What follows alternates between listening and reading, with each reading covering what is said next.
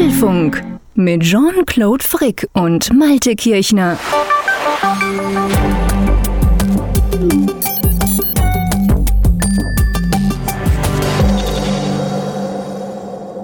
Ein frohes neues Jahr allen Hörerinnen und Hörern des Apfelfunks. Dies ist der erste Apfelfunk 2020 und passend dazu findet er statt am ersten Tag des neuen Jahres, am 1. Januar, live obendrein noch. Und damit wir hier ein verbales Neujahrsfeuerwerk zünden können, braucht es natürlich auch die passende Schweizer Batterie. Er ist laut, er schießt aus allen Rohren, er hat zuweilen einen Geistesblitz und zuletzt macht er sich auch öfter aus dem Staub, aber nicht aus dem Feinstaub. Hallo, lieber Jean-Claude. Hallo, Malte. Ja, ja, ja, gut, das, das mit dem aus dem Staub machen, das kam schon an, habe ich schon mitbekommen. Ich war ja ein bisschen weg. Äh, das stimmt, ich meine, man, mu man muss ja fairerweise sagen, wir zwei haben auch schon eine ganze Weile nicht mehr zusammen gepodcastet. Also, es war letztes Jahr auf der einen Seite, ja, aber das ist auch schon Weichen her, gell? Das sind ja. jetzt ungefähr zehn Tage, sind wir uns gar nicht gewöhnt.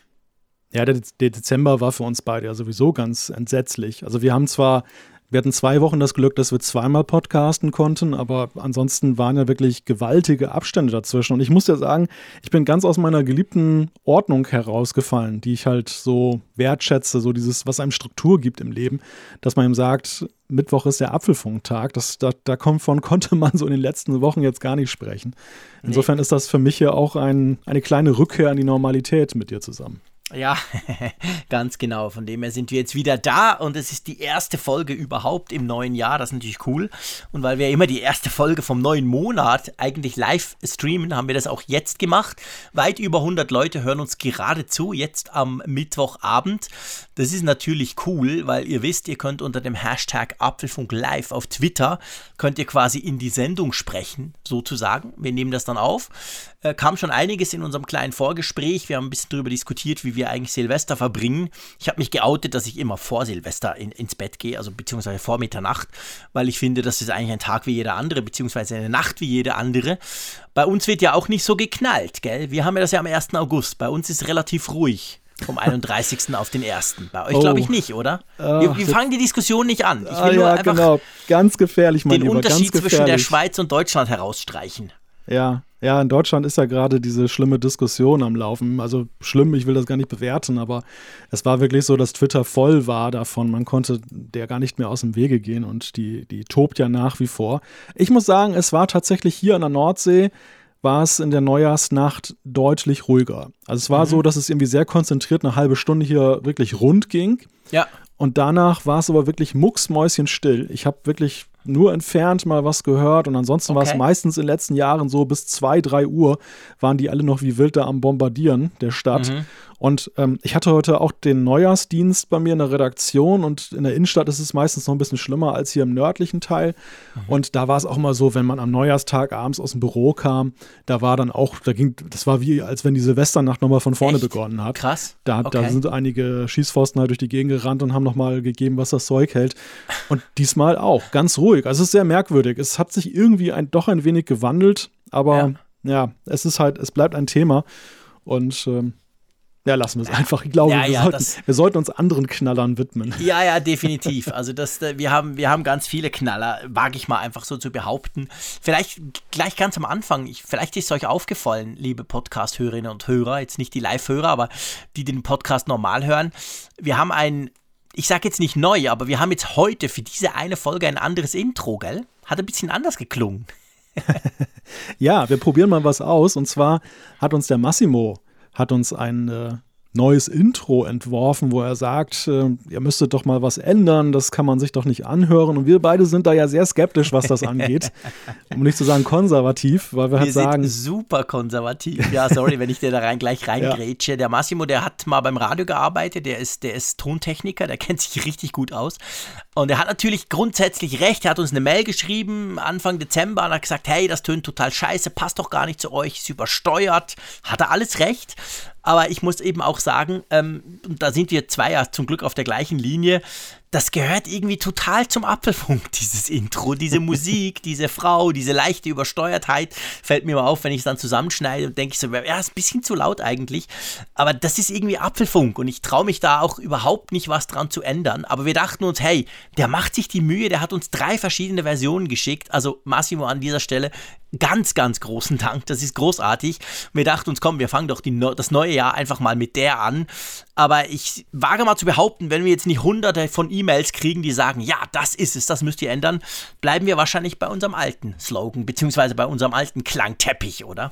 Ja, das kann gut sein. Also wir, wir wollten dem Ganzen aber wirklich mal eine Chance geben, um ja. auch zu hinterfragen, sind das nur wir beide, die das so sehen oder ist das eben Common Sense? Und wir sind da tatsächlich sehr ergebnisoffen. Also wenn ihr sagt, ihr spinnt ja wohl, ähm, endlich ist es weg und endlich habt ihr mal einen Profi rangelassen, dann genau. nehmen wir das auch gerne dann genau, auf und dann würden das entsprechend. Engagieren wir den Massimo, da muss er genau. mal noch ein bisschen zulegen. Aber ähm, muss auch nicht sein. Ja, ähm, wir haben eigentlich nur ein Thema oder zwei. Kann man das so sagen? So, so zwei kleine Themen müssen so wir in dieser Folge besprechen. genau, ganz kleine Themen. Über das was eine, wollen wir eigentlich sprechen? Genau. Ja, das, das eine umfasst zwölf Monate. Das äh, ist nämlich unser großer Apfelfunk Jahresrückblick 2019. Wir schauen nochmal, was ist dieses Jahr passiert und viel interessanter finde ich daran, ich finde gar nicht interessant zu sagen, was passiert ist, wisst ihr alle auch, sondern eben, was ist daraus geworden? Denn gerade so ja. die Dinge, die Anfang des Jahres äh, sind oder passiert sind, worüber wir gesprochen haben, die haben ja manchmal eine interessante Eigendynamik noch angenommen.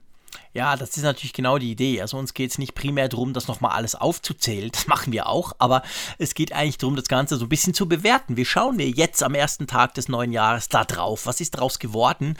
Ja, und da machen wir den Fokus noch ein bisschen weiter auf. Wir gucken nämlich aufs ganze Jahrzehnt zurück. Vielleicht ist es dem einen oder anderen von euch aufgefallen es ging ja nicht nur das Jahr 2019 zu Ende, gestern am 31.12., sondern ein ganzes Jahrzehnt. Und da dachten wir uns, okay, das müssen wir natürlich auch angucken. Das werden wir uns ähm, detailliert anschauen, oder? Ja. Wollen wir den Jahrzehnt-Disclaimer nachher machen oder wollen wir den jetzt schon einflechten? Nee, den machen wir jetzt. Schieß los. Ja, das ist ja eine Diskussion, die auch mal wild geführt wird. Die ich gar nicht verstehe übrigens. Ja, es gibt, es gibt zwei Arten von. Es gibt, ich habe mich da mal auch intensiver mit befasst, weil ich hatte das auch das Thema in der Zeitung und Erklär mal dem Jahrzehnt? Schweizer überhaupt, wo denn da die Diskussion ist, weil ich gebe zu, ich habe es erst heute Nachmittag gecheckt, dass, da kann, dass man da überhaupt drüber diskutieren kann. Ja, es gibt das gefühlte Jahrzehnt, das auch im allgemeinen Sprachgebrauch meistens das Jahrzehnt ist. Und das ist nämlich das, wo bei der ersten Stelle von den, äh, von den letzten zwei Stellen der Jahreszahl, wenn da jetzt das umswitcht von 1 auf 2. Das ist für mhm. die Menschen gefühlt der Beginn eines neuen Jahrzehnts. Die 10er mhm. Jahre sind vorbei, die 20er Jahre haben begonnen. Das ist aber nach der Definition der Historiker, ist das nicht das Jahrzehnt. Das Jahrzehnt beginnt immer mit dem Jahr 1 und nicht mit dem Jahr 0. Und es ist ja sogar so, das wusste ich auch noch gar nicht, es gibt auch kein Jahr 0. Es, es, dieses Jahr 0 existiert gar nicht. Es gibt das Jahr 1 nach Christi Geburt und es gibt das Jahr 1 vor Christi Geburt. Also 0 existiert eigentlich gar nicht. Dieses ja, aber Jahr das ist wieder ist typisch Historiker, ehrlich gesagt. Da muss ich jetzt muss ich gleich reingrätschen. Du hast ja gesagt, ich schieße aus allen Rohren. Ja, merke ich ähm, schon. ich meine, wir haben das Jahr 2010, okay? Das ist ein Jahr. Das ging ziemlich lange, da waren wir alle fleißig, egal. Und wenn du das weiterzählst und jetzt mit dem 2019, dann sind es zehn Jahre. Also ist es ein Jahrzehnt. Punkt, Ende der Diskussion. Also ja, Kann man die, nicht anders sehen. Ja, die Historiker sagen, es geht von 1 bis 10. Also Wen interessiert die Historiker, mein ja, Lieber? Aber die, ja, aber es sind ja nicht nur Historiker, die auf Twitter einen dann anflaumen, wenn man von Jahrzehnt spricht oder auch von Dekade, das sondern stimmt es gibt ja immer viele Überkorrekte, die dann halt sagen, hey, das stimmt aber nicht. Und eigentlich haben sie auch recht damit. Es stimmt nicht. Das ist ja auch die Geschichte mit dem Millennium gewesen. Aber sagen wir mal ehrlich, wann haben wir denn Millennium gefeiert? Nicht im Jahre 2001, sondern schon ein Jahr genau. vorher. Genau. Und deshalb, wir, wir sind einfach mal so frei und frech und äh, bedienen uns des allgemeinen ja, Sprachgebrauchs. Oder genau. so. Ich wollte, ich habe es versucht, diplomatisch auszudrücken. Ja, du weißt, du ich bin alles nur nicht diplomatisch, mein Lieber. Ja, ja, genau. Du holst ja den china Was ja wichtig ist, by the way, dass, dass dass der Schweizer so ist, weil die Schweiz ist ja unendlich diplomatisch. Wir sind ja wahnsinnig korrekt. Wir ja. reden ja mit allen, wir machen es mit allen, wir sind super. Also es ist ja immer, wir sind so neutral, dass es einem schon fast wehtut. Aber darum freue ich mich, dass ich das genau nicht bin. Egal, ja, stimmt, also wir schauen stimmt, aufs ja. vergangene Apple-Jahrzehnt zurück. Und wenn ich mir so die beiden Dinge anschaue, dann glaube ich, sage ich nicht zu viel, dass diese Sendung durchaus etwas länger werden könnte, oder? Könnte ich will nichts verschreien, ja. aber pff. wir gehen da ganz ergebnisoffen ran. Genau. Genau. Wir gehen da ganz entspannt dran und freuen uns natürlich, wenn ihr zuhört. Wir freuen uns auch, dass wirklich im Moment, lass mich mal kurz refreshen, ja, 125 Leute uns zuhören, hier live, die übrigens ganz viel auf Twitter schreiben. Also ich, ich versuche das immer so mit dem linken Auge auf dem linken Bildschirm so ein bisschen mitzuverfolgen. Das ist natürlich klasse. Kam auch schon der Erste, der gesagt hat, nee, nee, behaltet euren Jingle. der Ulf. Also die Diskussion ist schon lanciert sozusagen. Aber ja, lass uns doch mit dem Jahresrückblick 2019 starten, weil ich glaube, da kann man ein bisschen detaillierter drauf eingehen. Ähm, lass uns loslegen, weil das Spannende unter anderem an diesem Jahr war ja auch, es fing eigentlich für Apple-Verhältnisse total schlecht an, oder? Mit einer katastrophalen Nachricht. Ja, und es fing überhaupt mit einer Nachricht an und das ist ja auch ungewöhnlich. Wir sehen es ja dieses Jahr. Also 2020 hat nun, gut, es ist nur ein Tag. Da verschreiß noch nicht, mein Lieber. Dieses Jahr ist 22 Stunden alt. ich gucke gerade schon auf Breaking News, aber. Genau, letztes, vielleicht kommt noch was. Letztes Jahr war es ja wirklich so, wir haben den ersten Apfelfunk gemacht und konnten schon während der Sendung, ich glaube, das war damals während der Sendung reingekommen. Insofern mhm. sehr gefährlich. Ich sollte mich mhm. tatsächlich nicht so weit aus dem Fenster lehnen. Aber während der Sendung kam diese Breaking News, dass Tim Cook halt einen Brief, einen offenen Brief oder einen Brief an die Investoren, dann an die Aktionäre veröffentlicht hat demzufolge halt dann eine Umsatzwarnung dann herausgegeben werden musste, mhm. mit Blick auf die iPhone-Verkäufe, China und so. Und das hat eine Menge Unruhe dann erzeugt. Massiv. Und das Witzige ist, wie sehen wir es denn ein Jahr danach? Also das finde ich so interessant. Ja, ich meine, es sind, wir, wir müssen das ganz kurz nochmal einordnen. Ich glaube, man, man, also mir ging es so, als wir das Skript so ein bisschen zusammengestellt haben, ist mir das aufgefallen. Ich hatte das schon wieder vergessen, aber damals, also jetzt vor einem Jahr, das hat schon ziemlich wie eine Bombe eingeschlagen. Und das lag halt daran, dass so eine Art, so ein Brief im Sinn von, äh, wird jetzt übel im nächsten Quartal, beziehungsweise in, im abgelaufenen, war nicht so toll.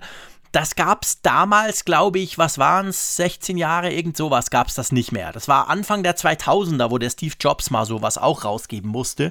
Also es waren noch total andere Zeiten. Das war man sich überhaupt nicht mehr gewöhnt von Apple.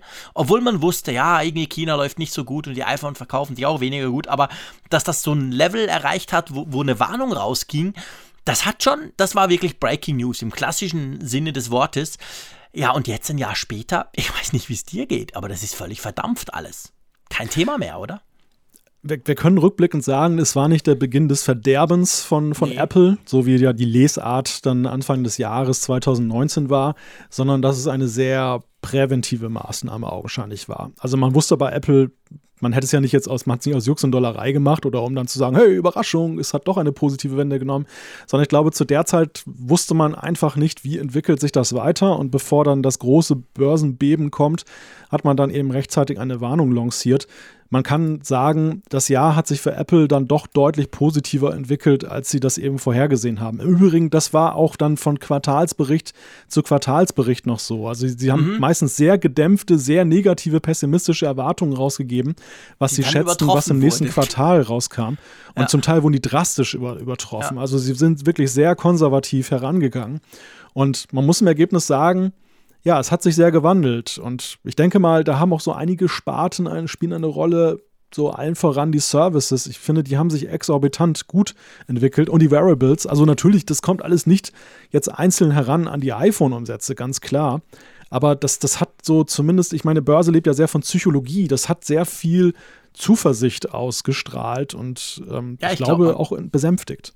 Ja, ich glaube, man darf auch sagen, ich meine, klar hat das ja nicht im Januar begonnen, so quasi Apple, oh shit, wir haben ein Problem, komm, wir machen irgendwas. Das war ja schon alles vorbereitet. Aber letztendlich war das für uns, für uns Außenstehende sozusagen, mir kam es so ein bisschen vor, das war eigentlich so der Startschuss zu einem diversifizierteren Apple, wie wir es heute sehen. Wir haben diese Services-Sparte, wir haben das TV-Zeug, kommen wir nachher noch dazu und so weiter.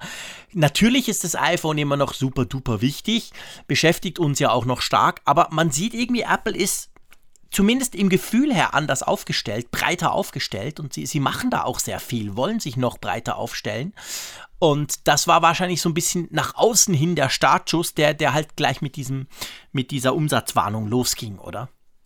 Ja, ja, ja, ich glaube schon. Das, das, das, das war, Apple war so an, an einem Wendepunkt. Und wir haben das ja auch über das Jahr hinweg gesehen, was ja auch ähm, die Rückkehr zu Geräten und Tastaturen anging, die, die die Nutzer wertschätzen. Also Apple hat sich ja auch in, auf breiter Front besonnen und hat bestimmte ja. Dinge halt geändert. Sie hat einen sehr kundenfokussierten Kurs gefahren. Nicht so sehr dieses, wir machen von dem, das, von dem wir denken, dass es für euch richtig ist, sondern eigentlich sehr stark jetzt mal so ja ein bis zwei Jahre, wo sie wirklich dann eingelenkt haben, was sie ja, manchmal schwer gefallen ist. krass. Also wenn ich, wenn ich über das Jahr 2019, über das Apple-Jahr 2019 eine Überschrift quasi schreiben müsste, würde ich irgendwie schreiben, wir haben verstanden oder wir haben zugehört oder irgend sowas, weil, weil es, es gab extrem viele, wir, wir sprechen die nachher alle durch quasi, es gab wirklich ganz viele Dinge, wo du sagen konntest, hey, das haben wir uns doch schon seit Jahren gewünscht, aber gar nicht damit gerechnet, dass Apple da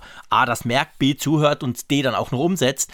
Und das haben sie irgendwie gemacht. Also das war, das war in diesem Jahr wirklich so overall extrem erstaunlich. Zu den einzelnen Punkten kamen wir, da kommen wir noch, aber gell, gleichzeitig mit dieser Umsatzwarnung, der Januar war sowieso relativ schwierig für Apple. Da gab es doch noch diesen Streit mit Qualcomm, der sich ja, glaube ich, bei euch sogar in den, in den Ladengeschäften bemerkbar gemacht hat. Ja, der mündete in ein Urteil, das da hieß, dass Apple bestimmte iPhones, ich glaube unter anderem das iPhone 10, nicht mehr verkaufen durfte in den Apple Stores. War eine ganz bizarre Situation, weil es dieses Verkaufsverbot galt dann wiederum für die Apple Stores, aber nicht unbedingt dann auch für andere Händler, die konnten munter weiterverkaufen. Es ging teilweise um iPhones, die gar nicht mehr im Verkauf waren, also mhm. iPhone 10 äh, beispielhaft genannt. Ich meine aber, dass es vor allem schmerzhaft war mit Blick auf das iPhone 7 und iPhone 8. Irgendwie eins von beiden war da auch irgendwie in dieser Bannliste. Ja. Und es ging halt um diesen, diesen Patentstreit, der ja schon seit Jahren zwischen Apple und Qualcomm tobte und schwelte und immer weiter ging. Und ja, am Ende, das kann man vielleicht vorwegnehmen, das, das war im Januar überhaupt noch nicht abzusehen, aber es gab dann im April dann ja die Einigung. Da war es dann so, dass die beiden ihren Streit beigelegt haben und ähm, ja, ein Player, der ja sehr viel damit zu tun hat, dass es dazu kam, ist ja wiederum eine dritte Firma in dem Spiel, nämlich Intel. Ja, das stimmt. Also ich meine, ähm, Apple hat sich relativ lange mit Qualcomm ganz heftig gestritten. Da ging es um viel, viel Geld. Dann haben sie sich geeinigt und dann kam eigentlich gleichzeitig oder kurz darauf kam raus, ja, Intel ist ja sowieso gar nicht fähig, 5G-Chips herzustellen. Das würde noch viel, viel länger dauern. Und dann ja wiederum eigentlich, wir können das in einem abhaken, dann ja wiederum die, die Kehrtwende. Dann dachte man so, ja, okay, Intel, ihr seid einfach Pfeifen, ihr kriegt das nicht hin. Die haben ja selber dann auch gesagt, okay, dann steigen wir aus der Chip-Entwicklung im Mobile-Bereich da, dahingehend in der Modem-Entwicklung ähm, steigen wir gleich aus. Und dann dachte man, okay, die kannst du abhaken. Apple hat jetzt mit Qualcomm einen Deal. Und dann, es waren es paar Wochen später, kommt raus, Apple kauft Intel für gar nicht so wenig Kohle, oder? Ja, das stimmt. Und das, obwohl ja Intel wiederum ja eben sagen musste, sie schaffen es einfach nicht. Also sie waren ja genau. völlig überfordert mit dieser 5G-Aufgabe. Aber ja, das ist, das ist ein, ein, eine Geschichte, wo ich sagen würde, da, da, ist das letzte Wort noch nicht gesprochen. Also ich glaube, dieser Waffenstillstand mit Qualcomm, der war pragmatisch die richtige Entscheidung für Apple zum jetzigen Zeitpunkt mit Blick darauf, dass sie 5G in naher Zukunft brauchen und dass sie auch mit den Intel-Chips, da, darüber hast du ja auch schon mehrfach hier gesprochen, dann ja auch ähm, diese Flanke hatten, dass sie manchmal, was die, den Empfang, den Mobilfunkempfang anging, dann ja auch nicht unbedingt den Qualcomm-Chips das Nein. Wasser reichen konnten, die Intel-Chips. Nein, Und das ist immer noch so. Also selbst beim iPhone ähm, 11, das ja hat ja auch noch Intel drin, logischerweise. Wir werden wahrscheinlich erst Ende dieses Jahres dann im neuen iPhone werden wir dann die ersten Qualcomm-Chips sehen. Und es fällt mir einfach auf. Es fällt mir auf, wenn ich ein Note 10 zum Beispiel von Samsung dabei habe und gleichzeitig mein iPhone im Zug unterwegs bin. Das iPhone hat deutlich schlechteren Empfang. Also diese Intel-Chips, wie sie Apple im Moment noch nutzen muss, die sind, die sind nicht auf dem gleichen Niveau, wie Qualcomm das macht. Aber wir, sind, wir waren uns ja beide einig, als das rauskam, dass wenn dann, wenn du Apple jetzt ein paar Jahre Zeit gibst, die werden dann mit eigenen Chips um die Ecke kommen. Und alles, was sie bis jetzt mit eigenen Chips gemacht haben, ist ja zumindest mittelfristig dann extrem gut rausgekommen. Ja, und ich glaube, in die Richtung geht das auch jetzt mit dem Aufkauf der Intel-Modem-Sparte. Sie, sie wollen halt was aufbauen, sie brauchen aber den Rücken frei. Sie brauchen genau. Zeit und diese Zeit darf jetzt nicht mit Marktdruck einhergehen. Und am Ende könnte halt stehen, dass sie ähnlich wie mit den A-Chips, also mit den CPUs, dann wie Phoenix aus der Asche kommen und uns alle mhm. irgendwann auf einer Keynote überraschen und sagen, ja, das macht Qualcomm und das machen wir und wir sind schon drei Generationen weiter. Und wir haben ja bei den A-Chips gesehen, wie locker flockig sie dann halt dann auch so einen Vorteil immer weiter spielen. Also wie sie mhm. dann diesen Weg weiter beschreiten und irgendwann von der Konkurrenz gar nicht mehr einzuholen sind, zumindest dann erstmal jetzt über Generationen hinweg. Ja, und das ist, bleibt also spannend. Also ich würde sagen, dieses Qualcomm-Kapitel, die Qual dieser Patentstreitigkeiten, das Kapitel ist definitiv geschlossen, dieses Buch ist zu. Aber diese Sache, dass Apple nicht so ganz diesen Qualcomm vorgezeichneten Weg weitergehen möchte, da würde ich jetzt noch keinen Haken dran machen. Also ich glaube, nee. da haben sie einfach nur eine Verschnaufpause sich jetzt mal gegönnt. Ja, das ist definitiv so. Also das sehe ich auch so. Dann kam ja trotzdem noch so was ganz Kleines Positives, gab es ja im Januar, zumindest für mich. Ihr wisst, Akku und so. Ich glaube, im Januar, gell, kam das Smart Battery Case, also das erste fürs iPhone 10s, für, für ein aktuelles iPhone kam raus. Das war auch im Januar, oder? Ja, wir hatten tatsächlich ja zwei Smart Battery Case Releases in einem Jahr. Stimmt. Und das, das finde ich ganz kurios, denn jetzt für das 10S war es recht spät. Das war ja auch mhm. zur normalen Zeit im September herausgegeben worden des Jahres 2018. Und es dauerte dann halt bis Ende Januar, dass dann eben Apple sagte, hier sind die Smart Battery Cases. Beim iPhone 11, was ja jetzt auch im September rausgekommen ist, des Jahres 2019, da dauerte es dann tatsächlich nur zwei Monate, nämlich bis November, bis das rausgekommen ist. So hatten wir also ein doppeltes Smart Battery Case, ja. Das hatte ich witzigerweise bis zur Durchforstung unserer Archive auch nicht mehr so in Erinnerung. Also ich mhm. hatte das auch irgendwie so im gleichen Timeframe verortet. Ja, ich hatte das auch irgendwie verdrängt, das stimmt. Also jetzt, jetzt dieses Mal waren sie quasi ein bisschen schneller mit ja. der Adaption von diesem Smart Battery Case auf das neue iPhone. Ich meine, man muss ja fairerweise sagen, bevor jetzt da gleich Tweets oder, oder ähm, Infos von euch kommen, liebe Hörerinnen und Hörer, ähm, das Smart Battery Case gab es ja vorher schon. Aber es gab es halt nicht fürs iPhone 10 und 10S, also für die neuen iPhones sozusagen. Es gab es, glaube ich, beim, war das sogar beim 6er oder beim 7er? Also die haben ja das schon früher, das, es gab ja früher schon Smart Battery ja, Cases ja, von ja, Apple. Das gibt es seit ungefähr fünf Jahren. Gell, genau, das, das Smart Battery Case. Ja, das, und das ist so ein Ding, ich, ich spreche jetzt ungeschützt, aber ich habe den Eindruck, dass das kam mal früher, mal später.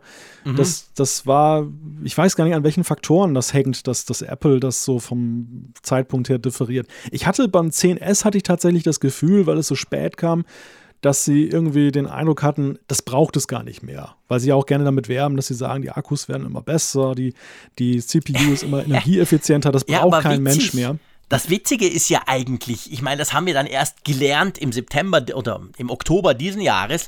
Ich meine, das iPhone 10s, ich habe ja das 10s Max gehabt und habe jetzt das 11 Pro Max. Also beides die großen. Und ich meine, das 10s Max hatte ja eigentlich eine recht schlechte Akkulaufzeit. Das ist mir relativ schnell vorletztes Jahr schon aufgefallen. Und dann beim 11 hast du gemerkt, boah, da liegt ja massiv viel mehr drin.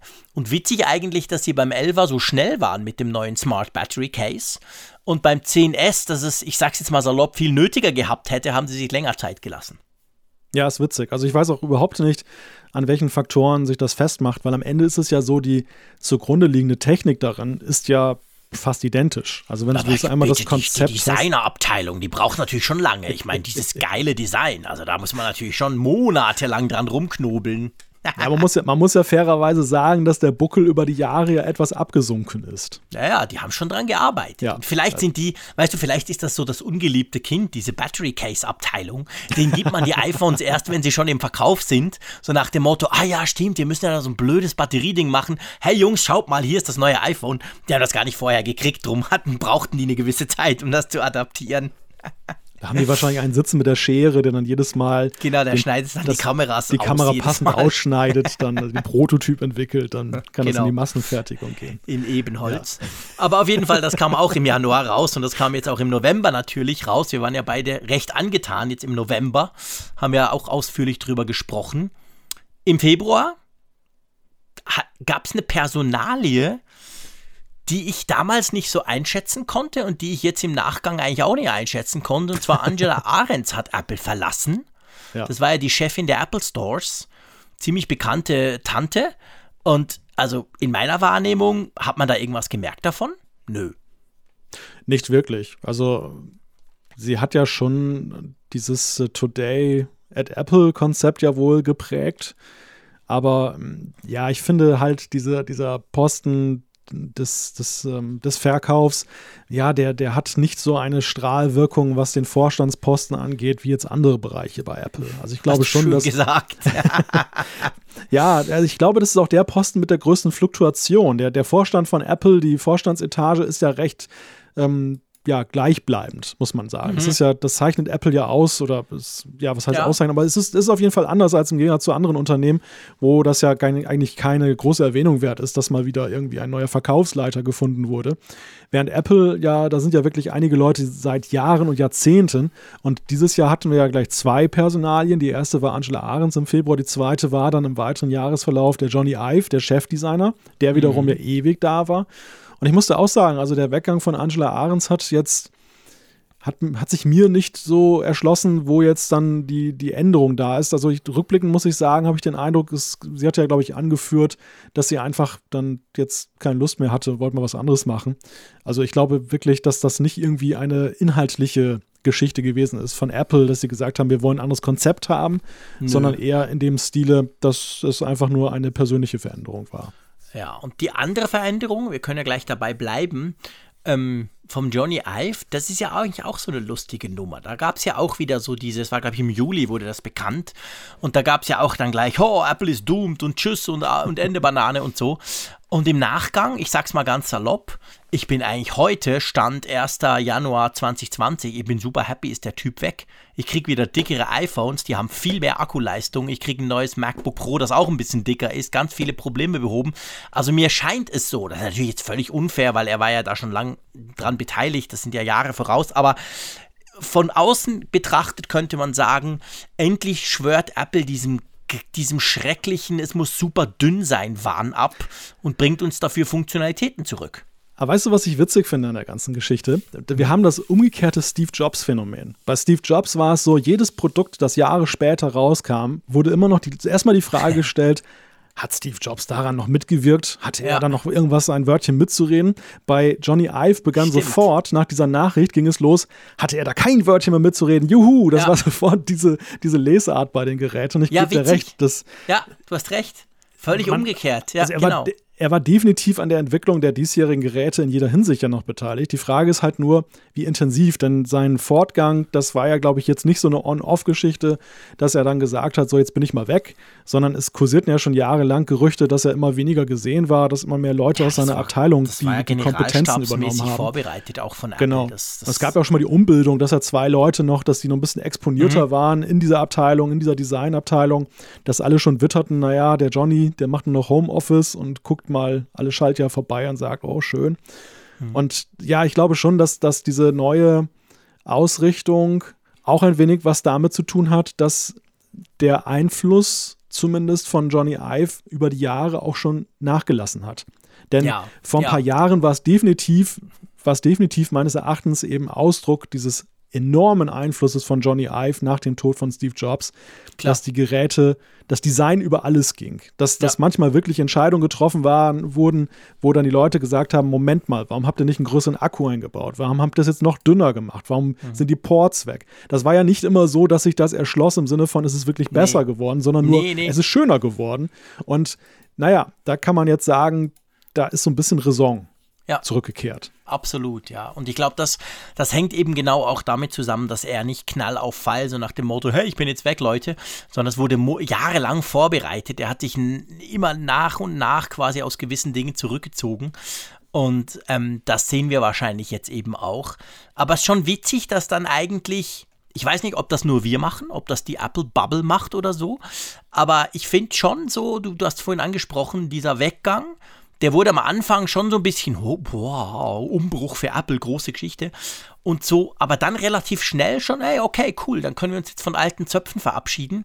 Fast eher positiv angesehen wurde, oder? Zumindest jetzt auf Produktebene, ich sag's mal so.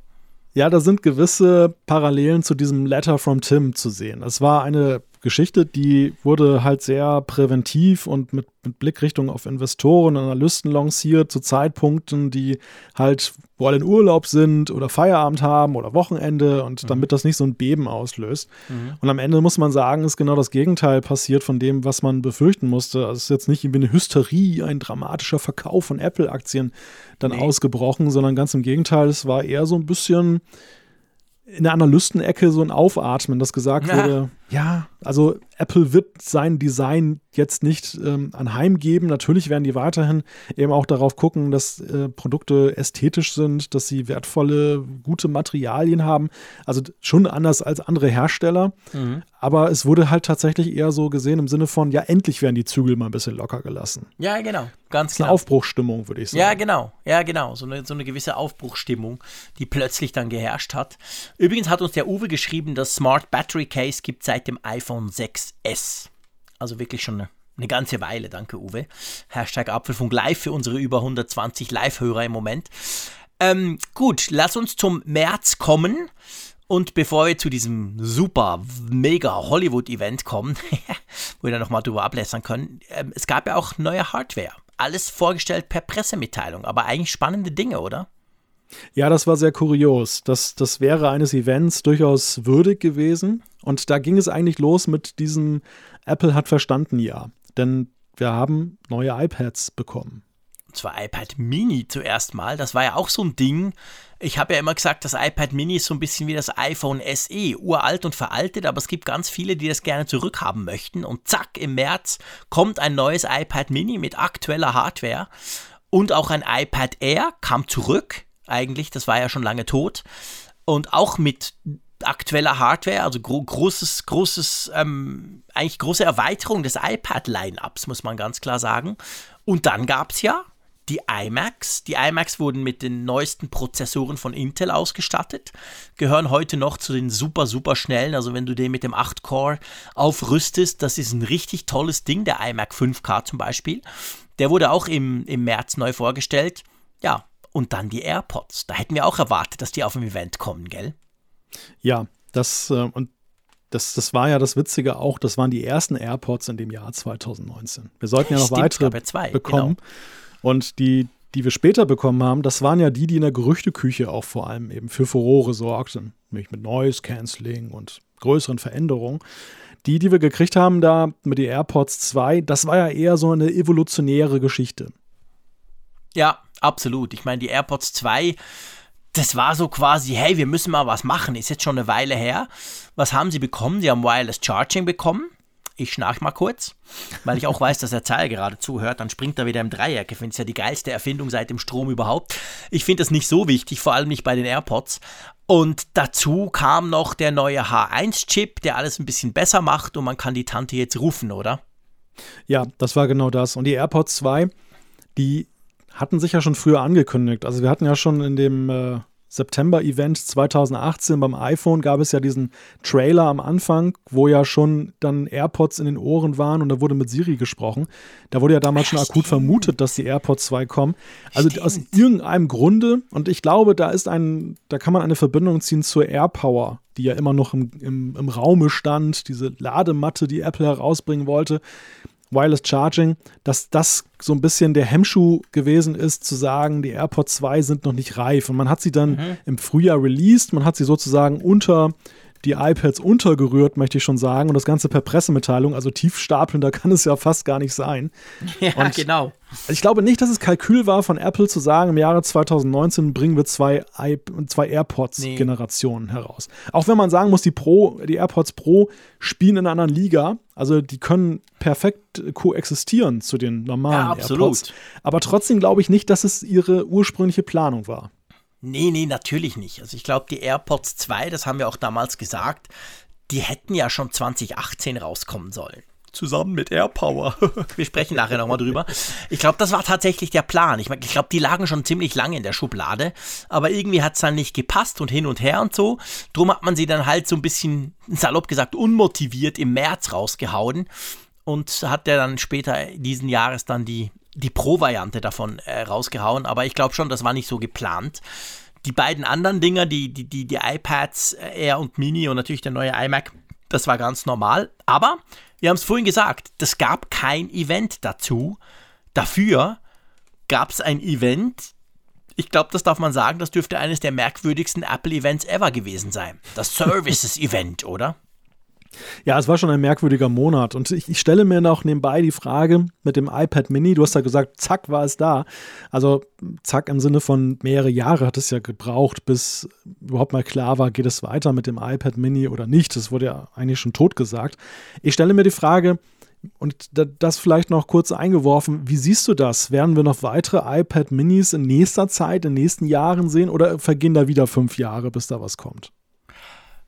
Also ich meine, natürlich, man kann generell könnte man die Frage stellen und die stelle ich mir selber immer wieder, wann endlich stellt oder wann endlich beginnt Apple die Umstellung beim iPad, die sie ja mit dem iPad Pro schon gemacht haben. Also randlos, Face ID und all die schönen neuen Dinge, die wir ja beim iPhone auch haben. Heute gibt es ja kein neues iPhone ohne diese Funktionalitäten.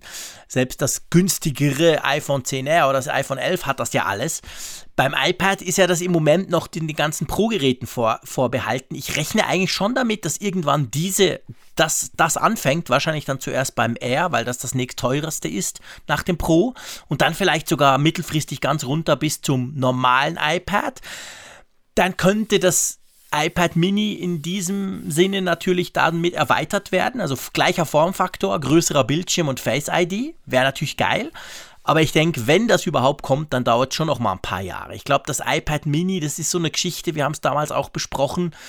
Das wollten sie machen, weil sie auch wissen, dass gerade im Service, also gerade so im, im, im professionellen, im Geschäftsbereich gibt es ja unglaublich viele iPads. Mir fällt das immer wieder auf.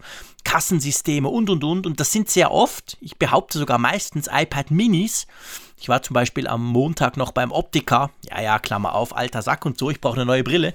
Und da war natürlich auch alles mit iPad Minis. Die haben all das Zeug da auf dem iPad Mini gemacht und so. Ich glaube, dieser Markt, der ist wichtig und den wollte Apple wohl nochmal bedienen. Aber dass da gleich in diesem Jahr oder schon Anfang nächstes Jahr ähm, irgendein neues iPad Mini kommt, nee, ich rechne nicht damit. Und du? Ja, ich sehe das iPad Mini in, auch in so einer Liga wie den, das Apple TV. Das so genau, das Motto läuft ja. Ja, genau, unter dem Motto Leidenschaft von Apple. Also wir, wir geben es nicht auf, wir, wir haben einen Narren daran gefressen, wir wissen, die Kunden mögen es, aber wir aktualisieren es nicht fortwährend, sondern halt in größeren Abständen, wenn genau. wir halt das Gefühl haben, jetzt gibt es mal was Neues mal was da zu machen. Ja. ja. Ja, ja, genau, in der Richtung. Übrigens hat uns der ähm, Tobias noch geschrieben. Er sagt, er würde sich über eine neue Version der iPods, AirPods freuen und zwar nicht die Pro, sondern ganz die normalen. Und er stellt dann die Frage, ob wir das Gefühl haben, dass die AirPods quasi auslaufen und dann nur noch die Pros äh, bei der Entwicklung. Also gibt es nur noch neue AirPods Pro in Zukunft? Ich glaube eigentlich nicht, oder? Ich glaube schon, dass die zwei gut nebeneinander weiterfahren können, oder? Wenn du mich am Anfang gefragt hättest, als die AirPods Pro ähm, auf den Markt kamen, hätte ich gesagt, ja, definitiv. Also ich, da hätte ich auch gesagt, die, die fahren das parallel, weil es ganz klar marketingtechnisch darauf abgestimmt ist, dann eben die Upper League zu sein, der AirPods oder AirPods für besondere Bedürfnisse. Der Verkaufserfolg könnte Apple, glaube ich, ins Grübeln bringen. Also die Pros verkaufen sich ja augenscheinlich auch über den Erwartungen von Apple extrem gut. Und man könnte natürlich die Frage stellen, jetzt alleine absatztechnisch, ist der Markt noch so groß? Aber ich glaube, im ersten Moment wird es erstmal so sein, die werden weitergemacht. Also es ist mhm. eher so ein Ding, so übernächste Generation, dass man da Überlegungen anstrengt, in welche Richtung will man das denn weiterentwickeln? Auch unter Berücksichtigung des allgemeinen Marktes, was machen die Mitbewerber so, was wird zum Standard, dass man da dann schaut und entscheidet. Ja, ich glaube schon, dass ich, ich glaube schon, dass die normalen noch ein bisschen, vielleicht werden sie sogar noch eine ganze Ecke günstiger, könnte natürlich auch sein. Also die Pro bleiben auf dem hohen Level, kriegen vielleicht noch mehr Funktionen, who knows. Irgendwas wird da schon noch gehen. Und die, die normalen AirPods quasi sinken noch ein bisschen im Preis, werden dadurch dann kompetitiver zur Konkurrenz. Gibt ja schon einiges in dem Bereich. Und das ich könnte mir schon vorstellen, weil es ist natürlich zwischen 200, ja, was sind 70 Euro und 160, glaube ich, Einstieg. Ist schon noch ein gewisser Unterschied, finde ich. Auch wenn ich natürlich deiner Meinung bin, die Pros sind wirklich eine andere Liga und sind das Geld mehr als wert. Aber ähm, ich hatte ja zum Beispiel in den Skiferien, ich war ja letzte Woche in Zermatt im Schnee, Klammer auf, ganz viel Schnee, Klammer zu. Ähm, da hatte ich nur die normalen AirPods dabei. Ich weiß nicht genau warum, beim Packen irgendwie sind mir die, keine Ahnung. Ich hatte auf jeden Fall die normalen dabei und musste sagen, die sind ja auch geil. Also ist ja jetzt nicht so, selbst wenn du lange die Pros hattest und ich pendle ja, wenn ich arbeite und da habe ich immer die Pros jetzt und so. Aber es, es war jetzt nicht so im Sinn von, äh, was sind das für komische Kopfhörer, Mensch, blöd, ohne Noise Cancelling und so. Also die sind ja immer noch super toll. Ja, aber wenn man danach geht, dann ist es ja eigentlich ein marktwirtschaftliches Argument. Natürlich ist der Preisunterschied enorm. Das haben uns ja auch einige Hörer ja gesagt, dass sie uns darauf hingewiesen haben, ja, so sehr ihr die Pros mögt, aber das ist natürlich auch richtig teuer gegenüber ja, genau. normalen AirPods. Andererseits, wenn man so argumentiert, müsste man auch sagen, warum gibt es kein neues iPhone SE? Denn Fans dafür und einen Markt gibt es ja augenscheinlich auch. Nein, und da gibt es keinen Markt. Komm, dieses blöde Mini-Zeug da, das will doch niemand. Ach komm. Ich wusste, dass ich bei dir kein Verständnis dafür bekomme, aber. Ja, ganz was anderes. ja. ja. Ja, Axel, Axel stellt übrigens die Frage, und die ist auch nicht ganz verkehrt, oder die wird ja auch schon diskutiert im Netz, nämlich ob mit dem iPhone 12 ab Werk dann AirPods dabei sind. Denn es kursiert ja das Gerücht, ob jetzt dann nächstes Jahr oder die folgenden Jahre, dass Apple versucht sein könnte, auch den Lightning-Port einzusparen und das äh, iPhone portfrei zu machen, dann müsste man ja zwangsweise, wenn man noch was mitgeben will, irgendwie was Funkmäßiges machen. Also die Frage, gibt es dann AirPods Lite oder gibt es dann halt dann so ja, AirPods als Dreingabe? Ich glaube es nicht, ganz ehrlich. Apple liefert doch nie was einfach so dazu, wenn sie nicht wirklich müssen und geprügelt werden quasi. Und ich meine, die AirPods, das ist ja ein bisschen was anderes, ob du so einen 5-Euro-Adapter beilegst, wo du noch deine alten Kopfhörer brauchen kannst, was sie ein paar Jahre gemacht haben, der inzwischen auch fehlt.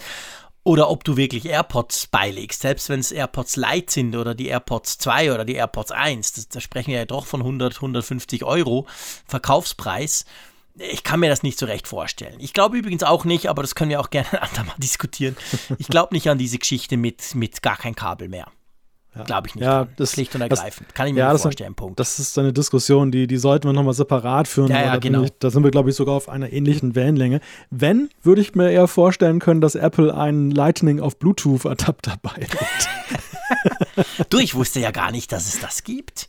Beziehungsweise, es, also Lightning auf Bluetooth gibt es nicht, aber ich, was ganz witzig war, ich war ja sorry, Klammer auf. Ich war ja da in, in China, bin ja lang geflogen, hatte meine normalen Sony super tollen Noise Cancelling Dinger dabei und hatte auch die AirPods Pro. Und die AirPods Pro waren ja wirklich toll. Ich habe, glaube ich, im vor, vorletzten ähm, Apfelfunk drüber gesprochen. Noise Cancelling mäßig eigentlich auf dem gleichen Niveau. Das Problem aber mit den Dingern, das ist mir wirklich erst im Flieger irgendwie so in Sinn gekommen, wenn du da ein Filmchen gucken willst mit dem Onboard-System dann hast du ja logischerweise mit Bluetooth-Only-Kopfhörern das Problem, ja, wie stöpsel ich das denn jetzt ans, ans, ans System dort? Das war nicht Bluetooth, sondern da hast du noch das klassische Kabel.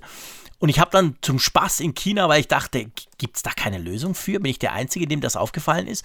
Es gibt tatsächlich so Jack, also Mini-Jack auf Bluetooth-Adapter quasi damit du das Entertaining-System im Flugzeug, weil ich glaube, die das können, ich weiß nicht, ob, also jedenfalls die, die Flieger, die ich habe, die können nicht, die können das nicht per Bluetooth. Dann, dann stöpselst du das dort im Kopfhöreranschluss ein und kriegst ein Bluetooth-Signal und das kannst du irgendwie dann mit deinen AirPods verbinden. Völlig crazy. Also wenn du, weil du gerade vom Adapter sprachst. Ja. Ja, ist doch mal eine Idee. ja, gibt nichts, was es nicht gibt. Aber du, eigentlich wollten wir über Service-Event sprechen. Ja, genau. Ähm, da wurde ja es ist lustig, beim Service-Event, das war auch im März, da war es so, ich habe jetzt so in der Erinnerung gehabt, das habe ich gemerkt jetzt beim Skripten, ist mir aufgefallen, ja, das war doch dieses TV-Event und Hollywood und all die Hollywood-Stars und so total langweilig und so. Aber es ging ja nicht nur ums TV-Zeug. Mir ist lustigerweise jetzt ein Dreivierteljahr später eigentlich nur diese TV-Sache geblieben. Aber es gab ja noch andere Dinge, die da vorgestellt wurden, gell? Ja, es gab andere Dinge. Das waren unter anderem, oder was heißt unter anderem, es waren die Apple News Plus, das in den USA gestartet ah, wie konnte ich ist. das vergessen? Genau. Ist ja bei uns ein Riesenburner in der Schweiz. Dann die Apple Card, die Kreditkarte, die Apple mit einem Partner aufgelegt hat, die wiederum in Europa schon durchaus auch gesehen wurde, nämlich mit neidischem Blick. Apple Arcade, der Spieledienst, ja, und dann halt TV Plus. Also ich muss ja sagen, das Services-Event vorweggenommen, es ist, glaube ich, das groteskeste Event, das man bei Apple jahrelang gesehen hat und das auch in der kollektiven Erinnerung haften geblieben ist. Ich muss ja allerdings sagen, zur Ehrenrettung dieses Events, wenn man den TV Plus-Teil jetzt zeigen würde den Leuten, wenn das jetzt kommen würde, nachdem sie alle Morning Show und For All Mankind gesehen haben und die weiteren TV Plus Serien, ich mhm. glaube, dann würden die Leute es plötzlich cool finden, ein paar Darsteller da auch live auf der Bühne zu sehen.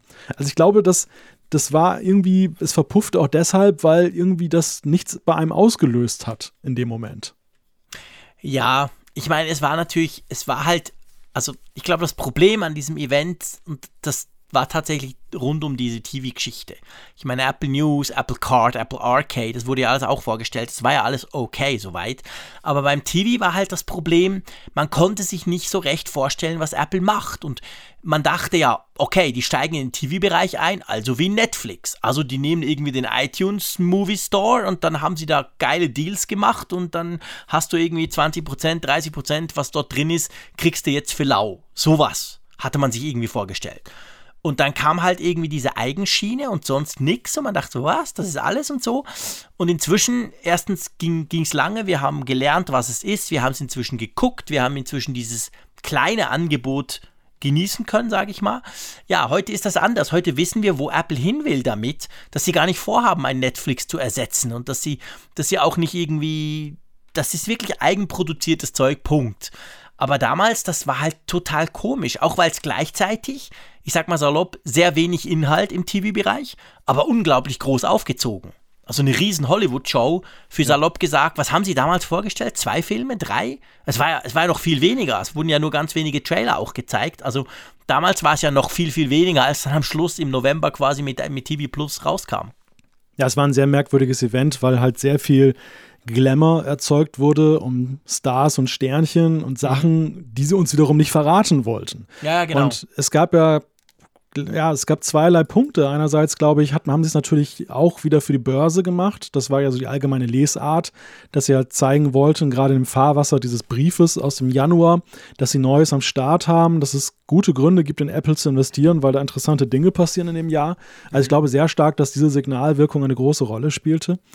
Zum anderen war es aber auch so, glaube ich, Apple vermag es ja, sie, sind, sie stecken ja, als Insider steckst du immer tief drin. Du, du, du, du kennst dein Produkt, du weißt ja genau, was es ist und so weiter. Und bei so einer Präsentation musst du ja dem Nichtwissenden das irgendwie schmackhaft machen. Und das, das mhm. setzt voraus, dass du dich selber von deinem Produkt in eine gewisse Distanz versetzt. Du betrachtest es von außen. Du sagst, wie verkaufe ich das den Leuten, die hier zum ersten Mal davon hören? Und dieses ja. Event krankte meines Erachtens daran, dass es genau das Apple nicht gelungen ist, im Gegensatz zu sonst. Dieses, dieses, dieses ja, Event stimmt. wirkte so wie so ein Insider-Event. Also wenn du dies, diese Serien kennst, wenn du diese Filme kennst, wenn du weißt, worum es geht, dann hat das eine ganz andere Wirkung auf den Zuschauer, ja. als wenn du eben dieses Event, so wie wir damals als Newbies betrachtest, du, du, bist, du bist schon interessiert, du sagst, ja klar, ich möchte wissen, was TV Plus ist.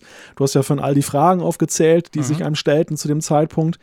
Aber es gab ja keine vernünftigen Antworten. Wir haben ja damals auch in der, genau. in der äh, Rezension dieses Events gesagt, wir sind im Grunde genommen so schlau wie vorher, außer dass wir jetzt wissen halt, dass halt die Gerüchte um einige Shows, die im Vorfeld schon da waren, sich bestätigt haben, ohne ja. zu wissen, ob es dann jetzt auch zum Beispiel so klinisch ist im Sinne von Apple heile Welt, ob es dann nicht noch mehr gibt und so weiter und so fort. Ja, und das, glaube ich, ist das Problem dieses Events gewesen, weshalb man es auch aus der jeweiligen Warte völlig unterschiedlich sieht. Ja, ja, genau. Genau, das war halt auch das Spezielle, weil es wirklich anders war als ein typisches Apple-Event. Gerade auch, weil man ja diesen Hollywood-Stars sehr viel Raum gegeben hat, die konnten da sprechen. Man hat sehr viele Trailer gezeigt, nicht von den Filmen, sondern von der Produktion oder wie man das dann vielleicht machen will und so. Also, das war eine crazy Sache. Und ja, und dann der richtige Schocker kam aber im April, oder? Ich meine, das war ja als Peanuts bis jetzt Anfang Jahr, so Zahlenzeug und ein paar Leute, die weggehen. Scheiß drauf. Aber das richtig Schlimme war im April, oder? Da wurde bei Apple der Strom abgeschaltet. Genau, AirPower wurde endgültig abgesagt. Und natürlich, ihr wisst, der Frick übertreibt ein bisschen, aber ich meine das durchaus ernst. Also AirPower, so klein das ja letztendlich im Apple-Universum gewesen wäre, es war ja nur so ein blödes Accessory, so ein Zusatzteil, aber ich hatte mich wirklich lange, sehr lange auf AirPower gefreut. Ich habe all diese Gerüchte mitgemacht, all die Gerüchte, hey, das wird nix, ja doch, das kommt, die sind voll dran und so. Und es war ja völlig erstaunlich für Apple, auch das war eigentlich was ganz Neues für uns, dass sich Apple bei etwas unglaublich lange versucht hat. Also hm. vorgestellt mit dem iPhone 10, wir erinnern uns, beim iPhone 10 und dem iPhone 8 hat ja Apple gesagt, hey, wir können jetzt auch Wireless Charging, wir haben es erfunden, geil. Ungefähr acht Jahre später als die Konkurrenz. Aber dann hat man gesagt, we go wireless. Und da hat eben AirPower dazugehört. Und das waren ja eineinhalb Jahre oder sogar mehr als eineinhalb Jahre hat man da dran rumgedoktert, bevor man zugegeben hat, hm, es wird nichts. Ja, das Große an diesem Fall AirPower ist, dass Apples Marketing, was sehr selten bis eigentlich gar nicht passiert, bei einem Storytelling, das bereits lief, die Notbremse gezogen hat. Ja. Apple hat uns da Jahre vorher den Mund wässrig gemacht, hat erst ein iPhone eingeführt, das man kabellos laden konnte. Dann kamen die, die AirPods, wurden in Aussicht gestellt. Damals bei der AirPower-Präsentation konnten wir sie ja schon auf der Ladematte liegen sehen. Die Apple Watch, die immer ein eigenes Kabel hatte, sollte auch mit dieser Ladematte geladen werden. Und es, es hatte so diesen Anschein, es gibt jetzt diesen zentralen Ladehub. Und mhm. was man bei Apple ja auch mal gleich denkt, ist, man denkt ja gleich einen Schritt weiter, dass das eben nur der Anfang ist, dass im nächsten Schritt dann halt dann es gar keine Matte mehr braucht, sondern dass alles so, ganz quer durch den Raum, durch die Luft geht und so. Dass also das große kabellose Zeitalter beginnt. Und da hat Apple dann eben weil es Probleme gab ohne Ende, dann die Notbremse gezogen. Sie haben ja nicht nur das Produkt abgesagt, sie haben ja auch das ganze Storytelling abgesagt. Es redet ja kein Schwein mehr über das Wireless-Aufladen. Beim AirPods 2 war es noch so, aber bei, beim iPhone mittlerweile ist das eine Randnotiz. Es spielt gar keine Rolle mehr jetzt in der Apple Storytelling-Dimension. Und nee. das ist das ist das Interessante. Also ich glaube, Apple hatte große Pläne für so eine Wireless-Story. Ja, ja, absolut. Die sind völlig. Ja, ja und vor allem haben sie ja auch. Gegangen. Du hast es gesagt. Also einerseits das Produkt war nicht bereit, aber andererseits selbst war es nicht sogar so bei den AirPods 2, also dem ersten Update der, der AirPods, die kamen doch raus, da war doch innen das Paper drauf, wie du sie auf die AirPower legst. Also selbst im März haben die Dinge verkauft, wo du noch davon ausgehen konntest, ja okay, das ist ja jetzt sogar in der, in der Kurzanleitung drin von den AirPods, die man jetzt wireless laden kann, dann wird ja wohl die AirPower auch noch kommen. Also es war ja wirklich krass. Man hat ja dann Anfang Jahr 2019 ging man davon aus, ja, es kommt wirklich, weil man hat Marketingmaterial gesehen. Und dann gab es genau. trotzdem nicht. Ja, und das ist der Punkt. Das ist, ja, du hast recht. Das ist einerseits ein Accessoire gewesen jetzt in der Produktpalette von Apple. Hätte es keine große Rolle gespielt. Es wäre, es ist jetzt nicht ein Line-Up wie der, der Mac oder das iPad, aber es, dieses Accessoire spielte halt so eine zentrale Rolle in dem, wie sie halt mehrere Produkte in den nächsten Jahren verkaufen wollten. Und all das ist dann halt dann gegen die Wand gefahren. Und naja, es war ein sehr mutiger, aber auch sehr richtiger, pragmatisch richtiger Schritt, dass sie dann eben, als sie merkten, das geht nicht weiter, dass sie da die Notbremse gezogen haben und auch nicht dann irgendwie gesagt haben, hm, probieren wir es mit einem Dritthersteller, was sie nee. ja zum Beispiel bei den Monitoren ja probiert haben, dass sie genau. gesagt haben, oh, es gibt ja auch andere schöne Hersteller. Genau. Hat man ja gesehen, wie das endete. Jetzt gibt es wieder ein Apple-Display.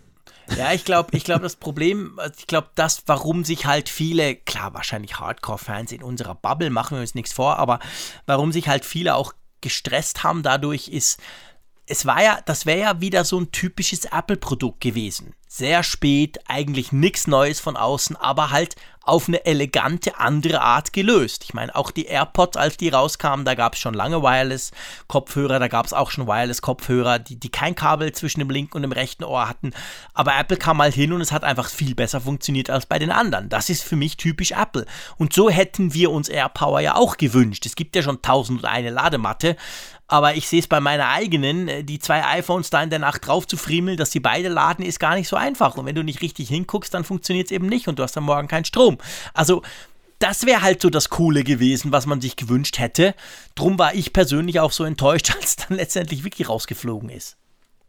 Ja, und am Ende war es ja auch eine Softwarestrategie. Also sie zeigt eine AirPower ja, dann eben auch stimmt. mit der Anzeige auf dem Display, genau. du, dass du all deine Devices dann eben dann auch auf dem iPhone-Display sehen kannst mit dem Ladestand. Das hätte ja schon Charme gehabt. Und das, was mich nach wie vor Absolut. wundert, ist, dass sie diesen Gedanken nicht nochmal wieder irgendwie abgewandelt aufgegriffen haben. Es wäre durchaus möglich, auch jetzt mit externen Skipads, dass du zum Beispiel sagen kannst, ich kann den Ladestand meiner AirPods, meines AirPods Case, dann eben auch auf dem iPhone sehen. Ja, ich finde das nach wie ja vor super. Drin. Ja, man hat das ja das schon in verschiedensten iOS-Versionen, iOS 12 irgendwo, hat man das ja alles drin gesehen. Du hast gesehen, ah, guck ja. mal, da ist das Zeug. Aber, also das wurde ja programmiert schon ja, vielleicht war der Schock noch zu groß. Vielleicht sehen wir da mal noch was. Vielleicht muss da noch ein bisschen Zeit drüber wachsen. Ja, entweder das oder es war halt wirklich gewaltig der Wurm drin. Und nicht nur die Sache mit der angeblichen Brennbarkeit dieser Matte oder der diesen Spulen, die man nicht unter Kontrolle gekriegt hat. Das waren ja all diese Legenden oder diese Aussagen, die man hörte, warum das mhm. dann nicht funktioniert haben soll. Vielleicht hatte es auch was damit zu tun, dass es auch wirklich in multipler Weise nicht zu lösen ja. war. Ja. Und dass Apple dann gesagt hat, ja, es mag ja sein, dass wir das eine Problem noch gelöst bekommen, aber dann ist immer noch das andere da. Also sagen wir das jetzt ab. Es hat keinen ja, Sinn. Ja, klar. Das ist gut möglich. Auf jeden Fall, wer sich nicht erholen konnte, der hat zur Sicherheit im April dank der Apple Watch 4 damals ja noch, konnte er zumindest ein EKG machen, oder? Das hat ja vielleicht geholfen, mal zu gucken, wie schlimm das wirklich war.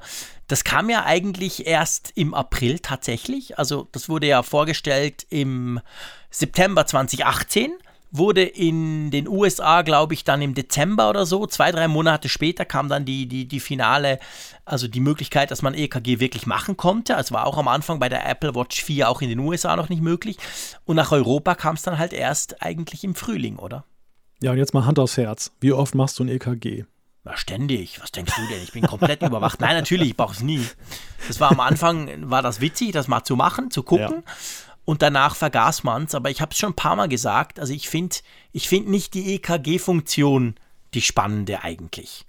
Das ist ja letztendlich, das führst du dann aus, wenn du denkst, hm, oder just for fun. Aber das Spannende finde ich ja eigentlich die ganz generelle Herzüberwachung. Also quasi mhm. die Möglichkeit, dass die Apple Watch dir sagt, hm, irgendwas stimmt nicht, guck doch mal. Und dann kannst ja. du zum Beispiel ein EKG machen oder du rennst gleich zum Arzt.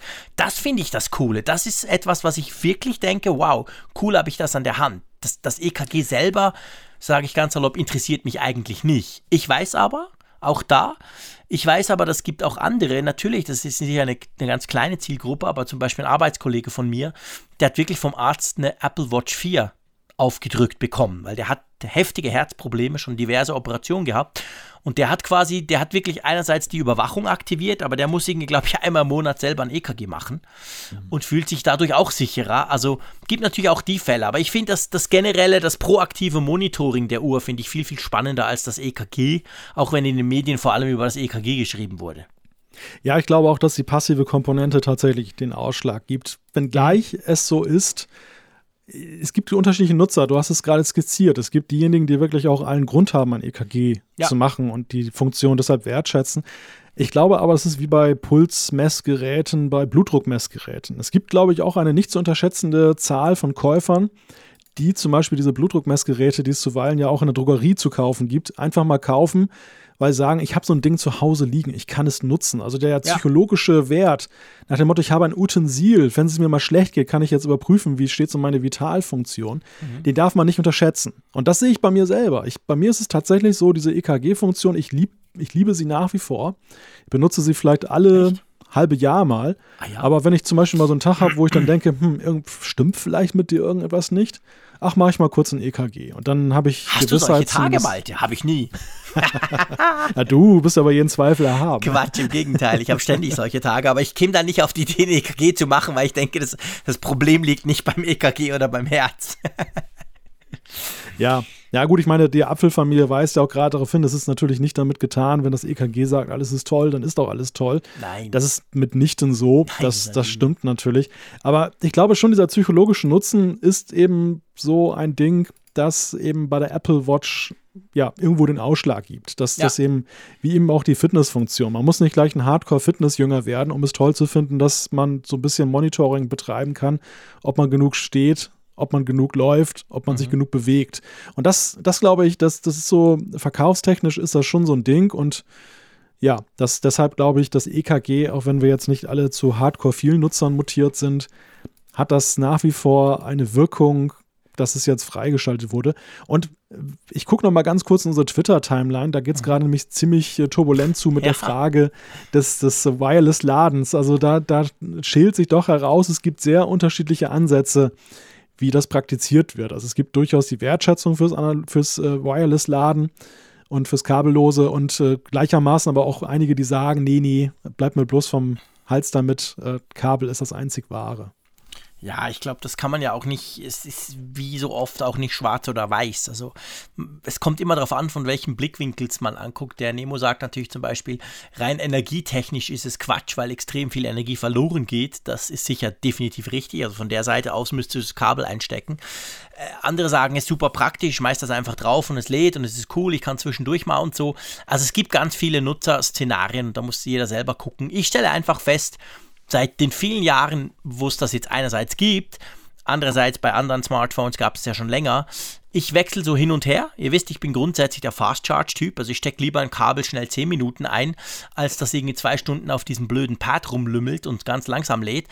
Aber egal wie ich es mache, egal ob mit Kabel, mit Schnellkabel, mit Langsamkabel oder, oder mit, mit Dings, äh, über die Zeit, klar, man kann sagen, der Frick, der wechselt seine Smartphones ständig, aber ich stelle eigentlich keinen großen Unterschied fest, auch bei meiner Frau. Als die gewechselt hat vom Kabel aufs, aufs Wireless, weil wir so ein Wireless-Teil draußen haben, wo man eben zwei iPhones plus, ein, plus eine Apple Watch laden kann. Das machen wir in der Nacht immer der, der Akku würde weder schlechter noch besser. Also irgendwie diese Diskussion, die auch zum Teil heftigst geführt wird, die kann ich persönlich aus meiner Nutzung von verschiedensten Geräten nicht so recht nachvollziehen. Der Akku lässt einfach nach nach einer gewissen Zeit, aber spielt, glaube ich, nicht so eine Rolle, wie du es lädst. Ja, aber das, das ist auch sehr, sehr religiös zum Teil. Ja, ist in der Tat, ist eine religiöse Frage, habe ich allerdings in meinem Nutzungsverhalten auch so festgestellt. Also ich habe eher festgestellt, dass die Frage, ob du wireless oder kabelgebunden lädst, auch sehr viel damit zu tun hat, wie oft du lädst. Zum Beispiel mhm. beim, beim Smartphone ist es ja so, jeder von uns hat das spätestens nach zwei Tagen am Kabel, die allermeisten täglich. Und man hat so sein, sein Kabel halt irgendwo liegen, das man immer anstöpselt. Klar. Beim AirPods Case zum Beispiel ist es so, klar, ich kann das Kabel auch benutzen vom iPhone, aber du, je nachdem, gut, du bist Hardcore-AirPods-Nutzer, du hast, musst die auch täglich laden. Ich persönlich muss nein, die nein, in größeren täglich. Abständen laden. Zum Glück nicht. Und äh, da ist es dann wirklich so, dass ich da schon eher mal empfänglich bin, dann, dass ich jetzt keine Lust habe, irgendwo ein Lightning-Kabel rauszukramen, dass ich einfach auf das Skipad dann werfe und dann lustig. lädt das. Bei mir ist es wirklich ganz anders. Bei mir ist es wirklich so, wenn ich lade, will ich schnell laden. Punkt.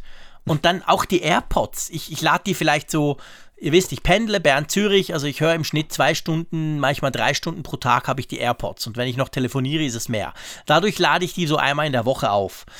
Und auch dann, dann will ich die schnell geladen haben. Dann stecke ich das Kabel ein und nach einer halben Stunde, Stunde ist das Ding voll. Punkt. Dann lege ich die nicht auf dieses blöde G-Ding und gucke da irgendwie zu, wie der sechs Tage lang reinlädt. Aber das, glaube ich, ist eine psychologische Geschichte bei mir. Mich stört, dass das so langsam ist. Ja, gut, ist auch eine Frage davon, ob du jetzt dabei sitzt oder in Erwartung bist, dass es jetzt sofort fertig werden muss. Oder ob ich bin du jetzt. immer in Erwartung, dass es sofort fertig werden ja, muss. Egal, was es ist, Malte. Ich bin ein total nervöser Typ. Geduld wurde mir nicht mitgegeben. Also von dem her gesehen. Das, das habe ich noch gar nicht mitbekommen. Na, komisch, so gell? Ist. Das ist erst in der 203. Folge vom Apfelfunk am ersten Tag des Jahres 2020 feststellst. Lass uns zum Highlight des Jahres kommen, einverstanden? Ja. Oder greife ich da jetzt brutal vor? Nee. Für mich ganz klar das Highlight des Jahres war der Juni, beziehungsweise die WWDC.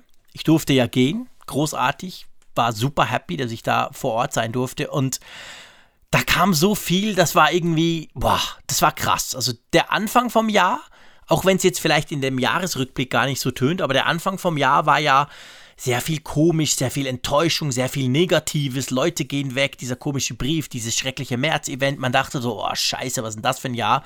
Und dann zack kam die WWDC. Ging dir das auch ein bisschen so? Ja, also so objektiv, so release-technisch, äh, die Neuigkeiten, über die wir gesprochen haben, waren ja eher dünn gesät. Wir haben nebulöse Auch wenn wir schon eine Stunde drüber sprechen. ja, naja, strategisch für Apple waren es ja wichtige Monate mhm. und gerade in der Rückschau waren sie wichtig. Aber ähm, jetzt für den Consumer, der einfach nur in den nächsten Laden gehen möchte und möchte was Neues kaufen, war es ja bis auf die iPads relativ dünn besiedelt in der ersten Hälfte des Jahres. Und das das geht jetzt bei der WWDC eigentlich auch weniger um Hardware, aber es passierte eine Menge. Nämlich in der Beziehung, dass es eben neue Software dann am Horizont gab. Mhm. Ja, genau. Also es gab ähm, iOS 13 natürlich. Dark Mode. es gab WatchOS 6, das vielleicht ein bisschen weniger spektakulär war. Und es gab iPadOS, was wir vorher sozusagen gar nicht kannten. Für mich eigentlich immer noch das Highlight aus dieser Gruppe so, so gern ich iOS 13 mag, ich finde das cool, auch gerade den Dark Mode und die vielen Sachen, aber ich muss trotzdem sagen, ich bin letzten wieder über das iPhone meiner Frau, das alte in Anführungszeichen, gestolpert, habe das angeworfen, ein bisschen damit rumgespielt und irgendwann gemerkt, hey, da ist ja noch iOS 12 drauf. Und das, das war jetzt nicht so, dass ich das nach drei Sekunden gemerkt hätte. Bei iPadOS ist das ganz anders, oder? Da merkst du sofort, wuh, das ist das Neue. Ja. Auf dem iPad. Ja, du, du, merkst schon, du merkst schon Unterschiede jetzt gerade beim iPad. Gerade wenn das in der Ursprungsdarstellung mit der mit den mehr Icons auf dem genau, Homescreen oder den Widgets daherkommt. Auf der Linken, die, die quasi die du fix einblenden kannst und solche kleinen Geschichten. Ja, da wunderst also, du dich. Genau. Ja, ich muss ja sagen, das ist ganz kurios, ähm, dass das WWDC-Event damals, wir waren ja beide total gehypt. Es war ja mhm. so unglaublich viel zu besprechen. Es war, war so die längste bepackt. Folge, die wir je produziert haben im Apfelfunk. Ja, das war Wahnsinn. Und ähm, interessanterweise so manche Sache hat sich ja dann doch ein bisschen ernüchtert oder es gab so ein paar Wenn und Abers. Also iOS 13 zum Beispiel hat uns ja noch sehr lange beschäftigt mit diesen ständigen Updates und dass es dann irgendwie mhm. Probleme noch und nöcher schon in der Beta-Phase gab. Also das, das äh, zeichnete sich ja im Vorfeld eigentlich alles etwas anders ab, mhm. dass Apple da sehr geläutert ist aus früheren Releases und dass es alles viel besser wird und so. Und ja. das war ja schon eine etwas äh, problematische Wegstrecke bis zum Ziel. Ja, extrem. Also die Vorstellung war super. Man dachte, wow, cool, da kommen jetzt richtig coole Funktionen rein in iOS 13. Und dann der Release und dann die nachfolgenden, eigentlich ja bis Ende Jahr, muss man ja fairerweise sagen. Wir stehen im Moment bei iOS 13.3, aber die Betas laufen schon wieder. Also das war, das war noch schlimmer als iOS 11. Und da dachte man ja eigentlich, hey, iOS 11 war so quasi der, der, der Horror sozusagen. Dann kam iOS 12, da gab es sehr wenig neue Funktionen, dafür Stabilität und sowas passiert uns nie wieder. Und eigentlich ist dann mit iOS 13 genau wieder das passiert. Gab zwar viele neue Funktionen, aber die waren groß, größtenteils buggy am Anfang, oder? Sie waren buggy und ja, vielleicht kann man das an der Stelle schon vorwegnehmen, so aus dem August, als dann eben iOS 13.0 kommen sollte und dann die 13.1 sich dann da noch zwischenmogelte. Das, das waren sehr kuriose Zeiten. Also es, mhm. es war eben, es schien eben auch so, dass Apple das auch ein bisschen entglitten ist, diese ganze Geschichte in der Release-Reihenfolge und, und dann hatten sie noch ein bisschen Pech, dann kamen noch so Bugs dazu, die sie dann fixen musste, dann gab es noch Zwischenreleases und so. Also es war eine wirklich, es war ein turbulentes zweites Halbjahr, was Updates anging. Ja, extrem. Also das muss man wirklich ganz klar sagen. Ähm, es wurde ja nicht nur Software vorgestellt an der WWDC, es war ja seit langem mal wieder, also macOS Catalina, vielleicht bleiben wir noch kurz bei der Software, das neue Mac-Update. Auch da muss ich sagen, ich bin so ein bisschen zweigespalten. Ich war damals, aber klar, man ist vor Ort, man hat diese spannenden Briefings, die wirklich cool sind.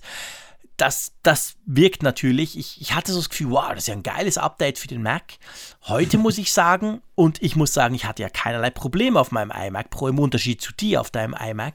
Bei mir lief das völlig smooth, aber eigentlich muss ich dir ehrlicherweise sagen, pff, was nutze ich jetzt wirklich von macOS Catalina, das, das vorher macOS, wie hieß es? Schon wieder vergessen, nicht hatte? Pff, wenig bis nix. Also, es läuft, es ist perfekt, es ist toll, aber es ist jetzt nicht so, dass ich jeden Tag denke, oh, zum Glück habe ich macOS Catalina auf meinem iMac drauf. Also je mehr ich darüber nachdenke, desto eher habe ich den Eindruck, die WWDC war schon eine Sternstunde des Marketings. Das war, ja, ja, die, die haben das extrem gut verpackt. Es war dicht, es war nicht irgendwie in die Länge gezogen, ob, obgleich es sehr lang war und es, es gab viele Features. Aber wenn wir jetzt dann ein halbes Jahr später mal so rekapitulieren, was nutzen wir davon? Wie sehr hat es unser, unser Leben mit dem Mac, mit den iOS-Geräten geändert?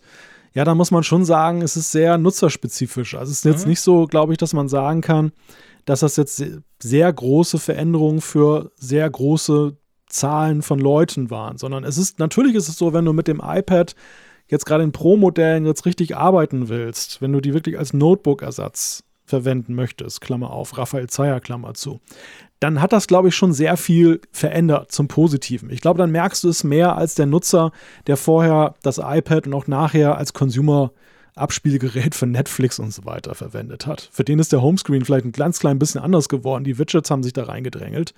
Kann allerdings auch wieder zurückdrehen. Ansonsten ist es ja relativ gleichbleibend geblieben. Aber diese Files-Geschichte und, und, was du da alles machen kannst dann mittlerweile mit dem iPad OS, das ist dann halt spannend, wenn du halt die in diese Richtung gehen möchtest. Und das gleiche gilt eigentlich auch für viele andere Dinge, finde ich. Ja, ich meine, wir haben ja, man hat schon gemerkt eigentlich, dass das iPad OS ist eigentlich das OS, das fürs iPad Pro quasi nachgeliefert wurde ein halbes Jahr später. Ja. Das iPad Pro, so wie wir es heute ja kennen, wurde ja 2018 Oktober oder November vorgestellt in New York und damals noch mit iOS 12. Und eigentlich durch iPad OS, ergo iOS 13, hast du gemerkt, aha, das wäre eigentlich das Betriebssystem fürs iPad Pro. Das hat einfach damals noch gefehlt, weil das iPad Pro tatsächlich dadurch zum, zum noch viel spannenderen Device wird. Das, das geht mir selber ja auch so. Aber bei iOS 13 selber ist es eben weniger der Fall. Da gebe ich dir absolut recht. Und bei macOS Catalina ist es noch viel weniger der Fall. Ohne, ich will nicht sagen, es sei nicht gut. Ich bin super zufrieden. Es läuft perfekt. Aber ich brauche halt diese Features. Ich hänge auch nie ein iPad an als Zweitbildschirm oder so. Das ist alles Zeug, was ich eigentlich nicht brauche auf Mac. Von dem her gesehen, hängt das weniger nach oder hat das jetzt eben drei, dreiviertel Jahr später so ein bisschen weniger die Strahlkraft ein bisschen verloren. Aber, und da sind wir eigentlich bei einem ganz aktuellen Thema, es wurde ja auch der Mac Pro und das Pro Display XDR vorgestellt, die ja jetzt gerade vor ein paar Tagen erst auf den Markt kamen.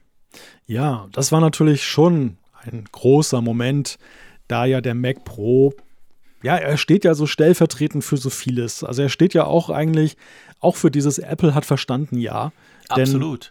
Die, die Veröffentlichung dieses äh, Champagnerkübels, dieses runden Mac Pros vor Jahren, der dann ewig nicht aktualisiert wurde, ja, der, der, der stand ja irgendwie auch so stellvertretend für alles andere, was dann irgendwie in eine falsche Richtung gegangen ist. Thermikprobleme bei diesem Mac Pro, äh, die Erweiterbarkeit war nicht so doll. Also die Pros waren enttäuscht. Ja. Und so war es ja dann auch dann Jahre später beim MacBook Pro, wo dann auch ja Kritik da war. Selbst die Consumer-Geräte gab es hier und da etwas. Und dieses Zugeständnis, dieser Roundtable vor, ich glaube mittlerweile zwei Jahren, wo Apple dann sagte, ja, wir haben verstanden, die Pros ja. sollen was anderes kriegen. Als erstes kriegt ein iMac Pro, so eine Art erstes Bonbon. Mhm.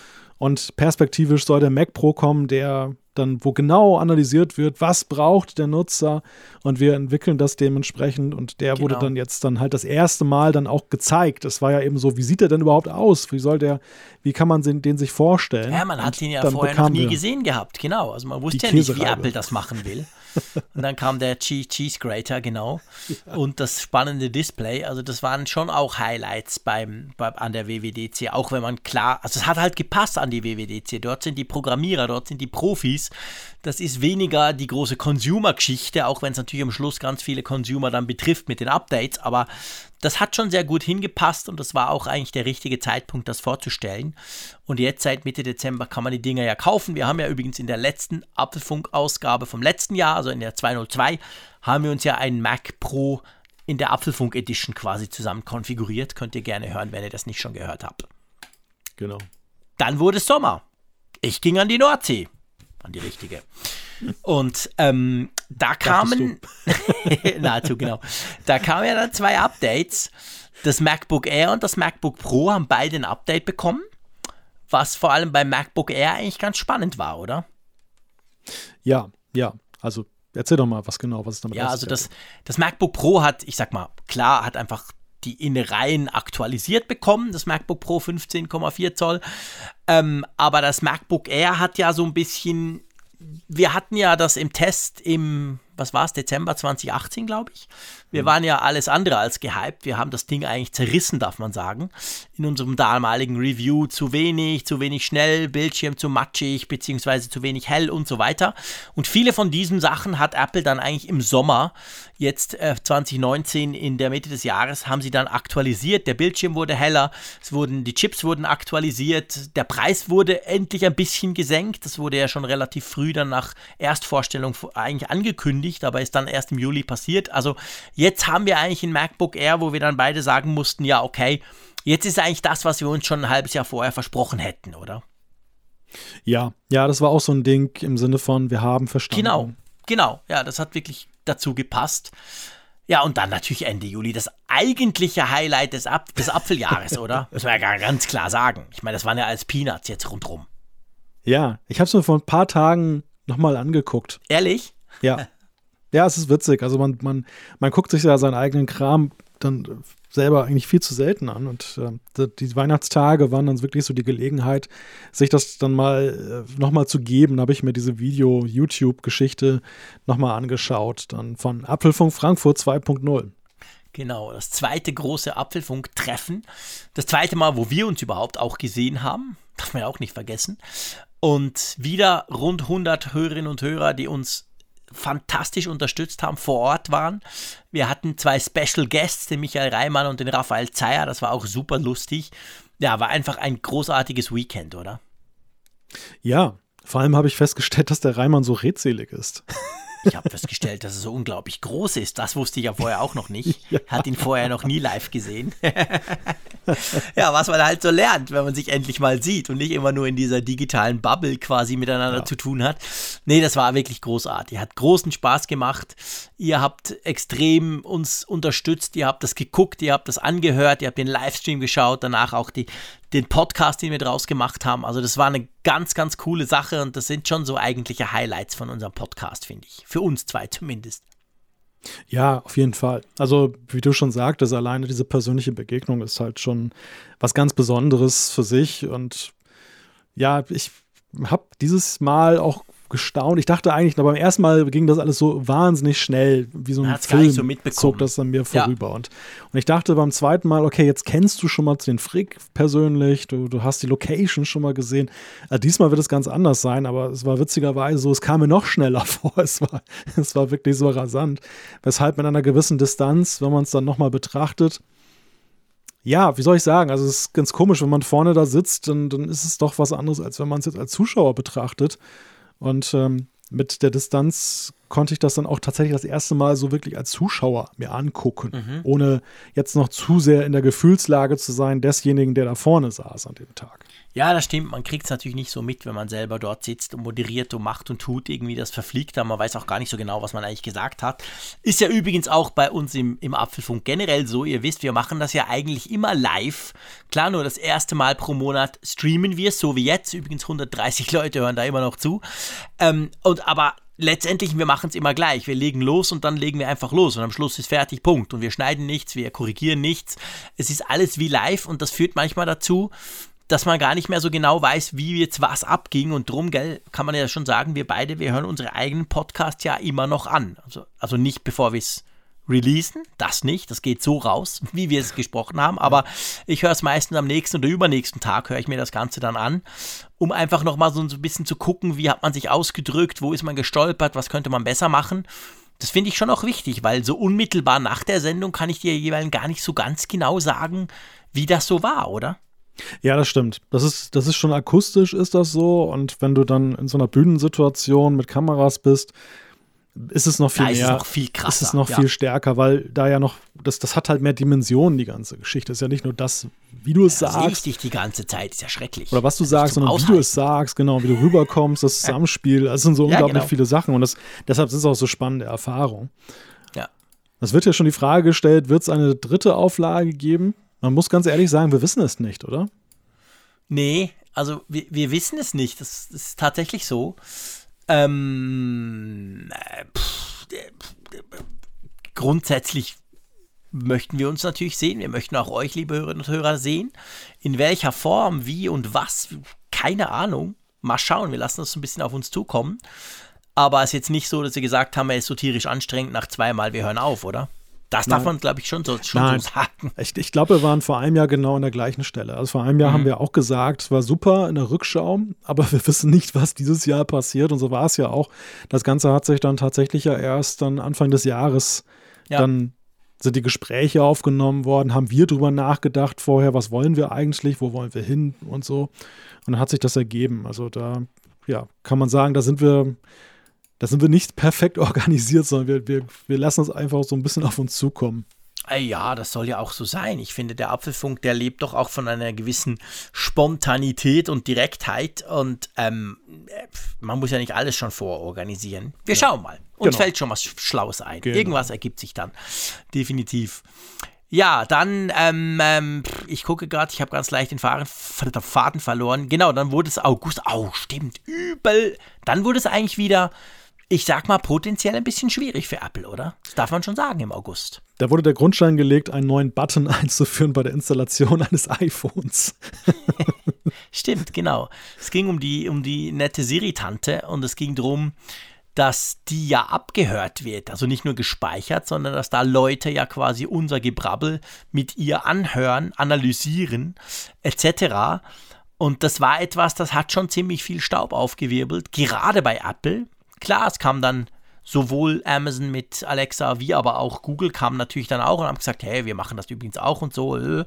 Aber das war halt bei Apple, die immer sagen, hey, wir und übrigens Datenschutz haben wir erfunden und alle anderen können es nicht. War das schon eine große Sache, oder?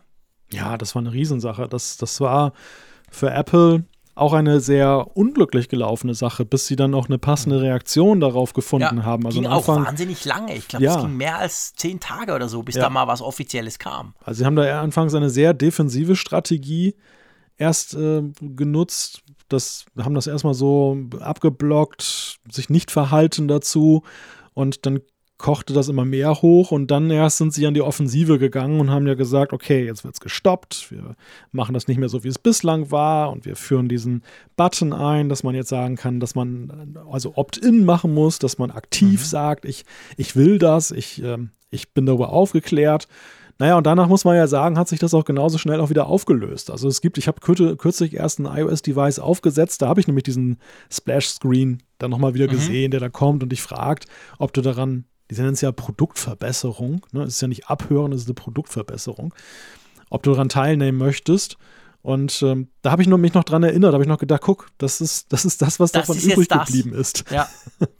Ja. Also ich brauche natürlich Siri viel weniger, seit das rausgekommen ist, muss man ganz klar sagen. Vorher warst du Heavy-User. ja, ich war ja wirklich, ich war ja brutaler User. Ich meine, die hatten ja einen eigenen Server für mich, für all mein Sprachgebrabbel, aber ähm, nee, das habe ich total aufgehört. Nein, Quatsch, meine, meine, es hat überhaupt nichts geändert.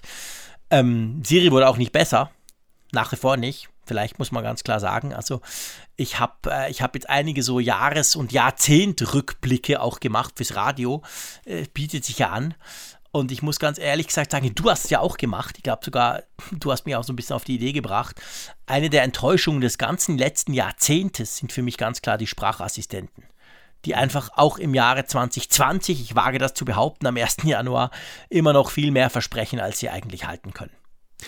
Ja, das Problem ist der Sprachassistenten, dass sie ja mit einem allgemein gültigen Anspruch angetreten sind, zu sagen, vergesst alle anderen Eingabemethoden.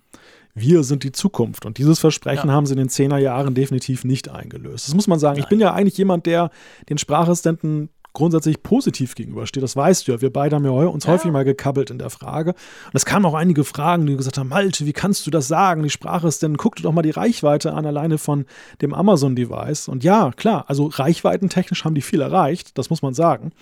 Die Ja, sind, logisch. Die sind unglaublich mittlerweile verbreitet, sei es jetzt Umso als App oder erstaunlicher, als wie scheiße sie immer noch sind. Eben, genau. Und wie wenig du dich auf sie verlassen kannst. Und das stelle ich Genau. tagtäglich fest, nach wie vor. Jede Erinnerung, die ich mit Siri mache, ist immer ein Glücksspiel. Mal funktioniert es Absolut. perfekt, mal Genau. ist es der letzte Mist, der da eingetragen Genau. wird.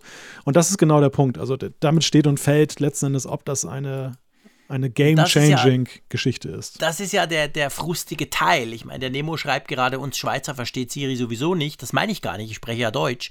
Damit, also so weit will ich ja gar nicht gehen. Von Schweizerdeutsch wollen wir gar nicht, gar nicht erst sprechen. Aber ich verstehe auch nicht alle Schweizer. Also von dem her gesehen, lassen wir das mal außen vor. Aber ähm, das ist genau der Punkt. Also meine Enttäuschung und drum bin ich ja auch so. Ich, ich bin ja kein Gegner davon. Ich bin auch nach wie vor überzeugt, dass das die Zukunft sein wird, aber sie muss einfach noch unglaublich viel besser werden, damit sie es überhaupt wird, weil ich immer noch eigentlich zwischendurch mir an den Kopf fasse und denke, hey, aber es kann doch nicht so verdammt schwierig sein, eine Erinnerung zu machen. Und wenn ich es auf drei Arten mache, klappt eine vielleicht, zwei gehen in die Hosen, nur weil ich ein Wort verdrehe oder quasi andersrum das halt sage. Also diese Starrheit, die diese Systeme zum Teil immer noch haben, das ist halt etwas, solange sie das haben, wird sich das definitiv nicht durchsetzen. Das sage ich einfach so. Ja, weißt du, das Dilemma der Sprachassistenten ist, dass du, du kannst nicht den perfekten Sprachassistenten im Labor entwickeln. Sie müssen tatsächlich Die fehlerbehaftet müssen sie auch abhören.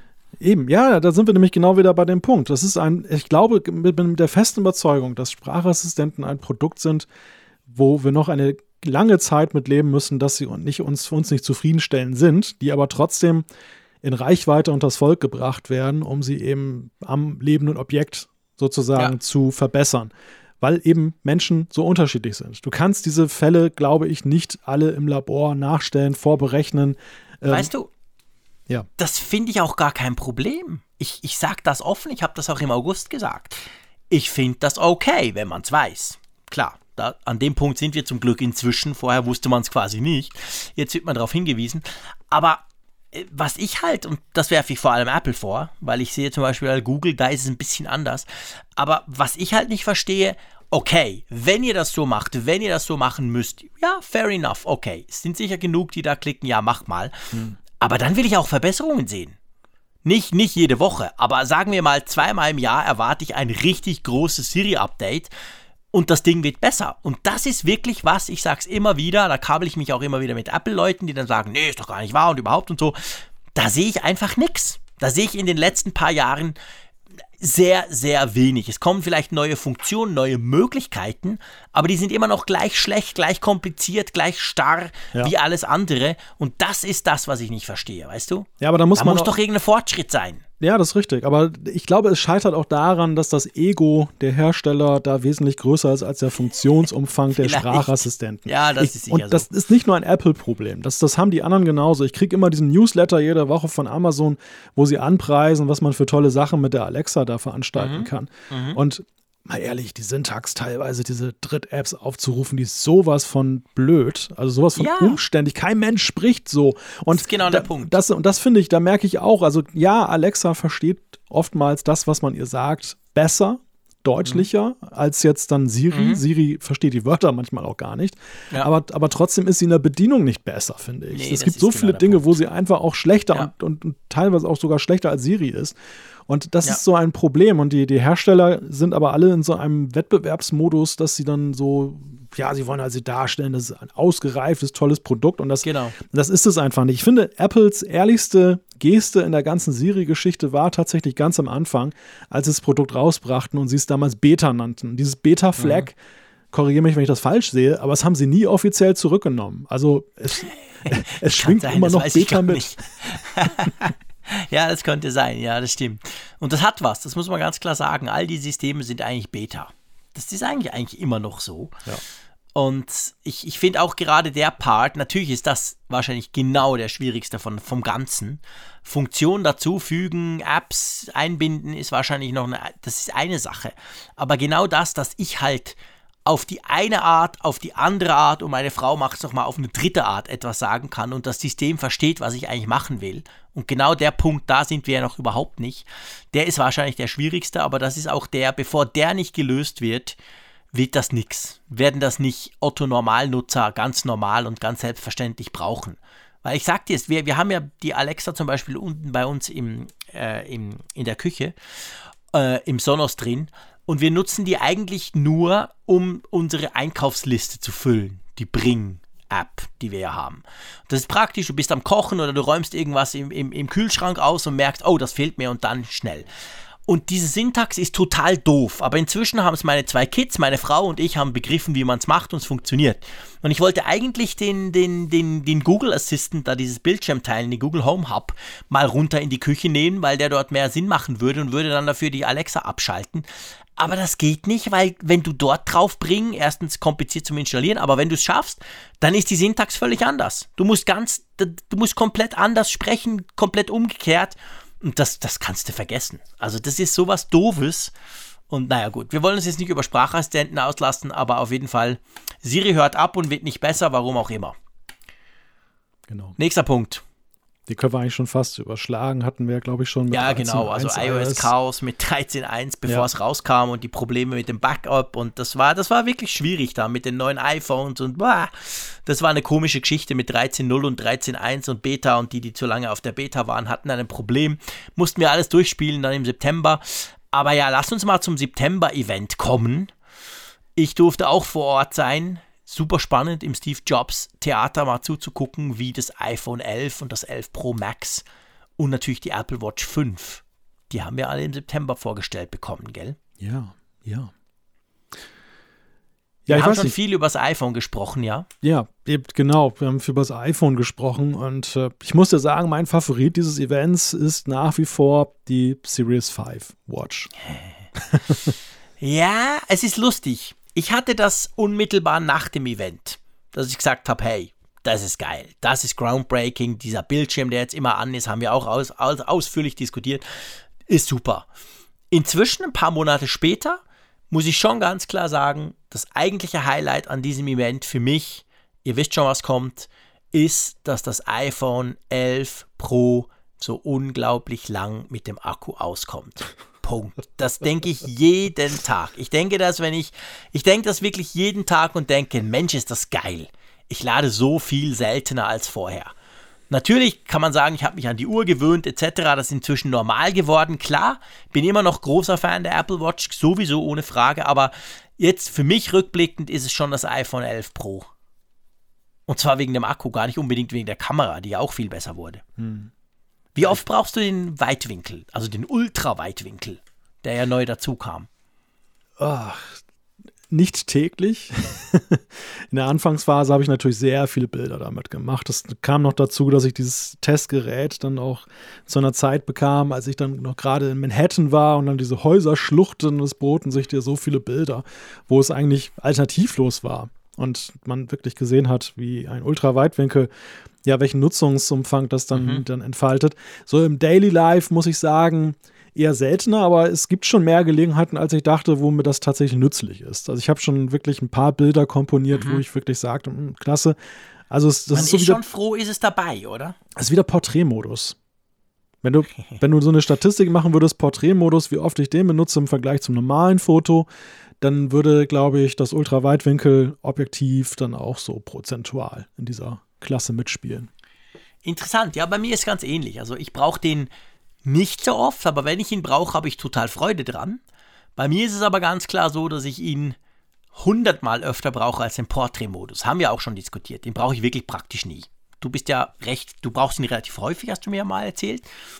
Den Portrait-Modus, ja, finde ich ganz lustig, aber brauche ich tatsächlich praktisch nie. Aber den Ultraweitwinkel, klar, ich war jetzt gerade in den Ferien in den Bergen, auch da konnte man ihn super gut brauchen.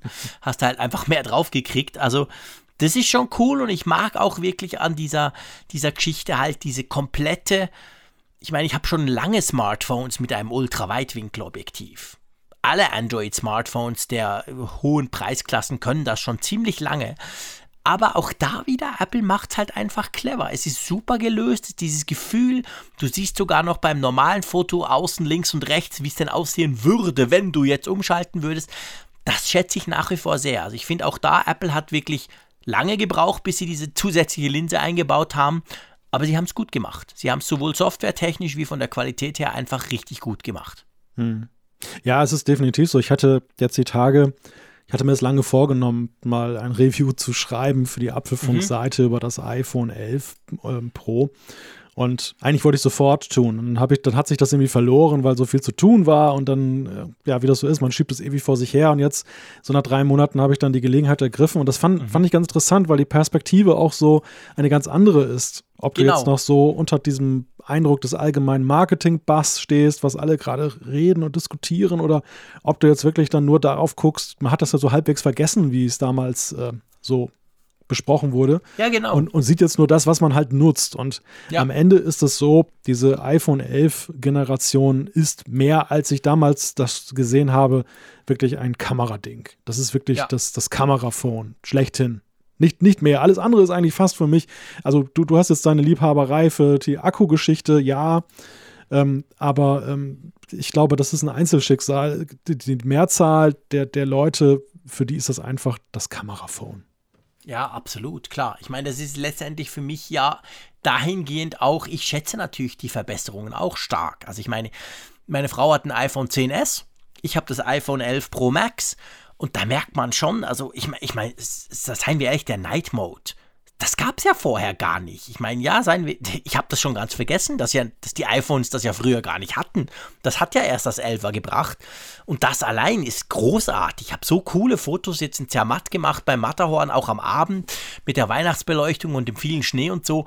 Also natürlich, das iPhone 11, äh, vor allem das 11 Pro, ist, ist ein Kameraphone von A bis Z.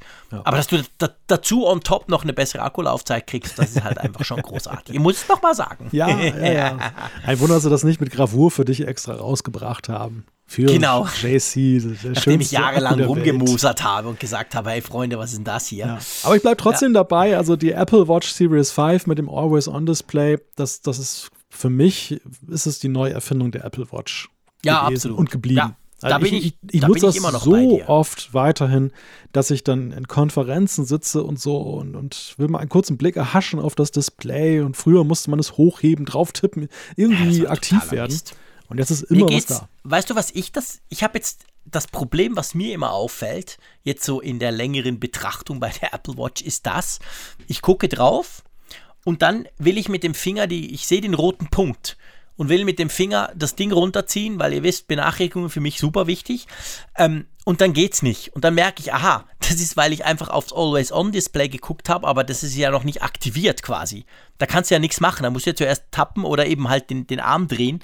Das passiert mir oft, weil ich mich so dran gewöhnt habe, dass die jetzt immer da ist. Und was ich auch spannend finde, ist, wir hatten doch am Anfang ja, man darf, glaube ich, sagen, eine gewisse Kontroverse um die Akkulaufzeit. Es gab ja viele, die gesagt haben, unbrauchbar, furchtbar, wahnsinnig viel schlechter als vorher. Mir ist das schon gleich am Anfang nicht so stark aufgefallen. Ich habe schon gemerkt, ja, sie hält ein bisschen weniger lang.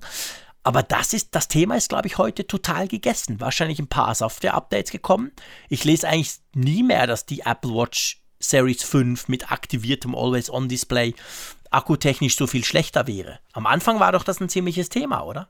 Das war ein Thema, ja, ja, richtig. Es war so, ja, es war natürlich auch so ein bisschen diese Häme-Komponente, die reinspielte, nach dem Motto, was, ihr habt das rausgebracht, ohne dass es Nachteile für den Akku hat. Ha, hier mhm. ist die mhm. Statistik, es ist doch ja, so. Und ich glaube, es war tatsächlich ein Optimierungsprozess. Sie haben das ja auch mhm. mehr oder weniger eingeräumt, dass sie da dann nochmal ein bisschen nachgestellt haben an der Schraube. Mir ist es ja. damals gar nicht so krass aufgefallen, muss ich gestehen. Also ich nee, habe nicht, nicht. nicht, festgestellt in meinem Test damals, als das gerade hochgespielt wurde, dass es überhaupt ein Thema ist. Also ohne dass es mir anders gesagt hätte, hätte ich es nicht festgestellt.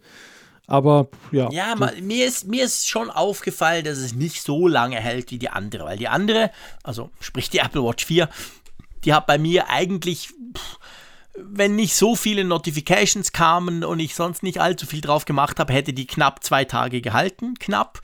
Und bei der Apple Watch 5 am Anfang habe ich schon gemerkt, ja, also am Abend ist sie noch nicht komplett leer. Ich konnte den morgen noch machen, aber danach wäre es dann definitiv Ende.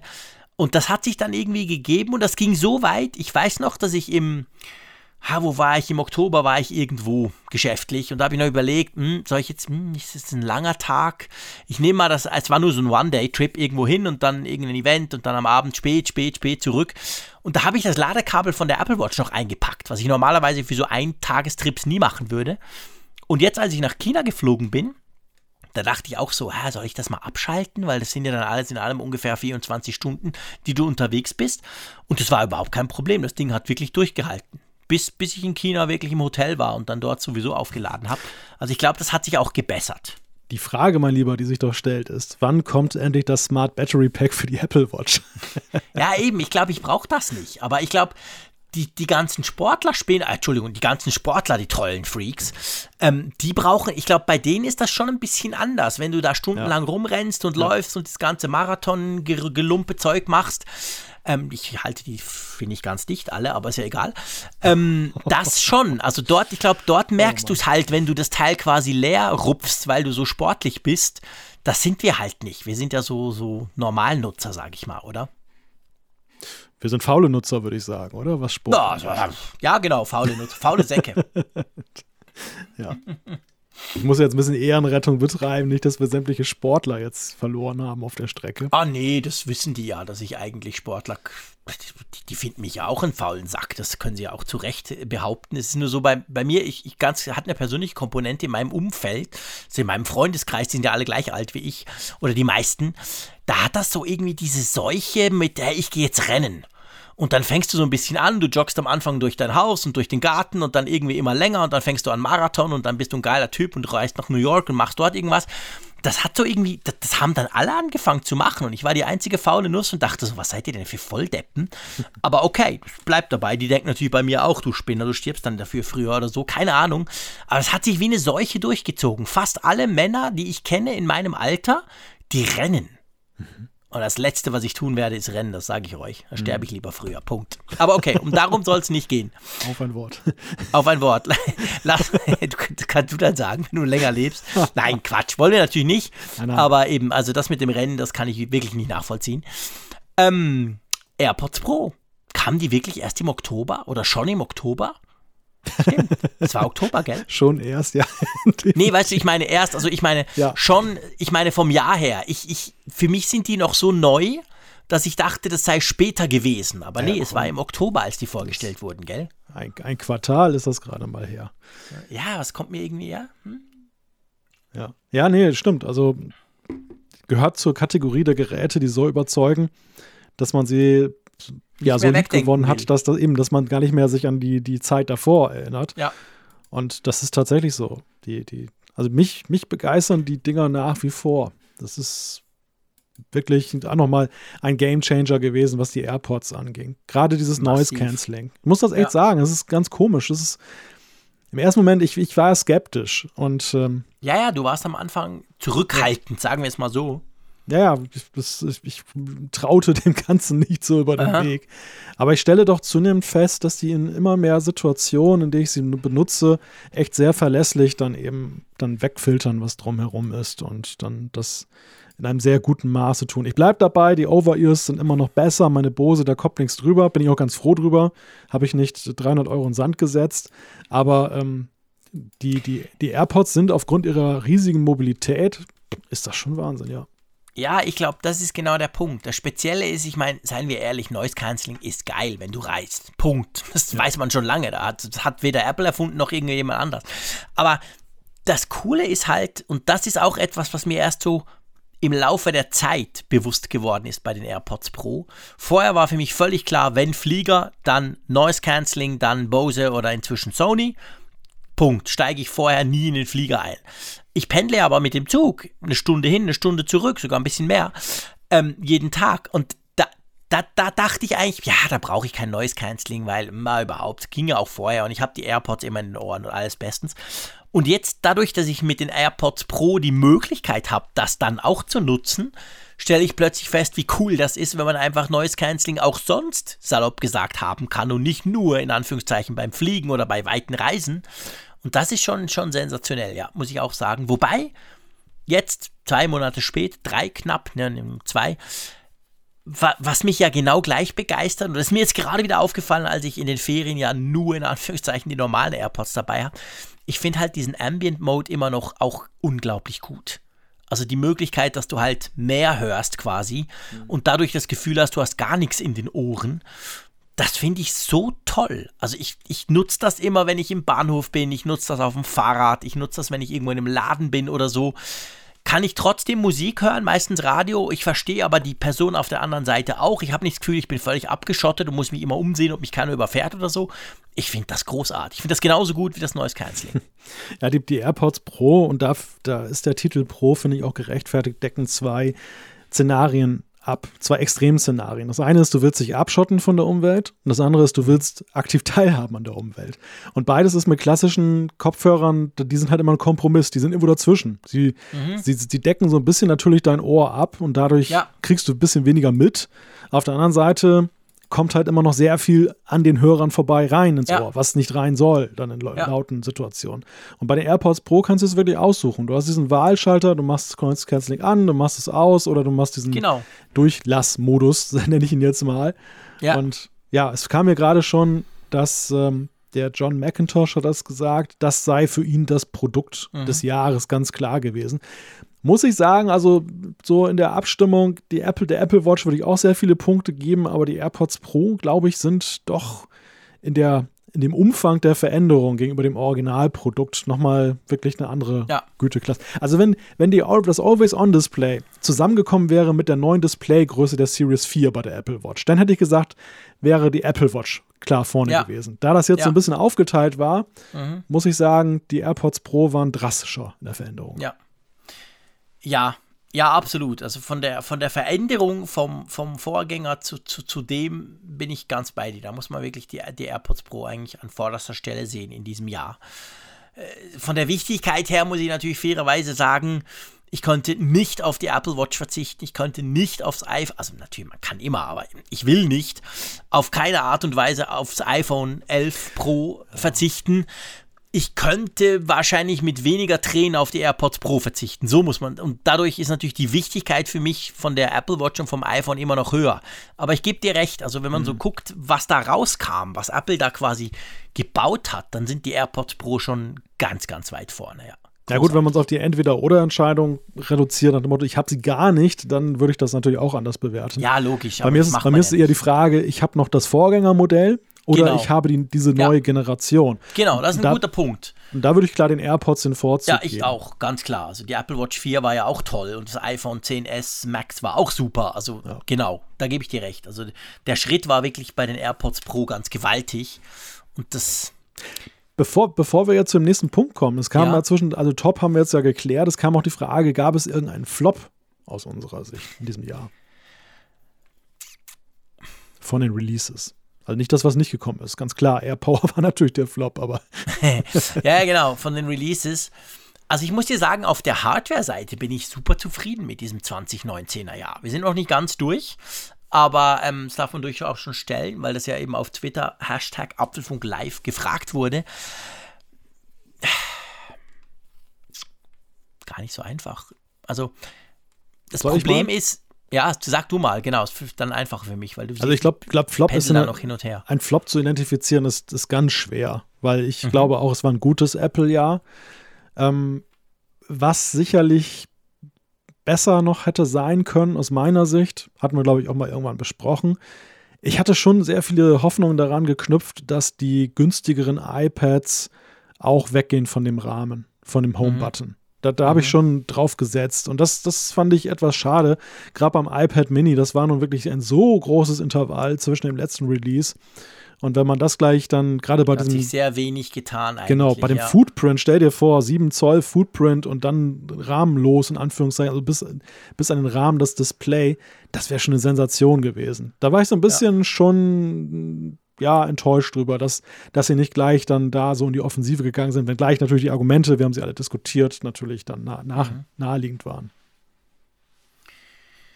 Ja, ja, das stimmt natürlich. Also beim iPad, da könnte man überhaupt beim iPad Lineup. Klar, es gibt ja viele, sagen, hey, aber toll, Apple hat das wieder in die Breite gezogen mit dem iPad Mini, dem iPad Air, die es ja gar nicht mehr gab, in dem Sinn aktualisiert. Ähm, hat man jetzt wieder das volle vom ganz günstigen iPad über das Mini zum etwas teureren Air bis hin zum iPad Pro. Das stimmt schon, aber man hätte sich bei denen eben gerade bei den iPads, die dazwischen kamen, ich meine, ich erwarte nicht vom Einsteiger-iPad für irgendwie 350 Franken, dass das Face ID und randlos hat, aber zum Beispiel gerade das Air, da bin ich ganz bei dir. Also beim iPad Air, das ja auch ziemlich teuer ist, da hätte man mehr machen können, als nur aktuellen Prozessor reinkloppen. Ähm, ich hätte mir auch, aber das ist nicht Flop im eigentlichen Sinn. Also du siehst, mir fällt das schwer. Also hardwaremäßig sehe ich keinen Flop. Aber ich meine, ich hätte mir zum Beispiel auch beim iMac gewünscht. Das iMac-Design ist jetzt, ich glaube, es ist zehn Jahre alt, sogar ein bisschen mehr. Also das Ding kennen wir jetzt. Und das mit den dicken Rändern und so. Also ich hätte mir eigentlich beim iMac schon dieses Jahr gewünscht, dass das mal so ein bisschen, ja, Richtung weniger Rand etc. und das ganze Fusion Drive Drehzeugs raus, nur noch SSDs etc. Also da hätte ich mir eigentlich mehr gewünscht als nur dieses, dieses Hardware, wir bauen neue Prozessoren rein, Geschichtzeug. Da war ich ein bisschen enttäuscht, als der rauskam. Ja. Ja, kann ich nachvollziehen. Aber sonst so als Flop, ich muss dir ganz ehrlich gesagt sagen, eigentlich Apple TV Plus. Aber das liegt mehr dran, ich schaue Oh. nie Fernsehen, ich nehme mir selten Zeit für sowas. Ja, das finde ich gar nicht. Das finde ich Ja. gar nicht. Aber da kommen wir jetzt dazu. Das ist ja das, der nächste Punkt auf der Genau. Liste. November Genau. war der Start von TV Plus, der Dienst, der zu unserer Überraschung 4,99 nur kostet. Wir waren ja mal ursprünglich von 10 Euro ausgegangen. Mhm. Ja, ja, genau. Bei Apple-Preistabelle entsprechend. Und zweitens, der für die allermeisten Nutzer ja im ersten Jahr jetzt gar nichts kostet, weil Apple es dann eben mit dieser, du hast ein Gerät gekauft und kriegst ein Jahr kostenlos Option versehen hat. Ja. Ja, ich meine, das ging ja recht, also das war ja, also ich habe viel Feedback bekommen von Leuten, die gesagt haben, das hat bei mir nicht funktioniert. Die dann sogar einen Monat später noch gesagt haben, am 1. Dezember, hey, jetzt hat es mir irgendwie diese 6 Franken, bei uns sind 6 Franken in der Schweiz, abgezogen, weil das irgendwie trotz neuem Gerät und so, also hat ja nicht bei allen so völlig easy peasy funktioniert, dieses, ich habe ein neues Gerät und kriege dadurch Apple TV Plus ein Jahr gratis. Einige mussten auch beim Support vorbei oder im Apple Store mal kurz, damit das dann gerichtet wurde. Bei mir hat es problemlos funktioniert, muss ich sagen, direkt auf dem iPhone 11 gleich. Nee, ich will es nicht flop, ich meine, es ist was komplett Neues und ja, ich, ich hätte, ich gucke halt einfach, ich nehme mir einfach viel zu wenig Zeit. Für mich ist YouTube das Fernsehen eigentlich. Und da hat Apple TV Plus auch nichts dran geändert. Also Was ich musste mich quasi zwingen, das zu gucken. Aber es ist auch bei Netflix so. Kulturbanause. Ja, es ist tatsächlich so. Nee, ich, ja, ist wirklich so. Also Ja. ich, ich gucke Fernsehen, wenn dann Live-Sport. Wegen meinen Söhnen. Dann schauen wir irgendwie Premier League Fußball. Das ist recht spannend. Aber sonst, pff, bah. Und darum hat es mich eigentlich auch nicht so interessiert und interessiert mich immer noch nicht. Aber ja, Das, das YouTube-Fass mache ich mal nicht auf. Ich gucke auch Nee, nee. zuweilen YouTube und habe da so meine eigene Meinung über die die Formate, die da sehr klickträchtig sind, aber lassen wir das mal beiseite.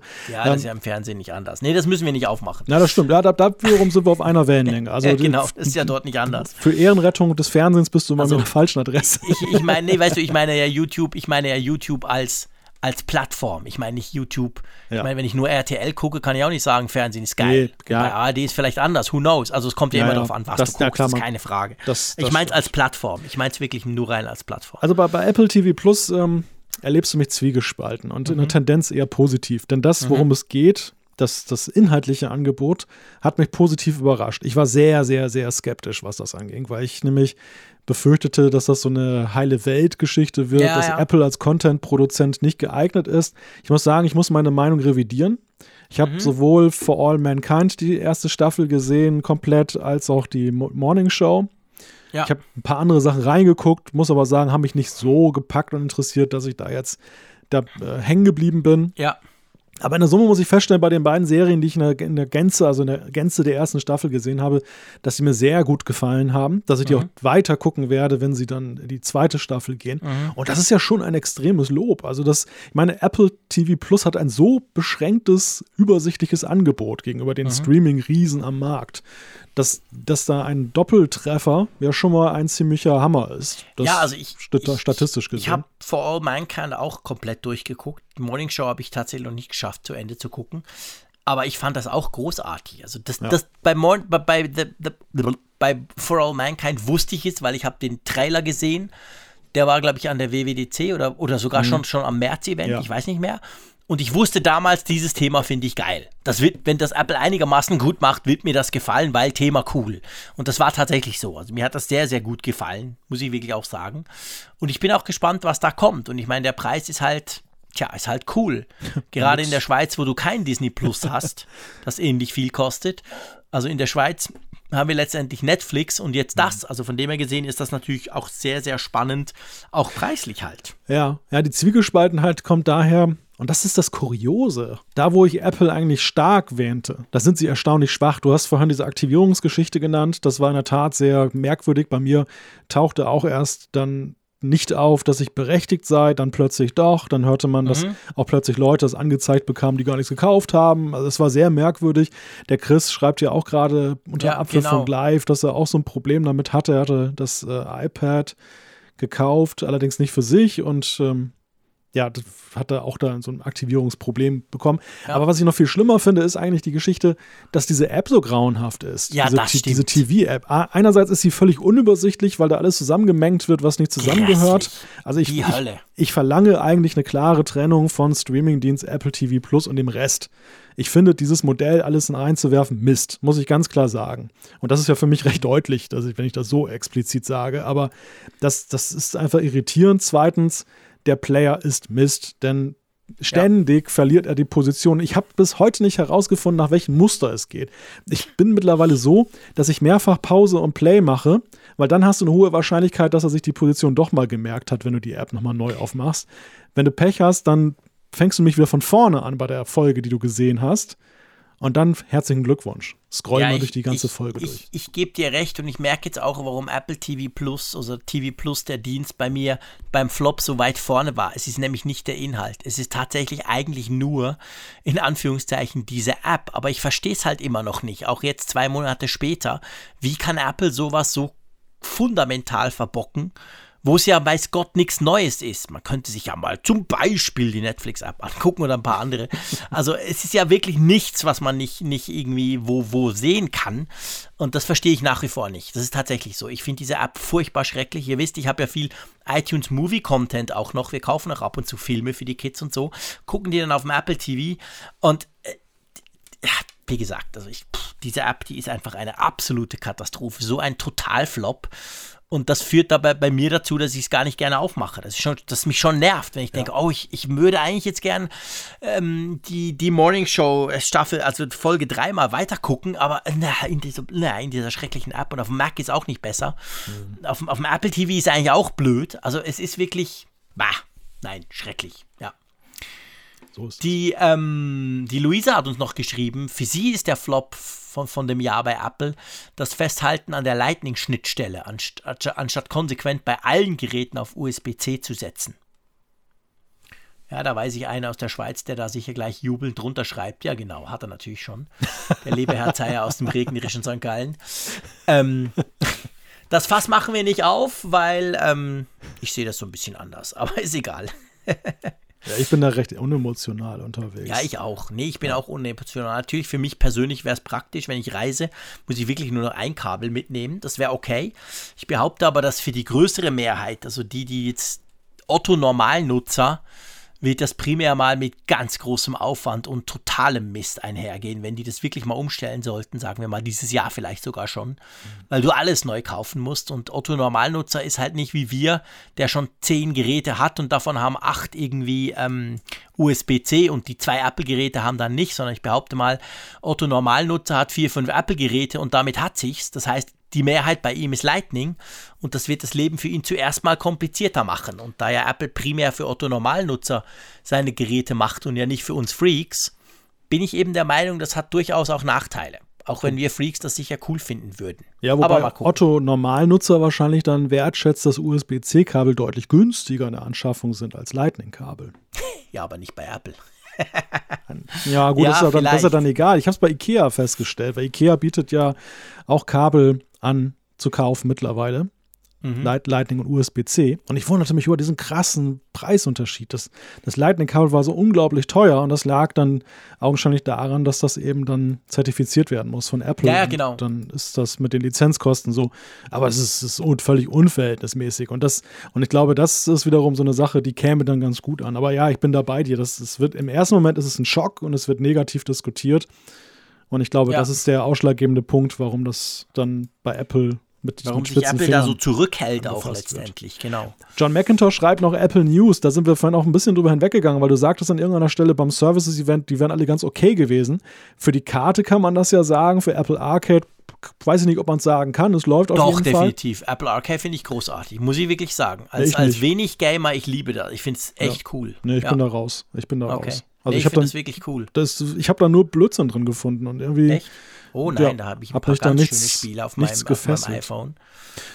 Vielleicht später mal. Aber ähm, auf jeden Fall Apple News, das, das ist auch, muss man sagen, wir. wir da kann wir, ich nicht mitreden. Ich ja, wir, wir verfolgen getestet. das ja nur so peripher mit, weil das ja hier in Europa noch gar nicht am Start ist. Aber genau. in den USA, wenn man so die Medien-News liest, ja, das ist äh, nicht so der durchschlagende ja. Erfolg, die Revolution des Newsmarktes gewesen. Das stimmt schon. Also, das ist natürlich das ist wahr. Also es wurde ja so quasi als die universale Flatrate für News, Content, Magazininhalte, sagen wir mal so, wurde es ja so ein bisschen angepriesen und das ist es, glaube ich, in den USA definitiv nicht.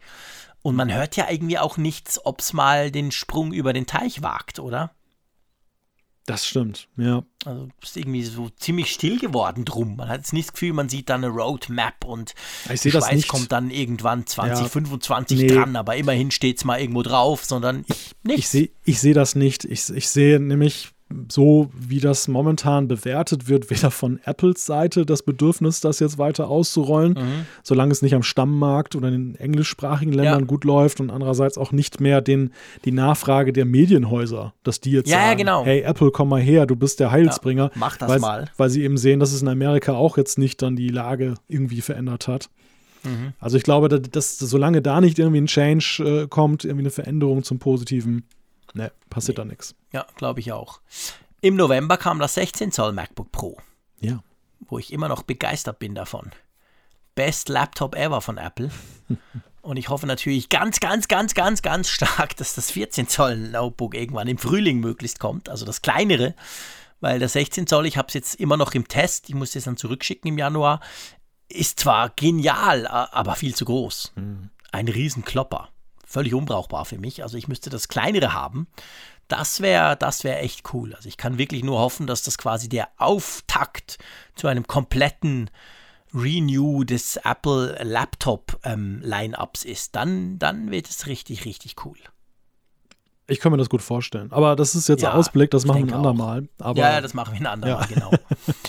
es gab ja noch ein Event. Also ja. ein Nicht-Event. Ein nur bestimmte sind eingeladen. Ganz komisches Event ähm, in New York, gell? Der arme ja. Zaya war da. Der fand das, glaube ich, sogar noch cool. Ja, der hat sich da schön geredet. Ja, wahrscheinlich, genau. oder, musste es gegenüber seinem Chefredakteur, weil es hieß, oh, ja, was machst du eigentlich so. in New York? Verdammt nochmal. Ähm, ja, es, es gab so ein, sagen wir mal, es war kein Event, es gab eine Einladung an gewisse Journalisten und die durften dann äh, in New York quasi mit App-Entwicklern und Apple-Leuten so ein bisschen plauschen in einer schönen Lounge. Kann man das so sagen? Ja, so ist es eigentlich ganz gut umrissen. Es war eigentlich so ein halb öffentliches Hintergrundgespräch, was Apple da anberaumt hat, um den App Store, um die Apps ein bisschen zu pushen. Und ja, man muss ja sagen, ja, klar, es sorgte so ein bisschen für ein ganz klein bisschen Aufsehen, die eine oder andere nette Story, aber ja, am Ende wenig. folgenlos geblieben. Mhm. Lass uns so ein bisschen das Fazit von diesem Jahr ziehen man kann schon, glaube ich, sagen, wir haben es am Anfang gesagt, Apple hat zugehört. Also ich habe noch nie ein Jahr, ich, ich, kann mich nicht erinnern an ein Jahr, wo, wo so, viel, so viele Dinge kamen, wo man gesagt hat, ja genau, das wollte ich schon lange. Ja, das hätte Apple definitiv mal machen müssen und zack, dann kommt es plötzlich. Ähm, und gleichzeitig haben sich irgendwie viele Gerüchte auch bewahrheitet, oder? Es gab recht wenig, das so völlig daneben lag, oder? Das ist mir so beim Aufschreiben der Punkte mhm. und dem Durchgucken unserer Folgen dann nochmal aufgefallen, wie, wie, unglaublich viele Dinge im Vorfeld dann wirklich diskutiert wurden. Das 16 Zoll ja. MacBook Pro ist so ein Paradebeispiel. Da haben wir wirklich monatelang vorher immer wieder darüber diskutiert, dass da sich was ändert, dass da auch mit der Tastatur was im Gange ist und so. Ist ganz witzig. Die AirPods sind auch so ein Beispiel. Also eigentlich so alles Mögliche hat sich irgendwie abgezeichnet im Vorfeld. Dieses Double Down on äh, Private und, und Security, mhm. was äh, Tim Cook mal angeordnet hat, dass, äh, dass das alles geheim halten, ge geheim bleiben soll. Ja, da muss man sagen, das hat im Jahre 2019 einmal mehr nicht gut funktioniert. Wobei man immer auch nicht weiß, inwieweit das dann auch durchaus Apple nutzt. Also am Ende ist es ja so, diese Gerüchte, die die beliebt sind, die geteilt und gelesen werden. Und am Ende kommt das dann da tatsächlich irgendwann. Das ist ja. ja. auch so ein Glücksmoment für viele Menschen. Das ist ja gar nicht mal immer nur negativ. Negativ sind ja die Gerüchte, die sich nicht bewahrheiten, wo die Leute ja, sagen, genau. hey, das wäre cool, aber dann kommt es gar nicht. Also ich, ich finde gar nicht so sehr, klar, wir, wir, wir Apple-Freaks sind alle so ein bisschen auf dem Trip, dass wir sagen, wir würden so gerne mal wieder sensationell überrascht werden. Ja, aber das habe ich schon lange aufgegeben, schon seit ja. Jahren, ganz ehrlich. Also, dich überrascht doch eh nicht, du bist doch so abgebrüht. Na, na, nein, ah, ah, ich bitte dich überhaupt nicht, war dieses Jahr einige Male heftigst überrascht. Nee, nee, nee, nee so meine ich es nicht, sondern ja. ich meine einfach, das habe ich schon ein paar Mal erklärt, also die, die Art und wie das in China, wie das in Asien produziert wird, einfach die ganze, wie das heute funktioniert, so ein Smartphone, zu erdenken und dann quasi ähm, rauszubringen. Ich, ich bin völlig überzeugt, wenn, dann kannst du nur noch bei Software eine gewisse Geheimhaltung aufrechterhalten. Und selbst da ist es ja schwierig, wenn man den Mark Gurman liest, der immer wieder quasi direkt von Apple oder direkt von Leuten, die bei Apple arbeiten, irgendwelche Infos kriegt. Mhm. Aber mit Hardware, das kannst du vergessen. Also solange wir, ich sag's mal ganz salopp, solange wir Konsumenten erwarten, dass Apple im September ein, ein, ein iPhone vorstellt und ich das dann spätestens zwei Wochen später auch kaufen kann und am liebsten auf der ganzen Welt, Solange wird es so sein, dass es nicht möglich ist, sowas komplett geheim zu halten. Punkt. Ist ja. halt einfach so. Weil du musst die paar Millionen halt vorher produziert haben. Ja, da fällt mal eins vom Laster. Zum Fazit würde ich gerne noch hinzufügen, also ich bin ja auch Anhänger der Theorie, dass ähm, Apple verstanden hat. Hatten wir mehrfach mhm. jetzt in der Sendung. Ja. Also ich glaube, das kann man sagen, ist ein gemeinsamer Nenner so in der Rückschau zweierlei ist mir aufgefallen. Das eine ist positiv, Apple hat geliefert, würde ich dann auch ja, genau. als Unterzeile wählen. Denn das ist nicht selbstverständlich. Wir haben ja gerade AirPower ist ja so ein Beispiel dafür, äh, für Dinge, die also AirPower war das krasse Beispiel, weil es gar nicht gekommen ist. Andere Sachen sind angekündigt und viel später gekommen mhm. und Apple hat sich damit schwer getan. Das hatten wir dieses Jahr ja nicht. Also wir hatten ja nee. wirklich Dinge, die, nee. die sind gekommen, teilweise natürlich der Mac Pro hat sich auch schon vorher angekündigt, also dass er dieses Jahr kommen wird. Und, aber es wurde geliefert, es ist da. Ja. Und das ist für Apple erstmal ein Erfolg, dass sie das hingekriegt haben und auch geliefert in positiver Weise. Der andere Punkt ist, und das fällt mir vor allem softwaretechnisch so rückblickend auf, dass ähm, ja, so am Ende des Jahres ist es dann nicht ganz so spektakulär gewesen. Also diese Abnutzungserscheinungen, dass man merkt, die Produkte sind ziemlich ausgereift, auch die Software. Also Klammer auf, wenn man mal die ganzen Fehler und Updates vergisst, Klammer zu, aber in der Frage der Features, ne? Also es ist mhm. klar, ein Dark Mode ist nett und ich tatsächlich nutze ich ihn auch jetzt mit der Automatik im Winter, dass dann eben dann das sich verdunkelt und so. Aber das sind jetzt nicht so groundbreaking Features, wo ich sage, wow, ich werde ewig an das Jahr 2019 denken, weil da nee. wurde der Dark Mode eingeführt.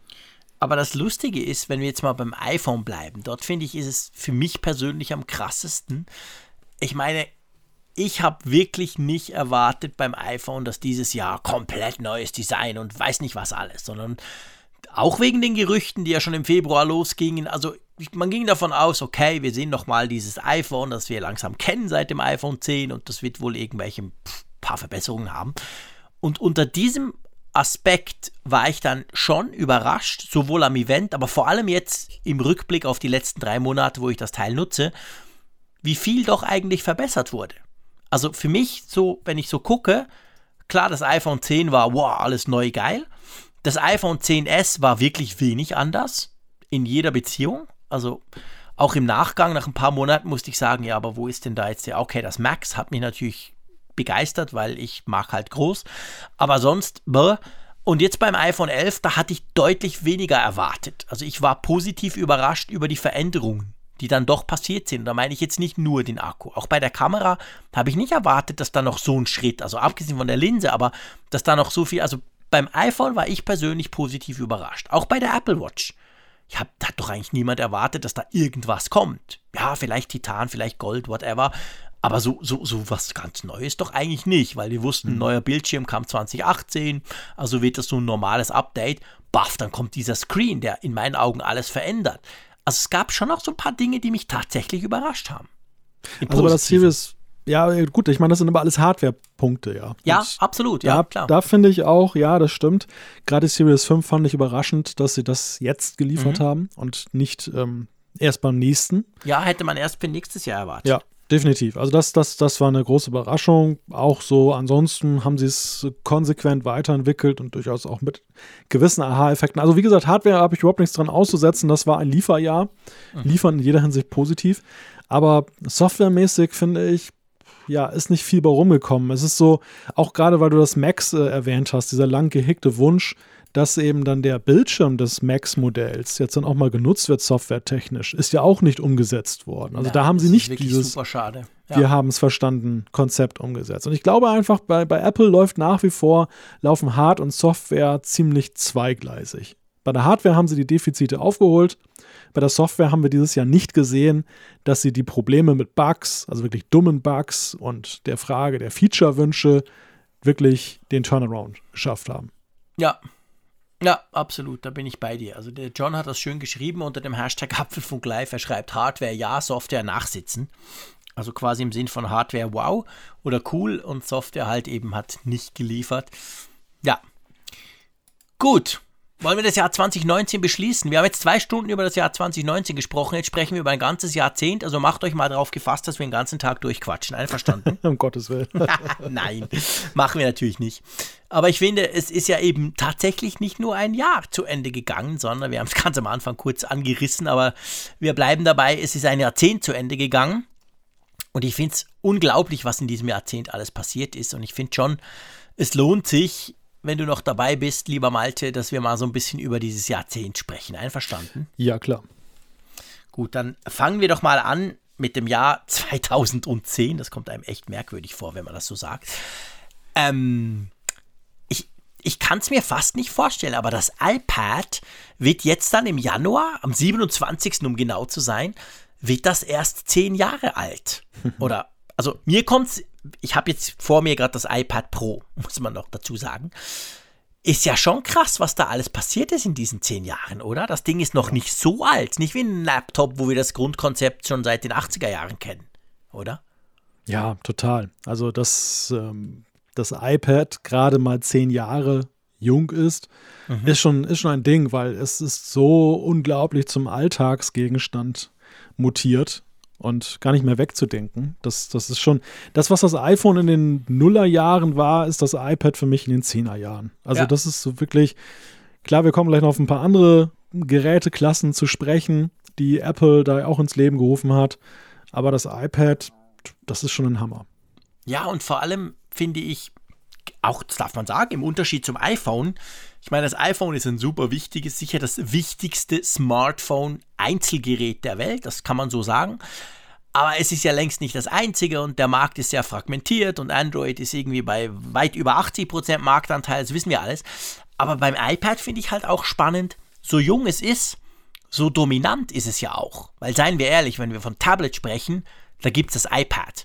Es gibt noch einigen Android-Schrott, aber das ist so weit davon entfernt, irgendwie ja.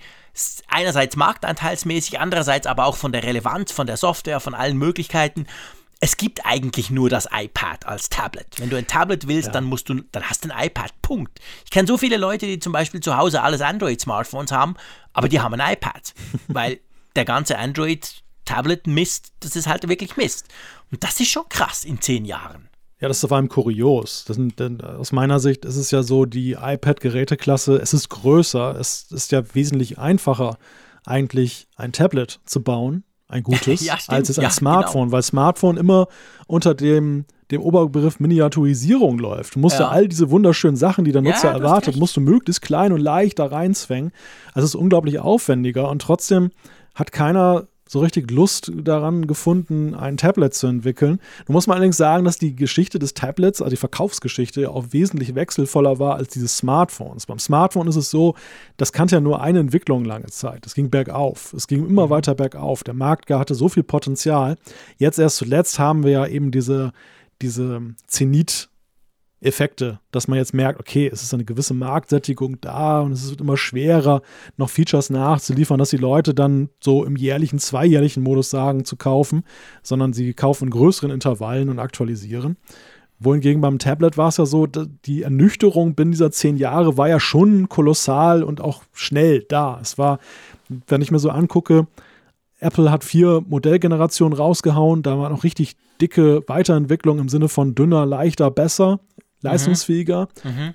So bis zum iPad 4. Und dann war ja eigentlich so ein Punkt erreicht, da muss man sagen, dass das R war noch so irgendwie spannend, weil es dann eben ja nochmal leichter war und mhm. kompakter.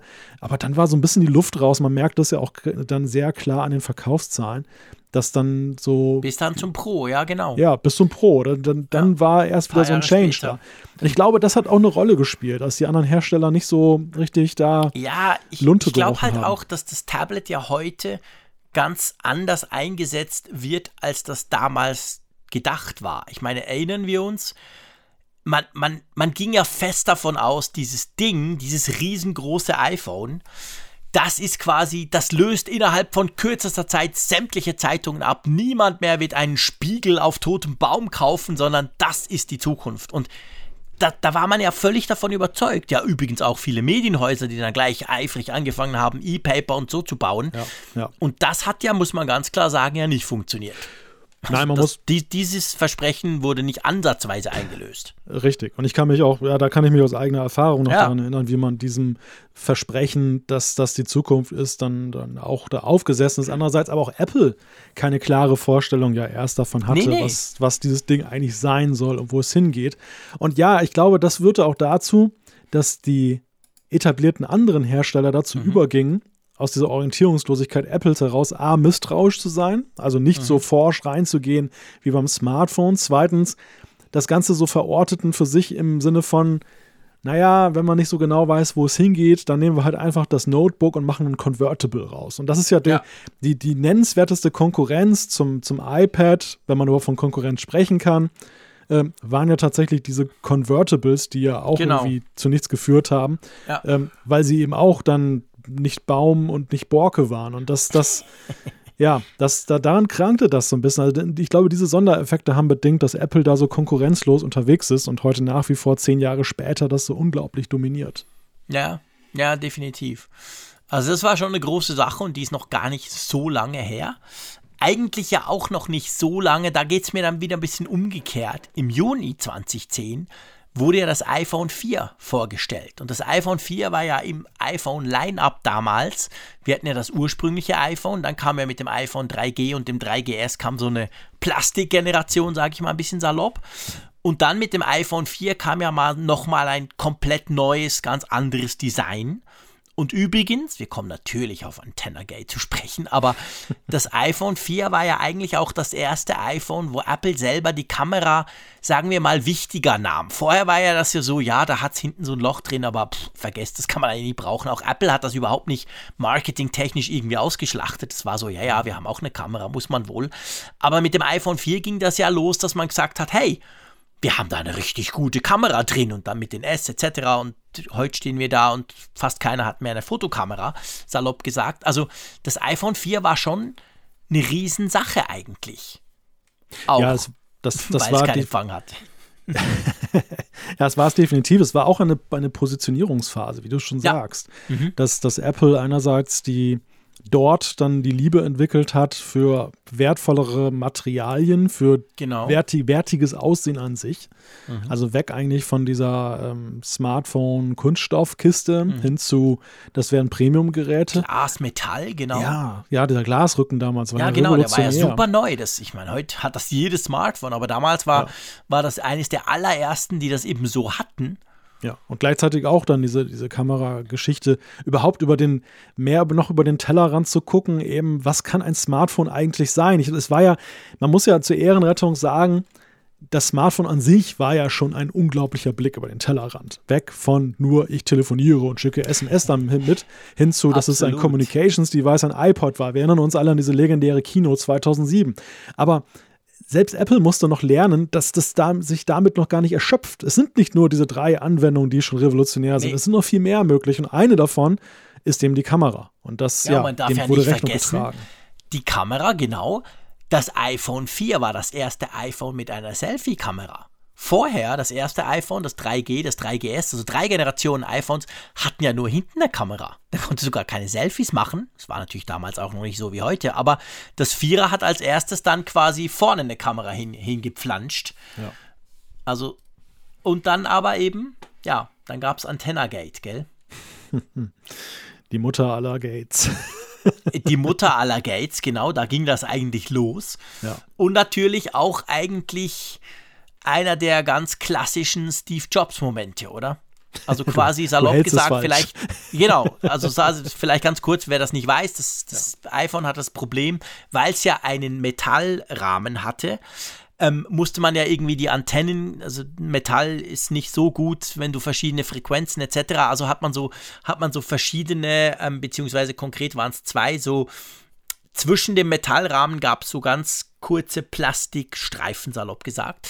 Und dann gab es eben verschiedene Antennen in dem Ding, in diesem Rahmen drin und die wurden unterteilt durch dieses Plastik. Und wenn du das falsch gehalten hast, also dann hast du quasi zwei von diesen Antennen, salopp gesagt, kurz geschlossen und da war der Empfang deutlich schlechter. Und das hat sich relativ schnell rausgestellt. Das war wirklich ein großes Problem. Und Steve Jobs ist dann halt hingegangen und hat gesagt, hey, pff, du hältst es einfach falsch, drück halt da nicht drauf. Blöderweise war es genau da, wo jeder das iPhone halten muss. Also es war so ein absoluter Klassiker aber eben auch klassisch Steve Jobs, der zuerst mal sagt, du bist schuld, Idiot, wir haben alles richtig gemacht, oder? Ja, die, die Antwort darauf, dass sie dann Bumper verschenkt haben, diese Plastikummantelung, genau. die fand ich ja auch damals hochgradig skurril. Das war ja auch ja. Eine, eine interessante Reaktion, ja. Genau, und dann natürlich beim iPhone 4S war das dann kein Thema mehr, wurde auch nie mehr erwähnt natürlich, aber da hatte man es dann gefixt. Gab ja einige solche Gates. Wir erinnern uns das iPhone 6, das verbogen wurde, wenn man es irgendwie in die Hosentasche hinten reingesteckt hat. Also das war sehr durchs Metall, durchs Alu hatte, konnte das biegen. Das war das Bandgate und da war es auch so, nie was zugegeben, aber das nächste Modell hat es nicht mehr. Also man hat es dann doch gefixt und dadurch eigentlich ja salopp gesagt zugegeben, dass man tatsächlich ein Problem hatte. Aber das war 2010, das war alles, alles im Juni 2010. Übrigens lustig, damals hat ja Apple die iPhones noch im Juni vorgestellt. Hm. Das war nicht immer September. Der September kam dann erst später. Ja, das war irgendein Jahr später, mhm. wo dann plötzlich, das, da waren einige Leute ganz ärgerlich damals, weil ihre mhm. Vertragslaufzeit dann plötzlich nicht mehr kompatibel war zu dem veränderten Release-Termin genau. der iPhones. Da war Stimmt, nämlich dann, über, dann über, diese zwei Jahre hinweg und das, ja, ja. Ja, genau. Das hat dann tatsächlich, vorher war es immer Juni und dann aber 2011 dann mit dem iPhone 4S ähm, wurde es dann das klassische ähm, quasi äh, Ende September, Oktober, Anfang September, so diese Geschichte Event. Ja, ketzerisch könnte man sagen, man brauchte dann künftig das Weihnachtsgeld, um es finanzieren zu können, das iPhone. Vielleicht, ja, dass es dann ganz neu Weil es immer teurer wurde. Damals war es noch günstiger. Der Sweet, ja, stimmt. Und das ist natürlich auch der Sweet Spot der, der Vorstellungen. Also, wenn musst du eben ja. wirklich im September was vorstellen und gehst dann richtig mit dem Neuesten vom Neuen quasi ins Weihnachtsgeschäft und nicht wie Samsung, die das im Februar, März vorstellen. Dann auf den Markt gehen, ist natürlich auch cool, aber du verkaufst halt weniger als im Weihnachtsquartal. Also, von dem her gesehen war das schon ganz clever. Aber 2011 muss man sagen, ja, ein sehr schwieriges Jahr für Apple. Ja, es war das Jahr, wo Steve Jobs halt dann durch seine Krankheit, seine Krebserkrankung immer häufiger ausfiel und dann auch dementsprechend die Zukunftsfragen gestellt wurden, weil Apple war nun mal eine sehr auf Jobs fokussierte Company. Das, man sah halt damals irgendwie keine Perspektive für ein Apple ohne Steve Jobs. Und er war halt sehr rührig noch dennoch. Er hatte dann die iCloud vorgestellt. Er hat damals in Cupertino vor dem Stadtrat den Apple Park vorgestellt und dafür geworben, dass der Stadtrat dem zustimmte.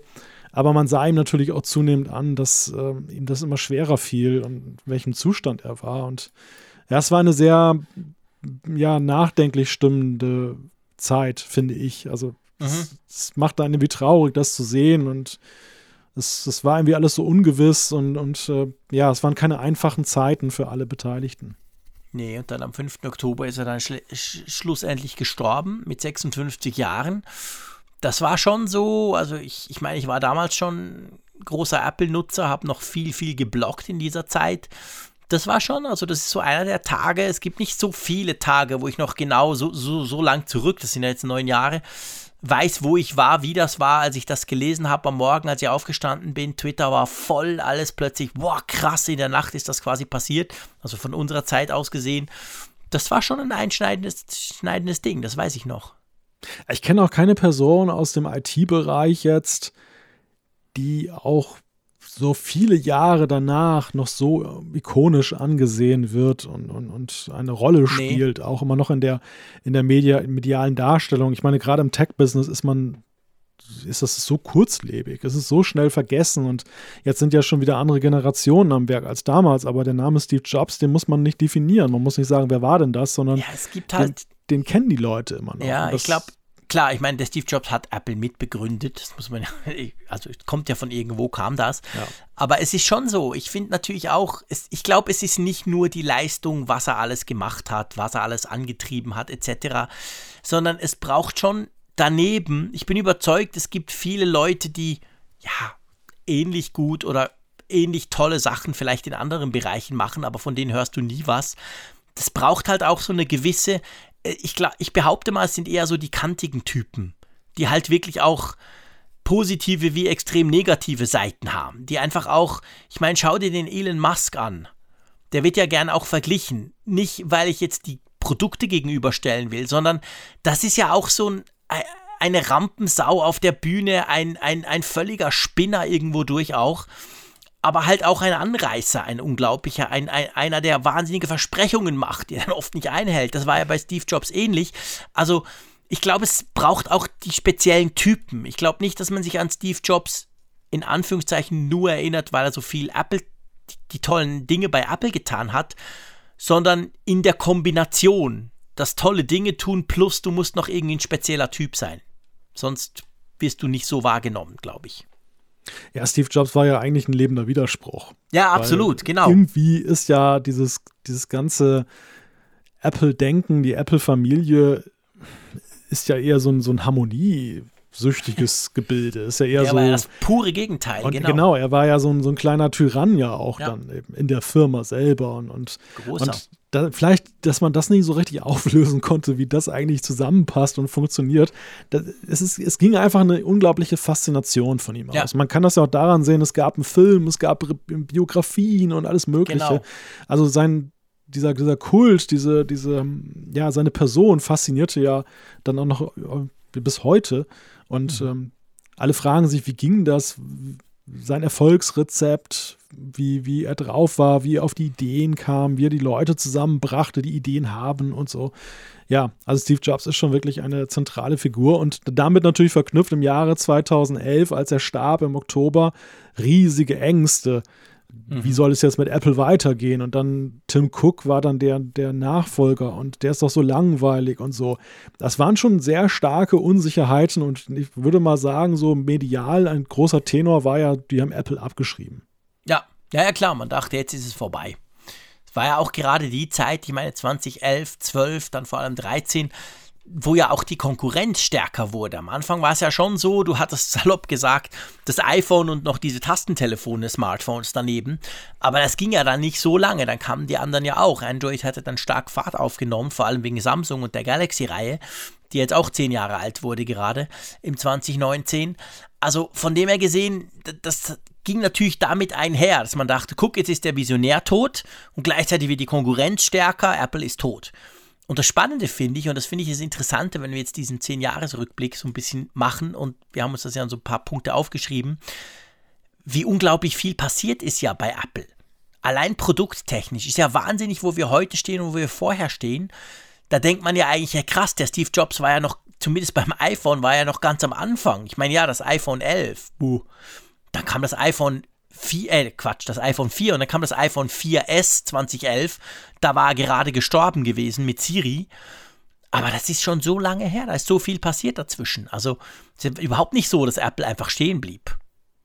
Nein, das kann man überhaupt nicht sagen. Also das, das, das ist rückblickend, diese Befürchtung hat sich überhaupt nicht bewahrheitet. Und es, diese Diskussion wurde aber ewig geführt. Ne? Also ich erinnere mich, Jahre später wurde immer noch gesagt, ja, das ist immer noch von Jobs vorgezeichnet worden und wartet nur ein Jahr, dann ist der Spirit ja. endgültig raus ja, genau. und dann genau. geht es den Bach runter. Und nein, äh, man muss sagen, ja, Apple hatte, glaube ich, schon so ein bisschen dran zu knabbern. Klar. Äh, es war einiges vorgezeichnet, aber das ersparte der Firma trotzdem nicht, dass sie sich neu finden musste. Sie musste sich mhm. entwickeln und es war ja nun auch eine, glaube ich, kulturelle völlige Umorientierung in der Firma, weg hin mhm. zu dem, der alles vorgab und dem alles zusammenging, zu diesem Modell, was Tim Cook etabliert hat, des CEOs, der sich eher zurücknimmt, der einerseits Entscheidungen trifft, aber auf der anderen Seite eben halt die Talente mehr hervorholt, mhm. mehr sagt, komm mal her, du bist der Marketingmann, du bist der Designmann, du bist der Softwaremann. Ja. Und naja, sowas machst du nicht von heute auf morgen und das hatte auch Stärken und Schwächen und das konnte man eben auch in den Produkten dann zeitweise sehen. Aber am Ende muss man sagen, und das ist ja, da knüpfen wir an an eben diesen Jahresrückblick 2019, am Ende dieses Jahrzehnts haben sie die Kurve gekriegt. Ne? Also finde ich zumindest. Sie stehen momentan ja. sehr positiv da. Und man ja, kann wirklich absolut. mit der entsprechenden Distanz sagen, nichts von alledem, was 19 positiv geprägt wurde, wurde von Steve Jobs damals schon vorerdacht. Nein, definitiv Und, nicht. Und äh, sie haben das, nicht mehr, das, das ist jetzt wirklich, ja, aber jetzt kannst du wirklich sagen, jetzt ist es eine hundertprozentige Leistung derer, ja die ihm nachgefolgt sind. Das kann ihn jetzt keiner mehr streitig machen. Ja, und, ja und das, das, stimmt. Und das, glaube ich, kann man jetzt tatsächlich erst mit, mit sag ich mal, so, so hieb- und stichfest mit zehn Jahren, fast zehn Jahren Distanz ja. behaupten und sagen. Ja, genau. Ich meine, 2012, vielleicht, wenn wir ein bisschen weitergehen, wir hatten, es gab da so eine Bildungsoffensive ja von Apple. Das war, glaube ich, gleich am Anfang von 2012. Da wollte man ja ganz groß quasi die Bildung so ein bisschen zurück zu alter Stärke. Apple war ja vor allem in den 80er Jahren, waren sie ja super stark im Bildungsbereich in den USA. Das haben sie dann so ein bisschen verloren an Windows und Co. Und da wollten sie zurück, das alles zurückerobern. Was denkst du heute darüber, acht Jahre später? Sind das gelungen? Ich meine, sie haben ja jetzt vor zwei Jahren das gleiche nochmal versucht, so im Sinn von, hey, ihr braucht keine, ihr braucht überhaupt keine Laptops, vor allem keine Chromebooks, sondern das iPad allein mit Stift reicht, oder? Das haben sie ja nochmal probiert, eigentlich sechs Jahre später. Das Witzige in Deutschland ist, dass mir des Öfteren der Begriff iPad-Klasse unterkommt, aber man meint Echt? gar nicht iPad-Klasse. Also es sind dann irgendwie dann Notebooks, aber man spricht trotzdem okay. von iPad-Klasse. Also das hat irgendwie ja wohl schon Spuren hinterlassen mit dieser Marketing-Offensive, dass die Leute zumindest den Begriff als sich eingeprägt haben. Mhm in Gestalt, ja, am Ende ist es halt so ein Punkt, das Bildungssystem braucht Geld, hat meistens zu wenig Geld. Und ich mhm. glaube, das, das ist dann doch der springende Punkt, dass dann häufig auf Budget gegangen ja. wird. Wir hatten das Thema Bildung ja auch schon diverse Male im Apfelfunk. Wir haben ja auch einige Lehrer unter unseren Hörern und Hörern, die eben dann auch da Projekte machen und ähm, da sehr fachkundig unterwegs sind. Mhm. Ja, ich finde, es ist so lala geendet. Ne? Es ja, ist so ja. irgendwie, ja, wie genau. du schon sagst, sie wollten halt wieder Fuß fassen. Ja, sie sind auch wahrgenommen worden und es gibt auch sicherlich, bis heute gibt es ja Funktionen um iPads in Klassenräumen einzusetzen und Verwaltungstools dafür und so. Das soll ja alles ganz schön sein. Mhm. Aber naja, sie, sie haben jetzt nicht so die große Dominanz nach meinem Gefühl. Nee, das, das haben sie nicht. Und damals, 2012, ging es natürlich auch überhaupt nicht um iPads, sondern es ging natürlich damals wirklich noch um Macs, die man da in die Klassen bringen wollte. 2012 war dann für mich iPhone-technisch ein Highlight. Also Anfang 2012 wurde ja noch das iPad vorgestellt, ein neues, und zwar damals erstmals mit Retina.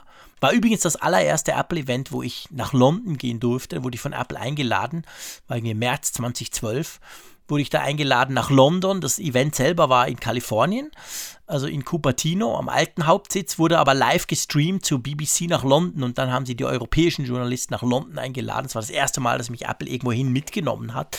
Das war eine, für mich ganz eine große Sache, ist immer verbunden mit diesem iPad mit Retina bei mir irgendwie. Aber spannender fand ich tatsächlich das iPhone 5. Weil mir ehrlich gesagt schon 2012 das iPhone 4S zu klein war. das scheint also Endlich wurde der Bildschirm ein bisschen größer nach oben. ja. Nein, also das war natürlich auch ein Meilenstein in der Entwicklung des iPhones, weil man ja dieses, dieses klassische Format, egal jetzt in welchem Gehäuse, aber ja diese Bildschirmdiagonale eben bis zum iPhone 4S dann durchgezogen hat. Und plötzlich hat man so ganz zaghaft mit der, mit der Höhe dann eben das verändert. Genau, man hat einfach mal nach oben ein bisschen gegangen. Heute lachen wir drüber. Heute ist das Mäusekino iPhone SE-Niveau natürlich. Aber damals war das im Unterschied zum iPhone 4 und 4S war das schon, ja, ich sag mal, eine größere Sache. Ja. Ähm, ich fand übrigens das Retina-Display beim iPad sensationell. Ja. Ne? Also ja, unabhängig auch. von deiner Erinnerung, aber das war für mich tatsächlich ähm, ein Grund, sofort das alte iPad zu verkaufen und ein neues dann zu erwerben. Wie immer bei diesem blöden Bildschirmzeug, seien wir ehrlich. Das war ja. beim iPhone so. Ich meine, das iPhone 4, wir haben es vorhin gar nicht so gewürdigt, wir haben vor allem über die Kamera gesprochen, aber das eigentliche, was Apple ja auch extrem marketingtechnisch dann ausgeschlachtet hat beim iPhone 4 2010, war ja, dieser Retina-Display, also quasi das erste Mal ein hochauflösendes, du siehst die einzelnen Punkte nicht mehr Display.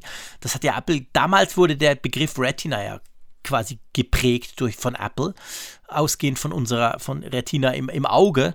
Und dann 2012 kam tatsächlich das iPad, wo, wo das auch hatte. Und das war genau so. Du hast es einmal gesehen, dachtest, boah, hast ein altes iPad angedacht und dachte, was ist mit dem? Ist das kaputt? Und das war seither bei Mac so, das war bei allem so. Sobald der Bildschirm viel hochauflösender wurde, hatten wir eigentlich ein Problem, gell? Ja, das Dilemma von Apple war allerdings, dass sie eben nur einen Schuss hatten in der ganzen Sache. Das, mhm. das Retina-Display war so ein Sprung nach vorne. Alle Displays danach, ja, also ich glaube, in der Allgemeinheit ist der Unterschied nie mehr so krass dann wahrgenommen worden, dann wie bei der Einführung von Retina. So, ohne dass ich das jetzt kleinreden will, aber P3 oder RGB-Farbräume. Ah ja, nee, das ist alles. Das, ja, das, das sind so Sachen, weißt du, da, da, da, oder auch OLED. Auch OLED. Ich glaube, wir, die wir es wertschätzen, wir sehen da große Unterschiede drin. In der Allgemeinheit, wenn ich mit Leuten spreche, höre ich immer wieder raus, das ist nicht wie Retina. Echt? Erinnern sich überhaupt wird. noch Leute dran, wie das Retina 2010 kam, meinst du? Ja, klar. Es gibt ja auch Leute, die das dann mitverfolgt haben, aber die jetzt nicht so Geeks und Nerds sind. Mhm. Es war halt vor allem gutes Marketing, das muss man schon sagen. Klar, es war die vierfach, also die, Auflösung war massiv mehr, du hattest wirklich vierfach mehr Pixel, das war natürlich, das hast du schon extrem gesehen. Ja. Aber ja, ja, also auf jeden Fall beim iPad war es noch augenfälliger, weil je größer, desto mehr fällt es natürlich auch auf. Ja, die Pixel hörten auf, sichtbar zu werden. Ja, das genau. War ja, das war ja der, der, der springende Punkt, jetzt mal diesen Marketingbegriff beiseite geschoben. Aber es war eben so, dass du ein ein makelloses Bild hattest ohne Klötzchen. Mhm. Und das war, genau. schon, das war schon kräftig. Ja, das war schon großartig. Ja. Nichtsdestotrotz, 2013 war für Apple ein schwieriges Jahr an der Börse, gell? Da haben sie doch total geschwächelt und haben, glaube ich, zum ersten Mal irgendwie Anleihen ausgegeben, oder? Ja, und das ist eigentlich auch so ein Punkt, der, weil er jetzt kein technischer in dem Sinne ist, glaube ich, auch immer naja, nur von der Wirtschaftspresse wahrgenommen wurde, aber gar mhm. nicht so jetzt dann eben auch von Apple-Medien diskutiert wurde, dass eben Apple auch da schwierige Jahre hatte und dass Tim Cook da da, kommt, da hat wirklich Tim Cook brilliert mit seiner Art, das zu regeln, die, die Märkte zu besänftigen, ihnen was zu geben, mit dieser Dividende, die seither ausgezahlt wird und Was so. ja der Steve Jobs nie wollte, hat er immer, immer Nein. abgelehnt. Da war der völlig kompromisslos. Also Ja. Jobs war ja eher so auf dem Trip, er wollte mal gebeten werden, irgendwas zu tun und nicht umgekehrt, er gibt von sich aus etwas. Dann. Und, genau. und das, das war schon ein Unterschied und da muss man ja sagen, diese Rechnung ist ja aufgegangen, wenngleich natürlich auch im ersten Moment oder auch über Strecken, dass dann auch die Diskussion geführt wurde, macht Apple zu viel für die Dividende, macht Apple zu viel für die Aktionäre und zu wenig für die Nutzer, wird einfach nur der Preis erhöht, aber der Gegenwert ist gar nicht gestiegen und solche Sachen. Diese ja immer wieder diese, dieser Vorwurf natürlich. aber kräftigst. Genau. Ja. Ja, Und, genau. und man, da muss man sagen, da war es auch so, sicherlich über das Jahrzehnt gesehen, dass Apple und in Persona Tim Cook da erstmal eine Balance finden musste, die für beide Seiten annehmbar ist. Ja, definitiv. Ich meine, natürlich wollte der Steve Jobs, der wollte auch Geld verdienen und Kohle machen und dass es Apple gut geht, keine Frage. Aber es ist so, also die, die, das Aktionariat von Apple wurde natürlich in den 10er Jahren, hat das massiv mehr Macht bekommen, als es unter Steve Jobs vorher der Fall war. Das ist ganz klar. Ähm, 2013 war auch das Jahr, im September dann wieder klassisch, wo ein iPhone vorgestellt wurde, das kann man ziemlich klar sagen, schon nach kurzer Zeit, dass ein Flop war. Das 5C. Dieses farbige, plastikkomische 5C-Ding. Genau.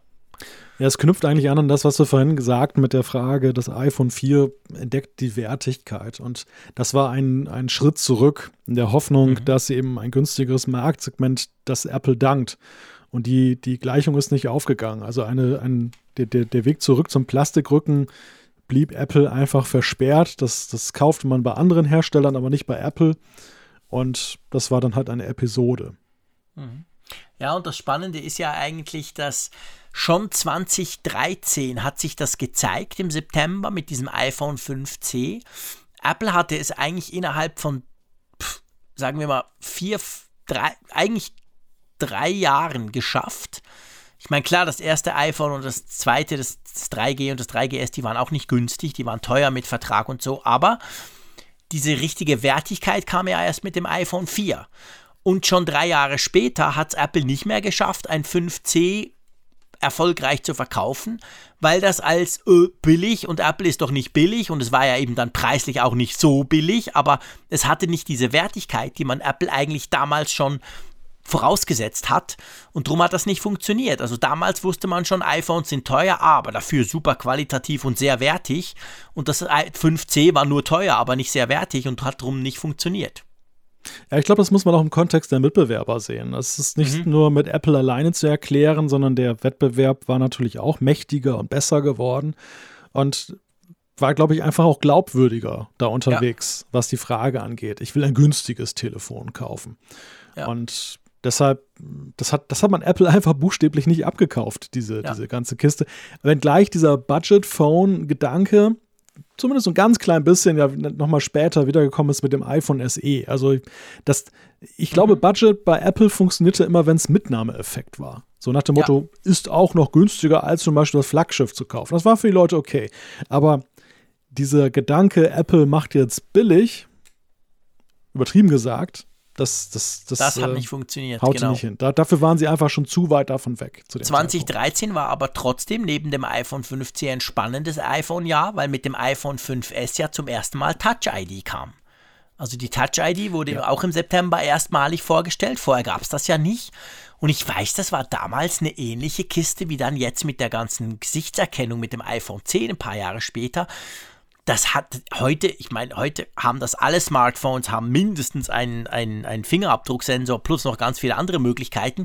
Aber damals war das schon eine Riesensache, so mit Finger und was denn, was, ich kann da Finger und, äh, und überhaupt. Also die Bio Biometrik, das gab es vorher noch, noch nicht wirklich. Das hat riesige Diskussionen damals erzeugt. Ja. Aber das Interessante an diesem Punkt mit der Biometrik oder überhaupt diesem besseren Schutz ist auch, dass das jetzt auch, ich sehe das auch in, in einer Linie als Folge dieser Entdeckung der Wertigkeit. Denn ein Smartphone war plötzlich ein Wertgegenstand. Vorher war ein, Ja. ein, ein Handy war ein Gebrauchsgegenstand. Ja, hat zwar viel gekostet, aber war irgendwie schrottig. Und das war ja dieses Zeitalter, wo ja eben auch Diebe sich darauf spezialisiert haben, zu sagen, ich klaue Smartphones. Und es gab das große Dilemma, dass unglaublich viele Leute halt keinen PIN-Code benutzt haben, weil sie einfach keinen Bock hatten, jedes Mal die Zahlen einzugeben. Und Touch ID war dann nun dieser Königsweg, einerseits Sicherheit zu haben, Dieben das zu vermiesen, dann eben iPhone zu klauen. Ja, und das löste dieses Problem. Ja. Das war, das war sehr faszinierend, aber auch riesig umstritten, weil natürlich alle daherkamen und sagten, einmal ist der Fingerabdruck geklaut. Dann ja, genau. Kann man alles machen. Und, und, überhaupt, kann ja, ich ja nicht mehr ändern, etc. Sehen, sehen wir ja im Jahre 2019, wie weit das gediehen ist. Genau. genau. Und ähm, im Oktober dann, unmittelbar danach, auch, auch noch im 2013, kam ja schon das erste iPad Air. Also quasi die, Idee, ich nehme ein iPad, ich mache es deutlich leichter oder? Ja, es war eine wahnsinnige Schlagzahl bei den iPads in diesen Jahren. Das ist mir eigentlich ja. so in der Rückschau noch aufgefallen. Guck mal, mhm. drei Jahre zwischen dem ersten und diesem iPad Air, was ja nun schon eine wirklich wahnsinnige evolutionäre Entwicklung war. Und das, das kommt ja nicht aus dem Lameng. Also man kann wirklich sehen, dass Apple da eine Pipeline aufgebaut hatte, schon vor dem Release des ersten iPads, dass sie das Ding wirklich knallhart weiterentwickeln wollten und ähm, allerdings wohl noch nicht so weit waren, aber um dem Mit um den Mitbewerbern vorweg zu sein, dann eben halt dann diese kurzen Entwicklungsschritte dann eben gemacht hat, die aber jeder für sich dann schon ziemlich groß waren. Das waren wirklich, das waren wirklich Jahre, muss ich dir sagen. Und da habe ich mich auch manchmal gefragt, oh, wie soll das bloß weitergehen? Ähm, mhm. Weil man ständig das Bedürfnis hatte, das neueste iPad haben zu wollen. Ja. Das erste ja, ja, auf das genau. zweite war diese enorme ja. Gewichtsreduktion und weg vom Rundrücken hin zum geraden Rücken. Dann kam Retina, dann kam jetzt nochmal diese Leichtigkeit. Also es gab so unglaublich viele Gründe. Und das Witzige ist, das iPad Air war aber tatsächlich dann so ein Stopper. Also da war es wirklich so, danach war für mich die Schlagzahl des Kaufens raus. Ja. Ja, stimmt. Bis zum R hattest du wirklich eigentlich bei jeder Generation gedacht, boah, krass, entweder eben neu das hier, dort, bessere Bildschirm, kleiner etc., beziehungsweise leichter. Und danach eigentlich war es so, ja, sieht gleich aus, hat den gleichen Bildschirm, innen ein bisschen anders, aber brauche ich eigentlich nicht unbedingt. Also spätestens beim R 2013 im Oktober schon, konntest du eigentlich sagen, ich kann jahrelang das gleiche iPad behalten. Ja. Ja. 2014 hat Apple mal so richtig viel Kohle ausgegeben im Mai. Ist, glaube ich, immer noch der teuerste Kauf von Beats, oder? Ja, drei Milliarden US-Dollar haben sie dafür ausgegeben für einen Kopfhörerhersteller. Das war eine astronomische Summe, die damals auch sehr viel Aufsehen eben über den Tech-Tellerrand hinweg dann ähm, erzeugt hat. Tja, der, der Kauf von Beats, ich meine, du bist unser großer Kopf oder bist unser großer Beats-Experte. Was sagst du denn rückblickend dazu? Ja, es hat sich schon gelohnt. Also ich denke, es hat sich, hat sich für, für beide gelohnt, für Beats natürlich sowieso, für die Besitzer von Beats eh, die wurden ganz reich, aber ich glaube, dass einerseits hatte Apple durch den Kauf von Beats, haben sie sich ja so ein bisschen eine hippe und coole und damals war das ja ziemlich krass, gerade so in den Mitte 2010er Jahren, eben so 2014, 15, da galt ja Beats als, das sind so die Hip-Hopper, das sind so ein bisschen die coolen, das sind Klientel, die Apple vorher nicht so richtig bedient hatte. Und die haben sie sich dadurch eigentlich rangezogen. Und jetzt rein vom Produkt her muss ich natürlich sagen, ich hatte schon vorher Beats, sind die Kopfhörer unglaublich viel besser geworden. Sie haben nichts mehr damit zu tun mit diesem super basslastigen Wumm-Brummen-Ding da, sondern heute sind es wirklich, je nachdem, also gerade zum Beispiel die Beats Solo Pro heißen die so.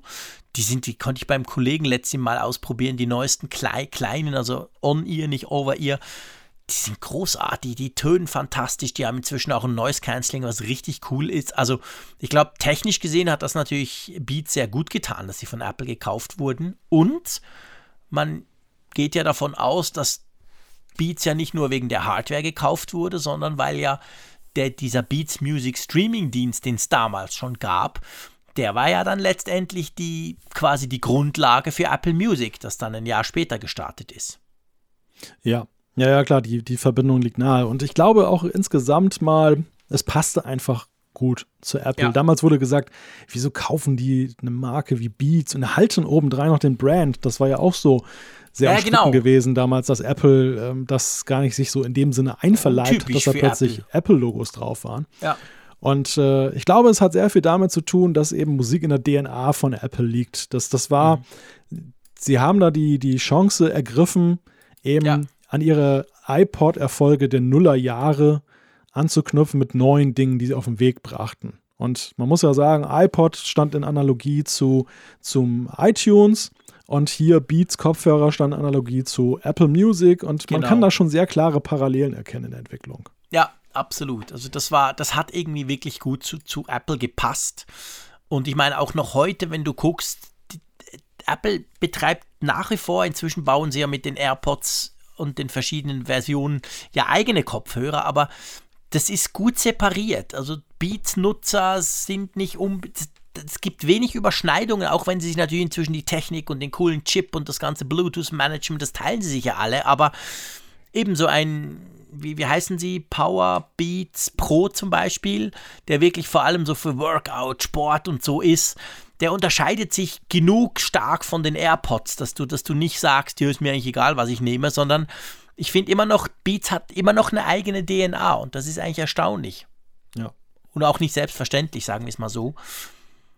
Im Apropos Juli, DNA, genau. genau, ging es ums Business, oder? Ja, die Kooperation mit IBM, die, ja, ich sag mal, aus, dem, aus der Consumer-Perspektive gar keine Rolle spielte, aber die, glaube ich, für Apple schon von Bedeutung war, oder? die war massiv von Bedeutung. Ich meine, IBM hat über die Jahre Hunderttausende von Apple-Geräten gekauft, Macs, iPhones, iPads etc. Die haben ihre ganze interne IT eigentlich auf Apple umgestellt, jedenfalls zum Teil.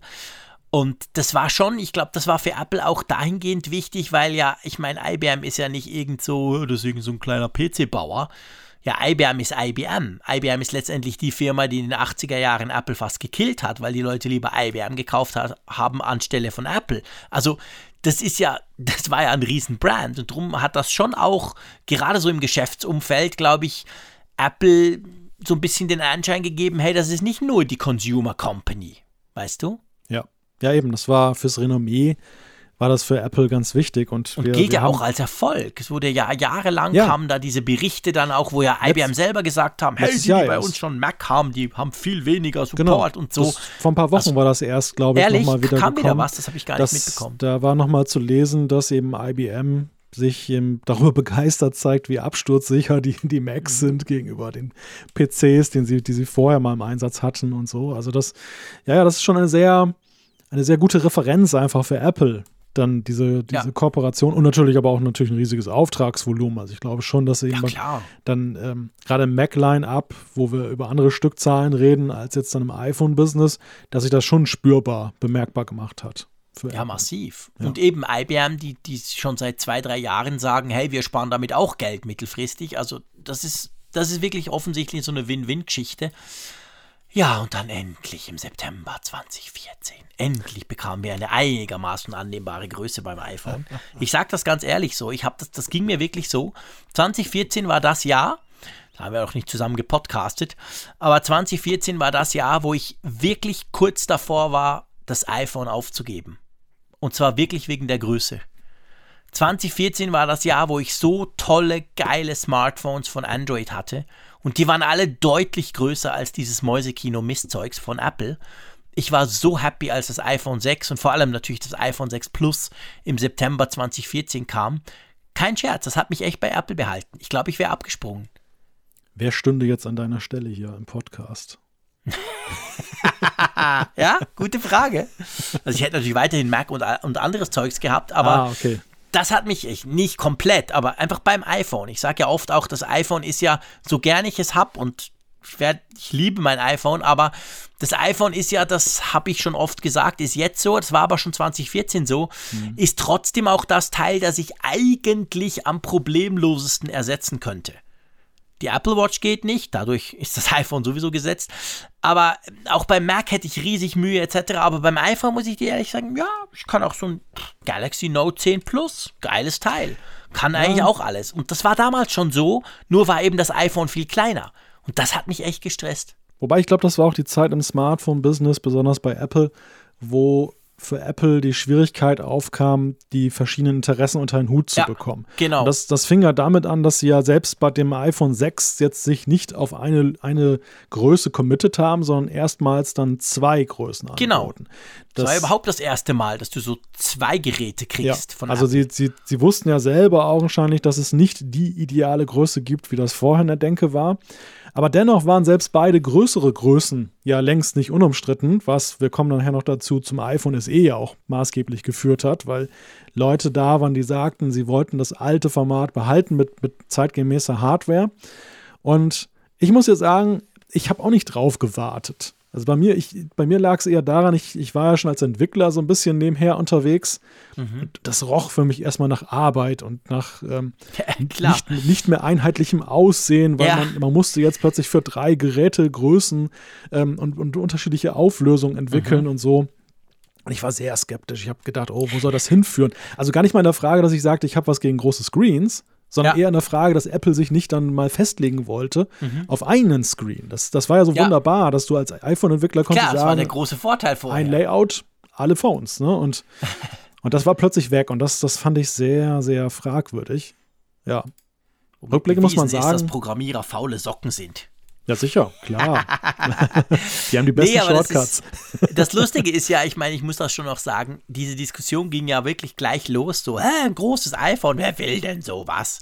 Und es war ja schon drei Monate später, ist ja dann durchgesickert, dass sich das iPhone 6 Plus massiv besser verkauft hat als das iPhone 6. Also dieser das war ja einer, da, da ging es da ging's so richtig los mit, ich meine, die, die, iPhones haben sich vorher super schon gut verkauft, aber die ganz, ganz krassen Stückzahlen, damals hat ja Apple auch noch so quasi, es war die Zeit, wo sie noch am ersten Wochenende dann gesagt haben, wie viele Geräte sie verkauft haben.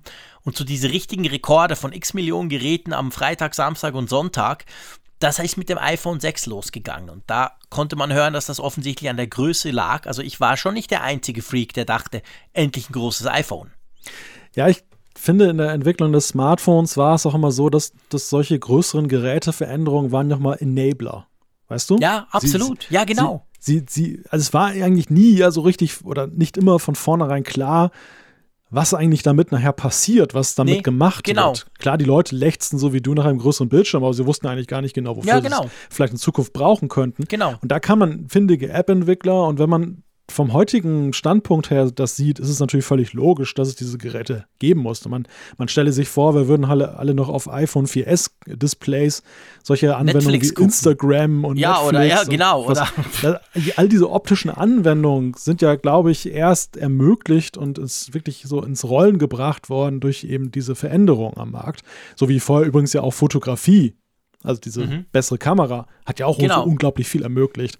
Und das, und das ist halt der Punkt, als Hersteller musst du immer solche Wetten auf die Zukunft abschließen. Und es ist ja auch bei Apples Keynotes immer so, dass sie ja immer sagen, hier ist was Neues, macht was draus. Genau. Und dann können sie sich auf ihr super Ökosystem verlassen, dass dann schon ein paar Leute irgendeine Killer-App entwickeln. Aber das Spannende beim iPhone 6 Plus war ja schon auch, und das ist ja da spannen wir jetzt den Bogen quasi zu, zu letztem Jahr oder vorletztem Jahr zum iPhone 10s Max. Beim iPhone 6 und 6 Plus war es ganz von Anfang an so, dass 6 Plus hat ein paar Features. Nicht, nicht technisch Kamera nur, sondern wenn du das halt eben in den Quermodus gedreht hast, war die Tastatur anders. Du hattest im Mail schon von Anfang an diese zwei Layout-Seiten. Also du hattest wirklich, du merktest, aha, da habe ich nicht nur den größeren Bildschirm, ich habe schon von Apple selber, bevor die App-Entwickler anfangen, habe ich ein paar Funktionen. Und drum nach wie vor muss ich sagen, die große Enttäuschung, warum Apple das dann mit dem 10er bzw. 10S Max dann aufgehört hat.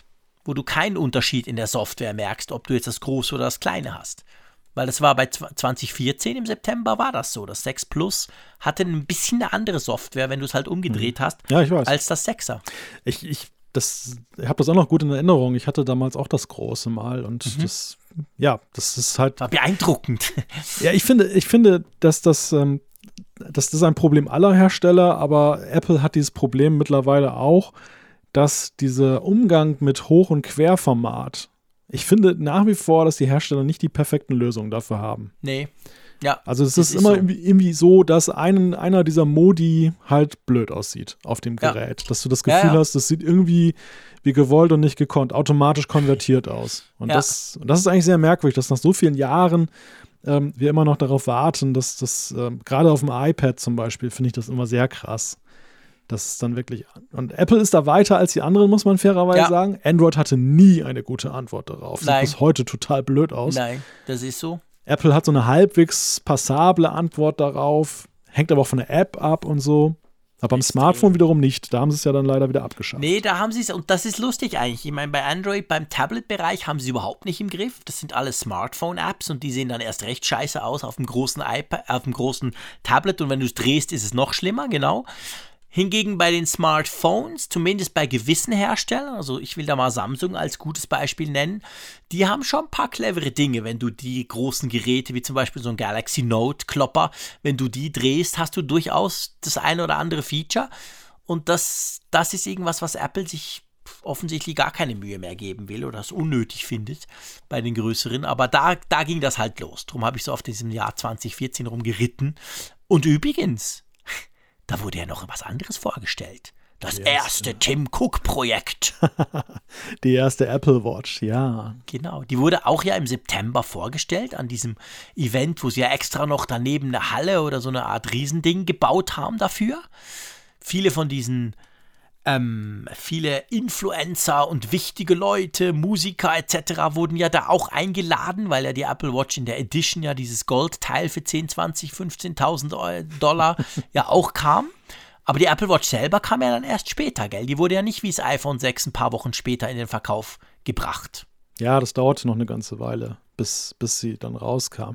Das Witzige an der Apple Watch ist ja, so ein, wie das auch aus der Rückschau manchmal etwas falsch gesehen wird. Ist, heute, heutzutage wird es ja als großer Erfolg gewertet, weil man sieht halt, mhm. was, welchen, welchen Anteil der Bilanz spielt heute die, die Apple genau, Watch. Wo stehen wir heute damit? Ja, aber man muss ja sagen, es war das richtige Produkt mit der falschen Zielgruppe in der ersten ja, Apple Watch. Absolut. Du hast ja gerade gesagt, diese Fashion-Geschichte, die war ja sowas von im Fokus. Und das war so ein riesiger Reinfall. Auch diese Edelvariante. Apple wollte einerseits Juwelier werden, Apple wollte andererseits ja, eben in den Modemagazinen damit auftauchen. Und beides hat nicht wirklich funktioniert.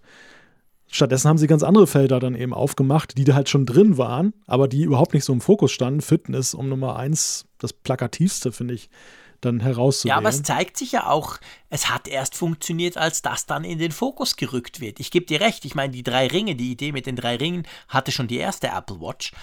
Aber erst dann die nächsten Generationen, die dann voll auf Fitness gesetzt haben, die wurden erfolgreich und dann jetzt wurde ja so ein bisschen, ich will nicht sagen umgeswitcht, aber jetzt kam ja noch zusätzlich dazu seit zwei Generationen diese ganze Gesundheitsgeschichte und jetzt haben wir so ein Paket, wo wir sagen können, okay, da weiß man, was man kriegt, salopp gesagt, mhm. aber Apple musste das auch erst ausprobieren und hat eben zumindest in dieser teuren Juweliervariante voll daneben gegriffen. Also die haben auch zuerst mal was getestet Wobei ich jetzt wirklich, ja. und das soll jetzt nicht blöd tönen, na klar, hinterher ist man immer schlauer, aber ich weiß, dass ich damals schon, das war noch im Geek Week Podcast, habe ich gesagt, aber Freunde, ich meine, das ist ja schon geil mit Gold und das ist sicher qualitativ toll.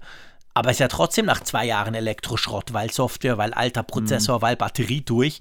Also dieses Dilemma konnte Apple ja nicht auflösen. Das war ja von Anfang an irgendwie, dachtest du so, ja, aber ähm, pff, okay, der reiche Russe, dem ist das scheißegal, einmal pro Jahr 20.000 Dollar für eine Apple Watch, aber wer soll denn das kaufen? Das Ding ja, ist ja nach ein paar Jahren wertlos. Es war völlig undurchdacht. Das konnte diese, ja nicht funktionieren. Sorry, ja. Ich, genau. ich habe mich damals auch, also ich war Anhänger der, der, des Modells, dass sie vielleicht irgendwann mal auf die Idee kommen, wenn sie diese Gold-Variante weiterfahren, dass man das Innenleben dann austauschen ja, genau. kann oder lassen kann. Wie so eine Irgend Kassette so ein quasi. Update-Service ja, ja. für, die, die Kunden hast, oder so. Genau, entweder der Kunde kann es selber machen oder lässt es machen bei mhm. 15.000 äh, US-Dollar. Genau. Und das, das, war, das war halbgar. Auch diese Tatsache, dass ausgerechnet bei so einem, bei solchen Preisunterschieden Apple dann daherging und plötzlich so diese große Gleichheit dann postulierte, dass egal wie viel Geld du für das Gehäuse Sie, ausgegeben hast. Die konnte ja gar nicht mehr. Es war genau die gleiche Software. Es genau. war immer das gleiche drin, der gleiche ja. Chip und alles. Es gab keinen Unterschied. Und das war völlig unerklärlich, wie sie darauf gekommen sind. Also ich behaupte mal ganz äh, gewagt, die haben mehr, mehr Glück als Verstand teilweise gehabt. Die hatten irgendwie gute Ideen. ja. Die haben da mit dieser Gamification der Fitness, die haben mit der Gesundheitssache, mit dem Pulsmesser, was auch eigentlich nur eine Gamification, glaube ich, war am Anfang und gar nicht so ernst gemeint. Mhm. Und natürlich diesem Notification-Gedanken, der, der, die Verbundenheit mit dem iOS, die halt beispielhaft war, haben die halt einen Treffer in Schwarze erzielt Mehr oder ja. weniger aber als Kollateralschaden, weil das alles Nebenbei-Funktionen waren. Und das, was sie eigentlich bezweckten, ist voll gefloppt. Und das ist halt nur keinem Rückblicken mehr aufgefallen, weil das Ding halt dann sich verselbstständigt hat. Sie haben die Antworten frei Haus gekriegt, wie sie es dann weiterentwickeln müssen mhm. und das haben sie auch sehr gut und konsequent getan. Das ist wieder ihr Verdienst. Ja.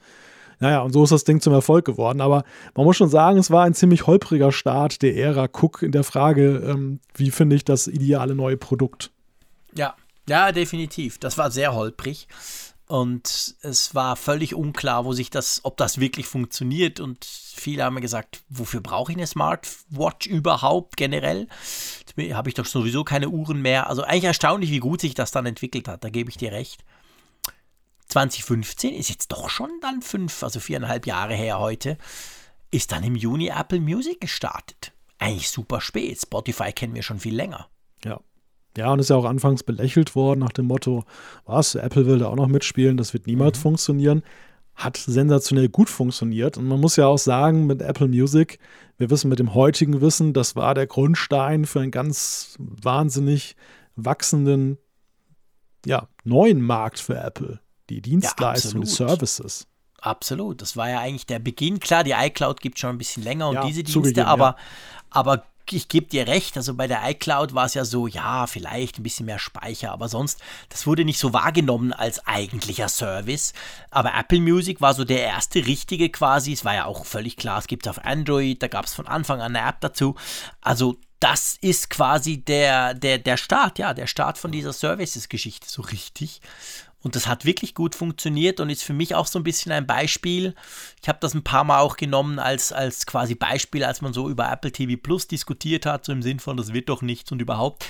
Wie halt diese große Verbreitung, die Apple damals schon hatte, dieses riesige, diese Nutzerbasis im Prinzip, weil du schon seit vielen Jahren sehr erfolgreich iPhones und iPads verklickerst und auch noch Macs.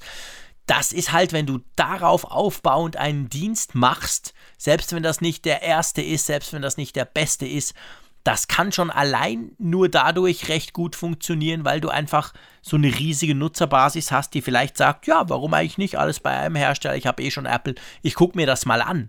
Und das hat Apple Music sehr, sehr stark bewiesen. Das ging ja super schnell und war ja so, ich, ich weiß nicht, ob es heute noch so ist. Apple Music hatte ja gerade im Unterschied zu Spotify, hatte ja einerseits nie eine Gratis Version, das ist jetzt ja immer noch so, aber hatte ja auch am Anfang, ich glaube in den ersten zwei, drei Jahren, ich bin jetzt nicht sicher, wie es heute ist, gab es ja auch nicht die Möglichkeit, das einen Monat oder zwei zu testen. Du musstest ja quasi, du musstest all in, du musstest vom ersten Tag an Kohle hinlegen. Und Spotify war einerseits, konntest du es gratis haben, plus wenn du es Premium wolltest, konntest du es irgendwie ein, zwei Monate lang testen. Apple ist da ganz anders rangegangen und es hat trotzdem funktioniert. Ja, Apple hat da den Ansatz gefahren, mit dem sie auch ja schon bei iTunes Erfolg hatten. Sie kam ja auch bei iTunes, war ja das Dilemma, man kam aus einem Gratis-Zeitalter, die Leute waren mhm. nicht bereit, Geld zu bezahlen für Musik, weil sie genau. bei Napster und Co. das ja eben dann kostenlos, wenn auch illegal genau. getauscht haben. Und genau. Apple kam daher und hat gesagt, hier habt ihr Musik, aber hier ist eine Bezahlschranke, kostet. Also ihr müsst pro Titel bezahlen oder pro Album. Und das hat funktioniert. Und genauso haben sie es ja. beim, beim, Streaming war es ja ähnlich. Ich meine, diese Kostenloskultur, das war ja für Spotify auch so ein Ärgernis. Sie wollten eigentlich mehr Leute in Abonnenten konvertieren. Die mhm. Leute haben aber gesagt, oh, Werbung ist doch völlig okay, wenn dir das zweite Lied eine Werbung kommt. Mhm. Und ja, stimmt. Diesem Dilemma hat sich Apple nicht ausgeliefert. Das stimmt. Ich meine, bei, beim iTunes Music Store war es natürlich so, behaupte ich jetzt mal, klar, Napster und Co. war gratis und so, aber Apple ist natürlich hingegangen und hat einfach ein unglaublich gutes, einfaches, super schön funktionierendes Prinzip gemacht. Also ich weiß noch, als ich das erste Mal iTunes, meinen ersten Song, den ich da gekauft habe, das war so viel einfacher als diese blöde Peer-to-Peer-Scheiße zum Runterladen und die Hälfte ging nicht oder brach nach zwei Minuten ab oder so. Also das hat mich schon von Anfang an überzeugt und ich dachte, wow, cool, okay, ich muss zwar zahlen, aber hey, guck mal, wie einfach das ist. Und ich hm. meine, den Vorteil hatten sie ja bei Apple Music nicht, weil Spotify hat ja von Anfang an gut funktioniert. Also ja. sie waren da ganz klar die Nummer zwei und eigentlich auch viel zu spät. Aber heute sind sie ein Riesenplayer und das ist schon erstaunlich. Also ich hätte das damals, muss ich ganz ehrlich gesagt, nicht erwartet, dass das irgendwie so gut. Ich dachte so, ja, Apple macht das, weil sie es leisten mhm. können und man muss halt heute einen Musikdienst haben. Aber dass das A so gut funktioniert und, und Spotify so schnell so wehtut, das hätte ich ehrlich gesagt nicht erwartet gehabt. Ja, nicht alles, was Apple anfasst, wird ja auch zu Gold. Ne? Das Nein. ist ja auch, auch wenn das Absolut der Eindruck nicht. manchmal entsteht, aber es ist definitiv nicht so. Und äh, ja, in der Tat, das ist, ein, das ist schon ein, ein großer Erfolg für sie gewesen.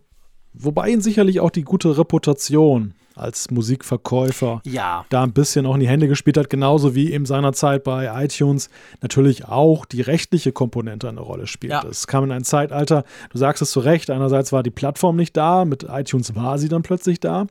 Und Ja. gleichzeitig war es eben so, dass es ja flankiert wurde, auch eben davon, dass die Musikindustrie immer mehr hinter den Raubkopierern hinterher war. Mhm. Und natürlich dieser Sprung in die Legalität dann auch für viele Leute erstrebenswert war, weil sie keine Lust hatten, tausende Euro auszugeben für irgendwelche Ja. Unterlassungserklärungen. Also da, da, da kam, es sind immer mehrere Gründe, die dazu führen. Und ja, also Ja. sehen wir mal so, Apple Music ist ein ziemlich bemerkenswerter Erfolg. Genau. Ich weiß jetzt nicht, ob ich den bemerkenswerten Erfolg, ob ich dieses Wort für das nächste Produkt, das im März 2016 vorgestellt wurde, nennen kann. Aber für viele doch sehr wichtig, im März 2016 kam das iPhone SE auf den Markt. Sind jetzt dann vier Jahre, meine Güte. Ja, Wahnsinn. Krass, ich sehe ja immer noch einige Leute, ihr wisst, ich arbeite ja mit, mit solchen sogar zusammen, mit solchen komischen Personen, die so ein Mäusekino haben und das auch noch schätzen. Ähm, aber ja, das wurde vorgestellt, war so, ich sag mal, technologisch ein super Rückschritt. Ich weiß noch, wie ich drüber gelacht habe und so dachte, hey, seid ihr nicht ganz dicht? Was soll denn der Quatsch? Schon damals, aber hat eine ganz spezielle Zielgruppe adressiert und war natürlich auch von Anfang an halt günstiger als die normalen, in Anführungszeichen, die großen iPhones, oder? Ja, war günstiger, also ging halt in Richtung Budget Phone, aber halt nicht mit der primären Absicht, wie vorhin gesagt, beim iPhone 5C. Zwei Jahre hat es ja gedauert zwischen dem Release des iPhone 6 und diesem iPhone SE. Die Diskussionen sind die ganze Zeit weitergelaufen, was auch bemerkenswert war. Also Apple hat da durchaus ein Bedürfnis erfüllt mit diesem Ja. SE. Aber man muss rückblickend sagen, dieser Name, der ja nie aufgelöst wurde, wofür steht SE eigentlich? Man kann schon sagen Special Edition, oder? Ich meine, das, das ist so irgendwie Ja. so, es ist auf Einmaligkeit getrimmt gewesen. Apple wollte noch einmal diesen Wunsch erfüllen, weil sie vielleicht eingesehen haben, dass, der, dass es immer noch eine Fraktion gibt, die eben sich den großen Bildschirm verwehrt und die ist groß genug, um ein, ein eigenes Phone dafür nochmal zu lancieren. Wohl wissend aber, dass drei Jahre später der Markt für diese Leute kleiner, viel zu klein ist, um das zu bedienen. Ja, genau. Ich glaube, das ist genau, das ist, das ist der entscheidende Punkt. Also, ähm, ich, ich glaube, ich meine, man darf ja eines nicht vergessen. Das haben wir jetzt so ein bisschen vergessen beim, bei der iPhone 6-Diskussion. Das iPhone 6 war ja auch schon deutlich größer als das iPhone 5S. Also Apple hat ja mit der iPhone 6-Reihe nicht nur ein Plus-Gerät gebracht für den Frick, sondern die wurden ja. generell größer. Wir sind von 4 Zoll auf 4,8 Zoll beim iPhone 6 gesprungen und das iPhone 6 Plus war dann 5,5 Zoll, quasi ein Megaklopper. Ja, breiter also die.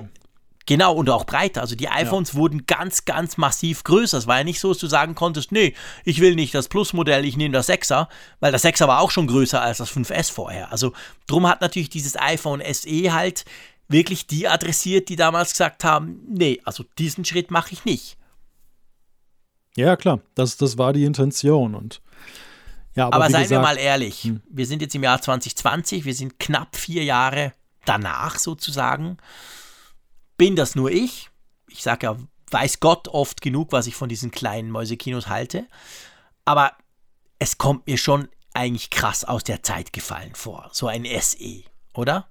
Seien wir mal ehrlich. Also man diskutiert ja, wir werden in der nächsten Folge sicher auch wieder drauf kommen. Es gibt ja wieder diese Gerüchte, dass dann was kommt in diesem Jahr.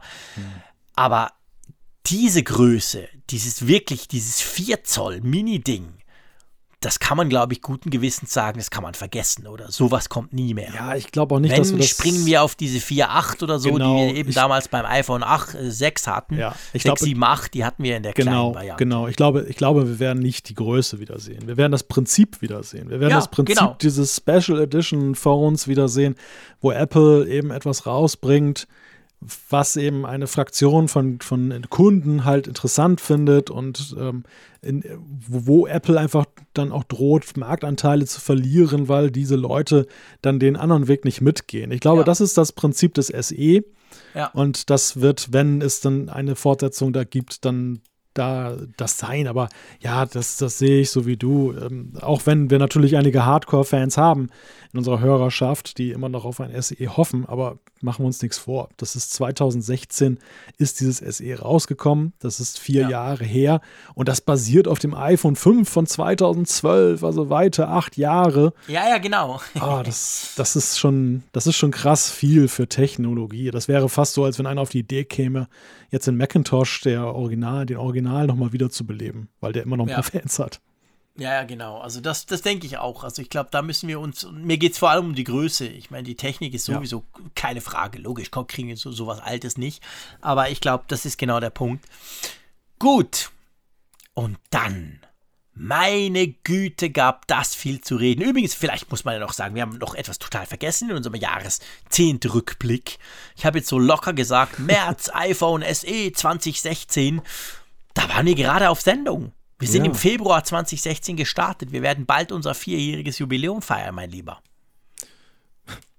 Was für eine Ironie, ne? dass wir ausgerechnet zusammen mit dem iPhone SE gestartet sind. so was Kleines, genau. So was Kleines, Süßes.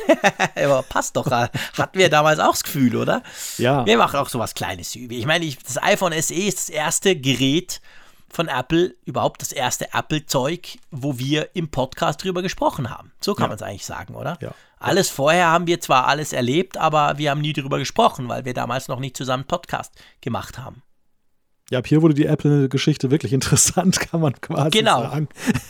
also alles, was jetzt kommt, könnt ihr irgendwo in einer von unseren 203 Folgen nachhören, ja. wie wir es damals gesehen haben. Vorher war das noch nicht möglich. Aber dann im September 2016, immer noch im gleichen Jahr, also im Frühling, im März kam das SE und dann im September kam das iPhone 7 nicht so speziell grundsätzlich, aber ohne Kopfhörerbuchse. Meine Güte. Wie wurde das Apple um die Ohren gehauen? Oh ja, oh ja. Das war fast wie ein Gate, obwohl es ja ein gewolltes Gate war. ja, absolut, es war ein Gate. Ja. Heute kein Thema mehr. Welches Smartphone hat noch eine Kopfhörerbuchse? Ja. Kaum mehr eines. Also ich gucke hier gerade rum, es fliegen bei mir einige auf dem Tisch rum. Ich habe jetzt gerade keins hier. Also ja, es war, halt, es war halt eine Abkehr fast zehn Jahre nach der Vorstellung des ersten iPhones von einem dieser, ich sag mal ein Stück weit von einem dieser Kernelemente des ersten mhm. iPhones, nämlich dieser ja. iPod-Komponente. Ein genau. iPod war natürlich zwangsweise damit verbunden, eine Kopfhörerbuchse zu haben. Ja, logisch, klar. Dass, dass man, genau. Ich meine, das, das iPhone hat ja nichts verloren von dieser iPod-Komponente softwaretechnisch. Ganz nein, im Gegenteil. Nein, nein. Es hat ja so hat unglaublich gewonnen. Ja, genau. Es war so eine Abkehr. Es war so, als wenn du gesagt hättest, jetzt hat es kein Internet mehr. Und, ja. Äh, genau. Wir bauen das Internet aus. Das ist nur nee, das braucht es nicht. Ihr könnt das viel besser anders machen. Ja, genau. stimmt. Offline macht viel mehr Spaß. Und ja ja, ich glaube, das, das, das, hat, das ist so einer der Gründe, warum die Emotion so hochkocht. Natürlich neben der Frage, dass äh, die Zubehörsache von wegen, ich habe doch meine Kopfhörer mit der Buchse und jetzt kann ich nicht mehr anschließen, jetzt muss ich so einen blöden Adapter benutzen und so. Also das, das ist da alles zusammengekommen. Und natürlich auch Funkkopfhörer zu der Zeit, ja. Ja, aber was ja spannend ist, und das finde ich eben auch, ist halt typisch Apple. Das ist ja eigentlich auch ein schönes Beispiel das iPhone 7, man lässt den Kopfhörer weg, großer Aufschrei. Man liefert noch den Adapter mit und alles und du kriegst immer noch deine Kabeldinger. Aber damals äh, im September auf dieser Keynote wurden auch die AirPods vorgestellt. Also Apple geht quasi hin, sagt, hey, wir lassen was weg, aus irgendwelchen zum Teil fadenscheinigen Gründen, aber wir liefern eine Alternative. Klammer auf, sauteuer, Klammer zu. Aber es war nicht so, dass Apple einfach diesen Kopfhörer weglässt und damit hat sich's, wie es dann nachher fast alle anderen Hersteller gemacht haben, sondern Apple hat quasi von Anfang an gesagt, guck, das ist quasi unsere Alternative dazu. Hm. Weil ja, die wurden auch klar. 2016 vorgestellt. Es war, schon, es war schon wirklich ein konkreter Vorschlag da, dass ja. sie gesagt haben, so sieht die Zukunft aus. Aber gleichwohl ist es natürlich dann bei vielen oder bei einigen dann so angekommen, dass ähm, sie das eher als Druck gesehen haben. Ja, logisch, als, klar. Nochmal mehr Geld auszugeben. Ja. Neben dem teuren iPhone muss ich noch diese teuren AirPods kaufen. Klar. Genau. Und dann im Oktober, es war ein spannendes Jahr 2016, ja. wenn ich mir das so überlege. Das stimmt, ja. kam ja das MacBook Pro erstmal mit Touchbar. Also die ganz große Überarbeitung, komplett neues Design, alle, alle Buchsen weglassen, nur noch Thunderbolt 3 Buchsen reinbauen, plus die tolle Tastatur, die wir inzwischen wissen, wirklich ein Reinfall war. Aber mit Touchbar, also 2016 im Oktober, das ganz, ganz große Refresh der MacBook-Reihe. Ja, und kontrovers diskutiert nicht zu vergessen. Extrem, extrem. Ich meine, es wurde ja wahrscheinlich ähnlich kontrovers diskutiert, zumindest in meiner Bubble, vielleicht sogar noch ein bisschen kontroverser, wie, wie diese Kopfhörerbuchse, die nicht mehr dabei war. Meine Güte, haben sich viele darüber aufgeregt, dass die MacBooks jetzt keinen SD-Kartenslot mehr haben. Nur noch diesen, diesen blöden neuen, wo du tausend Adapter brauchst. Hm. Ja, wobei Und ich muss sagen, anders als bei der Kopfhörerbuchse, war es ja schon hier anders. Also die Kopfhörerbuchse ist weggeblieben. Das war kein Thema mehr später. Das, das war eine Entscheidung, die hat Apple getroffen, andere Hersteller haben sie nachvollzogen und damit war das Thema ad acta gelegt. Mhm. Aber die, dieses MacBook Pro war ja schon so ein Erweckungsmoment für Apple und wir hatten vorhin darüber ja. gesprochen, dass Apple dann eben jetzt diese Wir haben verstanden Strategie eingeschlagen später, hat. Ja. Genau, die, die jetzt eigentlich letztgültig die letzten Antworten gegeben hat auf das, was damals schiefgelaufen ist. Ja. Und ich glaube, das war das Jahr, wo Apple sich bewusst machen musste, dass sie mit den Pros nicht alles machen können, was sie wollen ja. und dass die Pros auch, auch wenn sie ein kleiner Markt sind, aber dass sie eine laute Stimme haben, weil sie Multiplikatoren sind. Sie tragen das, was sie meinen, raus in die Welt. Und das hatte Apple, glaube ich, auch so ein bisschen unterschätzt. Absolut. Und dass die Pros vor allem super wichtig sind fürs Image, gerade im Mac-Bereich. Klar hat Apple Trillionen mehr MacBook Airs verkauft als MacBook Pros immer schon. Aber das hat, das hat man genau gemerkt. Also die Pros, die waren alles andere als happy mit dem Ding. Und das kam dann auch klar zur Folge. Und ich meine, man, man hat ja auch gesehen, wie Apple dann reagiert hat. Bei, erinnern wir uns, das erste MacBook Pro 15,4 Zoll, ganz neu, Oktober 2016 viele Probleme bei den Pros, aber vor allem eines der größten Probleme für, für die Pros war ja dann letztendlich, dass sie, ähm, dass sie nur 16 GB RAM einbauen konnten. Das hat ja einen riesen Aufschrei. Das Jahr drauf kam eins, da konntest du 32 reinbauen. Also Apple hat bei gewissen Dingen dann relativ schnell reagiert. Bei anderen, wie zum Beispiel Thunderbolt 3, sind sie stur geblieben Heute ist das kein Thema mehr. Man weiß, wenn du ein MacBook kaufst, hat das einfach Thunderbolt-Anschlüsse. Punkt. Entweder kommst du damit klar oder du hast halt Pech oder kaufst halt einen Adapter. Also das haben sie quasi ausgesetzt, aber die anderen Sachen haben sie zum Teil schon und gerade jetzt Tastatur und so. Also wir haben ja über das MacBook Pro 16 geredet. Da haben sie sehr, sehr viel quasi jetzt richtig gemacht, was sie damals 2016 erstmal falsch gemacht haben, salopp gesagt, oder?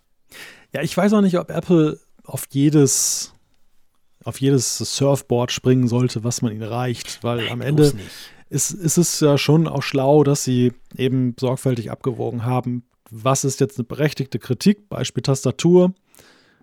Manchmal, gut, Tastatur ist eher so ein Ding, das ist ihnen auf die Nase gedrückt worden, hatten sie gar keine Wahl, als was zu machen. Ja. Aber anderen Dingen, zum Beispiel bei einem Arbeitsspeicher, ähm, da war es ja jetzt dann so, das war ein, ein Kritikpunkt, das, der Arbeitsspeicher mit 16 GB funktionierte ja. Das war ja nicht so, dass er nicht funktionierte, aber es war eben viel zu wenig und es war eine, eine Verkaufszahlen äh, runterdrückende Problematik.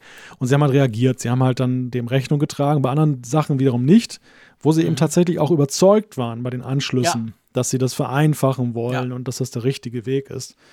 Kann man immer noch darüber streiten, wie viele Anschlüsse es sein müssen, aber auch da ist ja ein bisschen in der Anzahl nachgebessert worden. Ja. Genau, genau ich bin ein großer Fan von, von Thunderbolt 3, gerade auch beim MacBook. Ich finde das großartig. Allein, dass du laden kannst, auf welcher Seite du willst, finde ich cool. Übrigens, der Philipp schreibt ja noch zum iPhone SE oder wo wir kurz diskutiert haben, was denn da kommen könnte dieses Jahr. Er schreibt natürlich, so, so ein Gerät könnte unter Umständen eine Zukunft haben für Firmen als Geschäftshandy und da tut einen ganzen spannenden Bereich auf.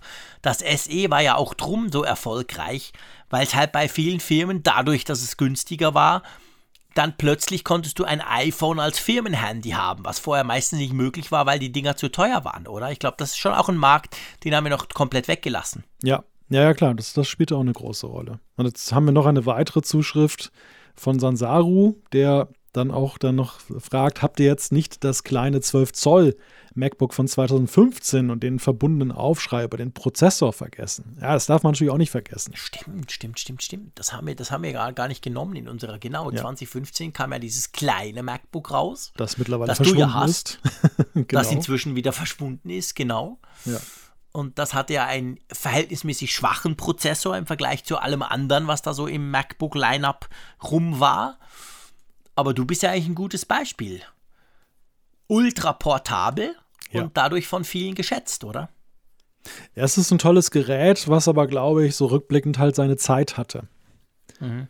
Also es ist, glaube ich, kannibalisiert worden, einerseits von MacBooks, äh, MacBook Air, also irgendwo zwischen MacBook Air und MacBook Pro und gleichzeitig eben auch durch das iPad Pro. Ja. Mehr noch durch ja, das iPad genau. Pro, weil das iPad Pro ist eigentlich das, das Bessere. Das war so ein bisschen der Killer. Ja, das Einzige, was da nicht funktioniert, ist halt, dass man ja viele Applikationen noch nicht drauf dann mhm. machen kann auf dem iPad. Aber ansonsten von der Ultramobilität her ist das ja eigentlich die Antwort der Zukunft. Absolut, genau. Ja. Finde es übrigens großartig, also für die, die den Podcast später dann hören, für die Mehrheit vielleicht ein bisschen komisch, aber es ist jetzt Viertel nach eins in der Nacht am Donnerstag, dem 2. Januar. Und der Philipp zum Beispiel hat vor einer Stunde geschrieben, eigentlich wollte ich den Apfelfunk live ja entspannt zum Einschlafen hören. Smiley. Ähm, wurde offensichtlich nichts, wenn du vorhin noch wieder Feedback gegeben hast, aber es hören immer noch über 80 Leute zu. Das finde ich super interessant. Wir ja. krassen sind schon bei über drei Stunden. Aber es ist, das Jahrzehnt ist schon, neigt sich dem Ende zu, das darf ja, man sagen. Genau, jetzt, jetzt das eigentliche Highlight kommt ja jetzt noch. Das iPhone 10 mit Face ID. September 2017 war es soweit. Die Dekade hatte Apple ja früher schon dann umrissen, nämlich die Dekade des ersten iPhones. Und das war die Antwort darauf. Genau. Rahmenlos mit Face ID Rahmenlos, statt Touch ID. OLED, Face ID auch das ja eigentlich eine Geschichte, die, die ich zum Teil heute immer noch höre. Also ich habe das schon ein paar Mal gesagt. Bei mir war ja Face ID, das war so ein Erweckungsmoment. Ich war nie so richtig mega glücklich mit Touch ID. Natürlich ist es viel besser als den Code eingeben, keine Frage. Aber es hat so oft nicht funktioniert und mein Finger war nass und keine Ahnung. Einfach, ich musste den Code massiv mehr eingeben mit, mit Touch ID, als dann, als das iPhone 10 mit dieser Gesichtsgeschichte kam. Aber ich höre noch heute Leute, die genau das Gegenteil behaupten. Die sagen, früher hätten sie nie den Code eingegeben und diese blöde Gesichtserkennung funktioniert so oft nicht. Keine Ahnung, vielleicht habe ich so ein komisches Gesicht, dass es bei mir einfach immer funktioniert. Aber ich liebe Face ID. Größte Erfindung ever, finde ich.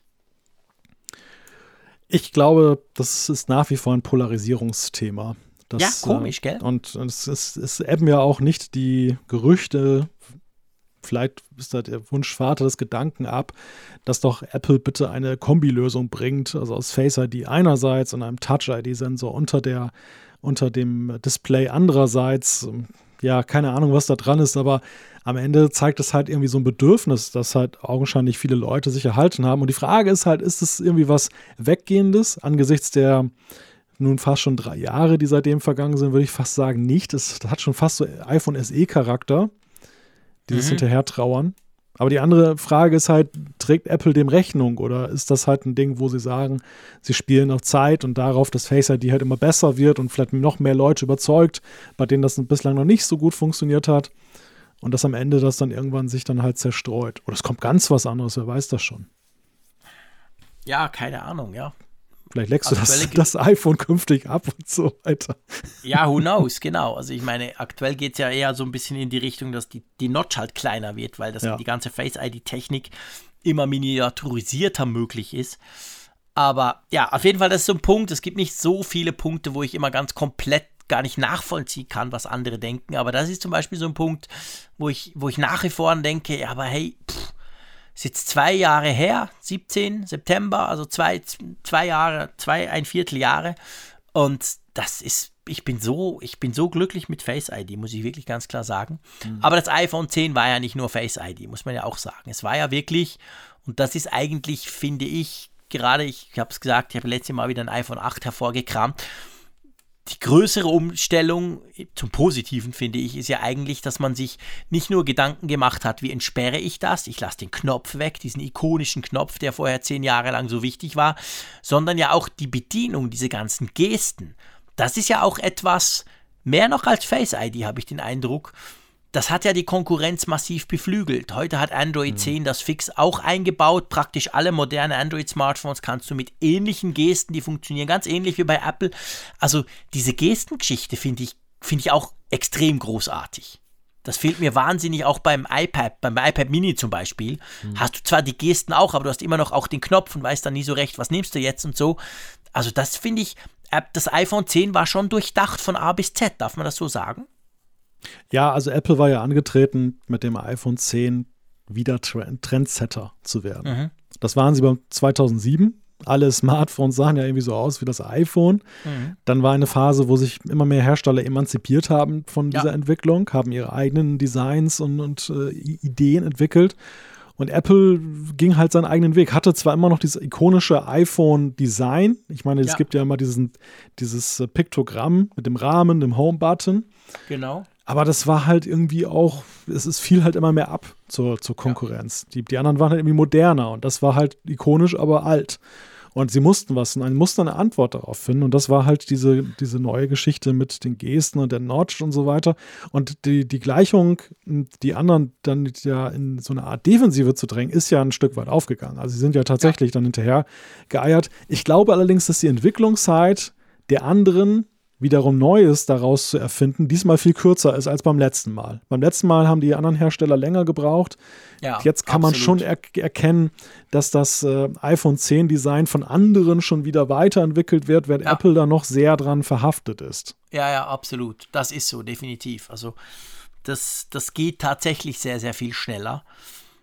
Es haben natürlich andere, gerade im Design, natürlich auch vorgelegt. Ich meine, die, die Samsung zum Beispiel, nur als Beispiel, gibt noch andere, aber die Samsung-Smartphones haben spätestens mit dem Galaxy S8 haben die ja quasi diese Randlosigkeit eingeführt und haben bei sich beim Galaxy den Knopf abgeschafft, noch vor Apple, bevor Apple dann kam. Ja. Also da, da waren die natürlich salopp gesagt weiter, die mussten dann auf Softwareseite nachziehen, weil Apple auf Softwareseite mehr gemacht hat. Aber vom Design her war es ja so, einfach abgesehen von der Notch, das hat Apple gebracht und das haben ja dann dooferweise ganz viele nachgemacht, obwohl sie gar keine fancy Face-ID-Technik verbaut hatten.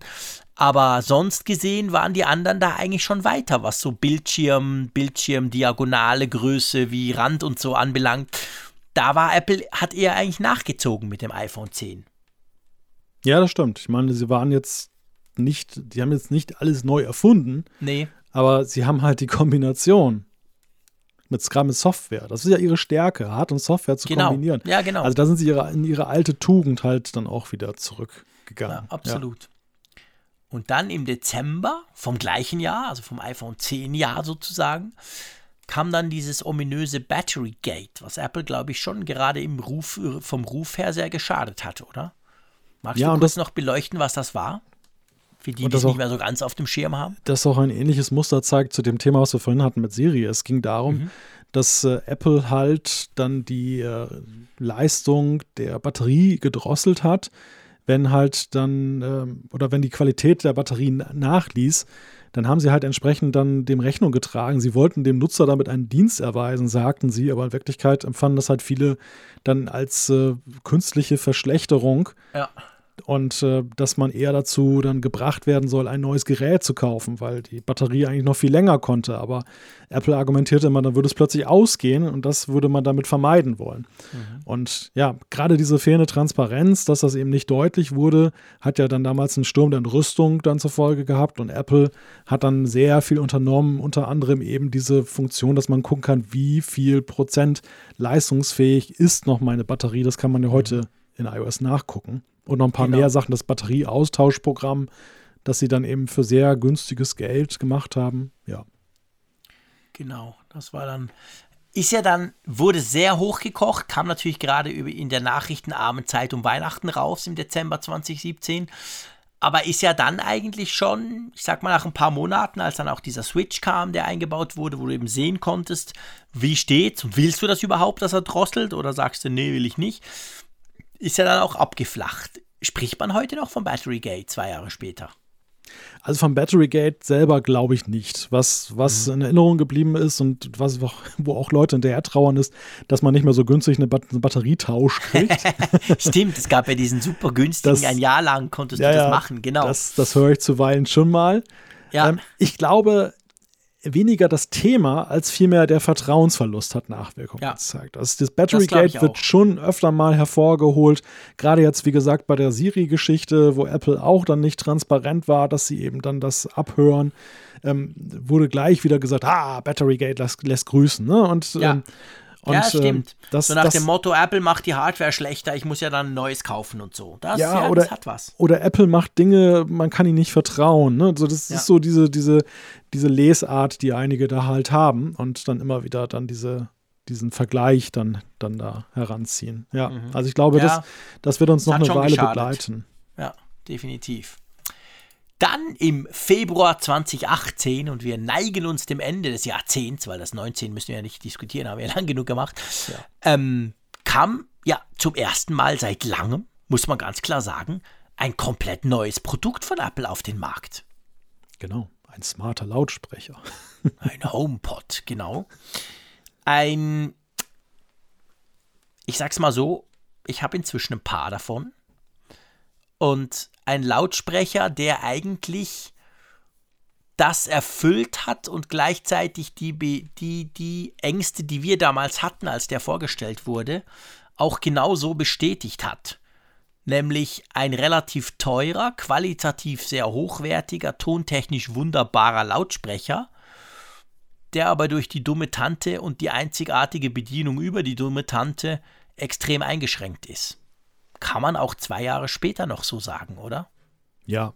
Ja, und der Hat auch. sich nichts dran geändert. Nee, der, der- HomePod hat sich Krass. auch nicht wirklich nicht entwickelt. Also äh, Nee. man, man hat sich ja schon damals gefragt, da stecken Potenziale drin und was macht Apple daraus? Und ich habe den Eindruck, er ist halt immer noch das, was er am Anfang war. Und das ist, wie, wie du schon sagtest, akustisch halt toll, top, Mhm. wirklich super.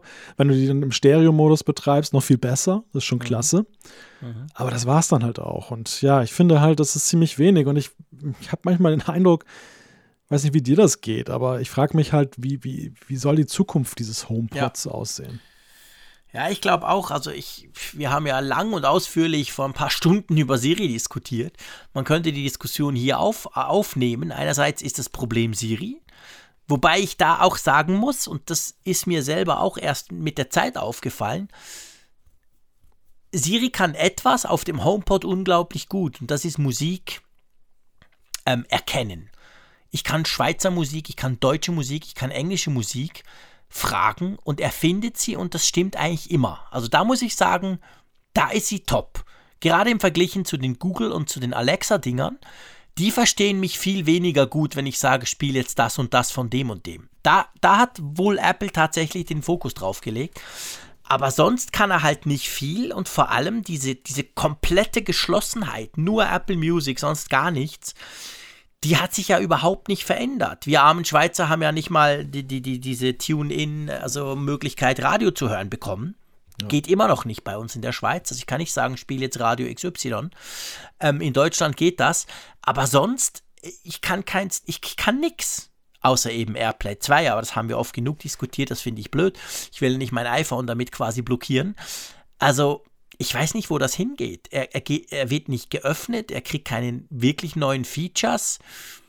Keine Ahnung. Meinst du, es gibt mal noch einen HomePod Mini, den man ja auch schon länger in der Gerüchteküche so ein bisschen hin und her wabert? Ja, ich meine, ausschließen kann man für die Zukunft gar nichts. Ähm, denkbar, dass das Apple vielleicht in die Richtung irgendwann geht, aber ja, ich weiß nicht. Ich habe manchmal den Eindruck bei dem HomePod, das könnte auch so ein, so ein Projekt sein, so wie manches Hardware-Teil der Vergangenheit, so Time Capsule oder so, das dann plötzlich irgendwann verschwindet. Mhm. So die Router quasi. Ja, ja, Mal einen genau. gemacht, der war gar nicht schlecht, aber nicht so extrem toll und der war da zwar jahrelang erhältlich, aber irgendwann fliegt er dann Genau, raus. wird dann supported noch. Ja. Es gibt wahrscheinlich irgendwann auch immer noch mal die Software-Updates, damit das alles kompatibel bleibt. So wie das ja bis heute auch witzigerweise bei der Time Capsule ja auch ist. Da gibt es ja auch zuweilen noch mal ein ähm, Ja, ja. Also das, das ist ja schon so, dass die Kunden gepflegt werden, die das mal gekauft Ja, ja, haben, über sehr lange Ja. Zeiträume. Aber dass Apple einfach für sich sagt, okay, es war zu der Zeit ein Versuch, wir wollten in den Markt rein, sind selber nicht davon überzeugt, wir gehen wieder raus. Mhm. Könnte ich mir vorstellen. Ja, es, es wäre möglich. Also ich, ich, ich bin nicht so ganz sicher, weil ich einfach das Gefühl, also ich, ich, ich denke, vielleicht gehen sie doch nicht raus, einfach weil ja es gibt ja ganz viele, die sagen, das sei ein so ultra wichtiger Markt. Und ich meine, Google und, und Amazon wissen wir ja, verschenken ja ihre Dinger. Die, die, die, die drücken die ja unter dem, dem Produktionswert in den Markt, einfach weil sie wollen, dass möglichst viele davon rumstehen und man die dann entsprechend nutzt. Und ich weiß nicht, ob Apple diesen Markt komplett dann links liegen lässt.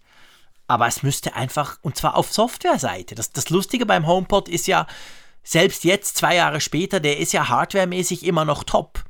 Der hat ein A, ich glaube A8 drin, der ist mhm. immer noch super. Für das, was er macht, reicht er noch zehn Jahre. Ähm, technisch, audiotechnisch, Wi-Fi-mäßig perfekt, aber die Software mangelt. Also da müsste Apple, wenn sie den weiterentwickeln wollen, müssen sie in der Software arbeiten und gar nicht unbedingt an der Hardware. Tja, man darf gespannt sein. Ja, definitiv. So, mein Lieber. Wir haben eine gewisse Weile diskutiert. Ja, ein bisschen. Wir sind jetzt bei über drei Stunden, ja, mein Gott, bei dreieinhalb Stunden schon. Aber wir haben natürlich auch, wie in jedem, ist ja eigentlich ein ganz normaler Apfelfunk, wir haben ja eine Umfrage der Woche. Genau. Wollen wir die mal auflösen? Die ist nämlich, finde ich, auch noch spannend. Ja, wir, wir haben letzte Woche eine Frage ja. gestellt. Genau, wir hatten die Frage gestellt, nutzt du Widgets auf deinem iOS-Gerät? Insgesamt 2003 Teilnehmer haben zur Stunde darauf geantwortet mit dem Ergebnis. Ja, wir haben, also nutzt du Widgets auf deinem iPhone? Wir haben eigentlich dreimal Ja. Wir haben rund, lass es mich ganz kurz rechnen, wir sind bei weit über 80 Prozent, die sagen Ja. Am meisten ist Ja gelegentlich, dann kommt Ja häufig und dann kommt Ja selten. Aber Nein sind eigentlich nur rund 11 Prozent. Das heißt, die allermeisten nutzen es schon, oder? Ja, das hat mich schon einigermaßen überrascht. Ich hätte jetzt gedacht, dass die Widgets ein größeres Schattendasein fristen. Ja, ich auch. Wobei ja. wir haben auch mit versierten Nutzern zu tun. Also ich glaube, ja, die haben das eher ganzheitlich im Blick. Ähm, wenn man die Umfrage beim normalen Anführungszeichen Konsumenten machen würde. Sieht wahrscheinlich anders aus. Glaube ich, würden viele sagen, Widgets, was ist das? Ja, ja, ja. wahrscheinlich. Also das ist natürlich ganz klar so eine Apple-Podcast-Geschichte. Aber ja, überwältigende Mehrheit, die das nutzt, kann man ganz klar so sagen. Ja, absolut. Ja. Jetzt, jetzt, weiß ich nicht, liebe Hörerinnen und Hörer, ob ihr euch noch erinnert, wenn ihr zwei Stunden zurückspringt. Da haben wir über das ausführlich über das Apple-Jahr 2019 gesprochen und um das soll sich auch die neue Umfrage der Woche drehen. Genau, das ist die Frage, wie bewertest du das Apple-Jahr 2019? Ihr seid aufgefordert, eine Note abzugeben und die ist da irgendwo zwischen sehr gut, gut, mittelmäßig schlecht, sehr schlecht, weiß ich nicht. Genau. Mal gucken, wie ihr das bewertet. Wir haben ja lang und ausführlich drüber gesprochen. Also ein bisschen äh, Inspiration sollte da sein, sage ich jetzt mal. Ja. Ähm, normalerweise würde ich sagen, mein Lieber, wir machen kein Feedback, aber auf der anderen Seite, das neue Jahr ohne Feedback starten wäre ja schade, wo wir immer so cooles Feedback nach wie vor bekommen, oder? Ja, eine, eine muss das sein. Machen wir nicht. Genau. Ein, ein nehmen wir rein. Das muss nicht sein, sondern wir wollen das, weil wir wirklich unglaublich Freude haben. Ja. Drum schlage ich vor, wir nehmen den Thomas rein. Einverstanden? Ja, wir nehmen den Thomas rein. Vielleicht an der Stelle nochmal kurz eben eingeschoben. Ein ganz herzliches Dankeschön für alle, die uns auch 2019 wieder zahlreiches Feedback zugeschickt haben. Also es ist wirklich Wahnsinn, was da über das Jahr sich angesammelt hat. Ich hatte im Postfach nochmal nachgeguckt. Also das ist jede Folge, gibt es unzählige Zuschriften. Und wir betonen es ja mal wieder, wir lernen auch eben durch euch, weil ihr uns dann korrigiert, uns auf Dinge hinweist, die wir nicht im Blick hatten uns wir euer Fachwissen Themen anhand gibt. von eurem Feedback, ja. weil wir so merken, ah, das ist euch wichtig, das finden viele oder da stellen viele ähnliche Fragen oder so. Also der Podcast lebt, auch wenn das vielleicht zeitlich nicht so ganz rüberkommt, weil es immer am Schluss noch so ein bisschen ist, aber der lebt extrem von eurem Feedback, das muss man ganz klar sagen. Genau. Aber jetzt zu Thomas, der hat uns geschrieben zur Emoji-Sache und der Frage des Urheberrechts. Also darf ich meine Memojis eigentlich jetzt zum Beispiel auf meiner Website verwenden oder ist das halt dann eine Frage, die gegen das Recht verstößt, gegen das Urheberrecht von Apple. Und da hat Thomas uns geschrieben, die einzelnen Bestandteile sind sicher geschützt und dürfen nicht einfach kopiert oder nachgemacht werden, aber die individuell erstellten Köpfe, das dürfte eine neue Kreation sein und somit wiederum dem Urheberrecht des Erschaffers unterliegen. Ich sehe hier die Analogie zu einem Computerprogramm. Der Programmierer kann seinen Code schützen, erhält aber kein Urheberrecht an den Werken, die der Künstler, Ersteller, User danach mit dem Programm erstellt. Die Emoji-Bibliothek ist jedes Teil für sich geschützt, aber die Kombinationsmöglichkeiten sind damit ja unheimlich vielfältig ja, spannend, hat was, finde ich eine gute Analogie zum Programm quasi.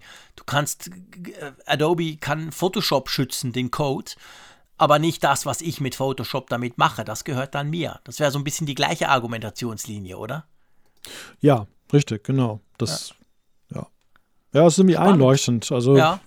das war ja auch unser Appell, wer sich damit auskennt, uns dann Feedback zu geben. Mhm. Das klingt für mich jetzt erstmal nach einer interessanten Theorie. Ja. Ja, das klingt für mich auch. Er sagt zwar, er sei kein Jurist, aber das finde ich wirklich, finde ich wirklich spannend. Also vielen Dank, das könnte tatsächlich ungefähr in diese Richtung laufen. Ja, apropos Richtung, bei mir gibt es ganz ehrlich gesagt nur eine Richtung, so langsam Richtung Bett, oder? oh Ich ja. weiß, man sollte das nicht im Podcast sagen, aber ihr wisst ja, wann wir das aufnehmen. Und jetzt ist jetzt doch schon irgendwie, pff, lass mich kurz gucken, halb zwei in der Nacht, am zweiten Tag des Jahres 2020. Aber war doch vergnüglich, oder? Eigentlich ein Wunder, dass sich das überhaupt jemand anhört so lange. Das, das- äh, das finde ich Erstaunt mich immer. bemerkenswert, dass so viele dann da durchgehalten haben, jetzt nach wie vor in der Live-Folge. Ja, also vielen Ja, Dank das kommt alle. noch dazu, genau. Wir sind immer noch bei 66, die so lange durchgehalten haben. Aber ich, ich meine das jetzt mehr global gesehen. Ach so, jetzt alle, Wir wissen ja, dass unsere großen Folgen immer super gut funktionieren auch. Wir kriegen auch Ja. viel Feedback von euch. Aber einfach mal an dieser Stelle quasi, krass habt ihr so lange durchgehalten, ihr alle da draußen, die diese Folge runterladet und hört. Weil wir sind uns bewusst, das ist ja, ja, das ist ja heavy. Ich weiß, der Lorenz Keller zum Beispiel vom Blick hat gesagt, oh, wenn das dann länger wird, dann kann ich mir das am Samstag anhören. Der fliegt nämlich an die CES nach Las Vegas, die ja sozusagen das Tech-Jahr 2020 startet. Ich bin froh, muss ich nicht dahin, aber dann kann er sich von dem her schon fast, den, nein, nicht den halben Flug, aber einen gewissen Teil des Fluges kann er sich, wenn er das möchte, damit ähm, beschäftigen. Aber ja, einfach mal an dieser Stelle herzlichen Dank. Ja. Auch, dass ihr uns das ganz salopp gesagt nicht übel nehmt, dass wir zwischendurch mal über die Stränge schlagen. Genau. Dem schließe ich mich vollumfänglich an und ich würde sagen, unser verbales Feuerwerk ist abgefeuert. Die Kartons sind leer. Definitiv. Ende Banane. Wir hören uns nächste Woche wieder. Auf ein gutes Apfelfunkjahr. Das definitiv, lieber Malte. Ich freue mich. Gleichfalls. Und macht's gut und bis bald. Tschüss aus Bern. Tschüss aus Wilhelmshaven.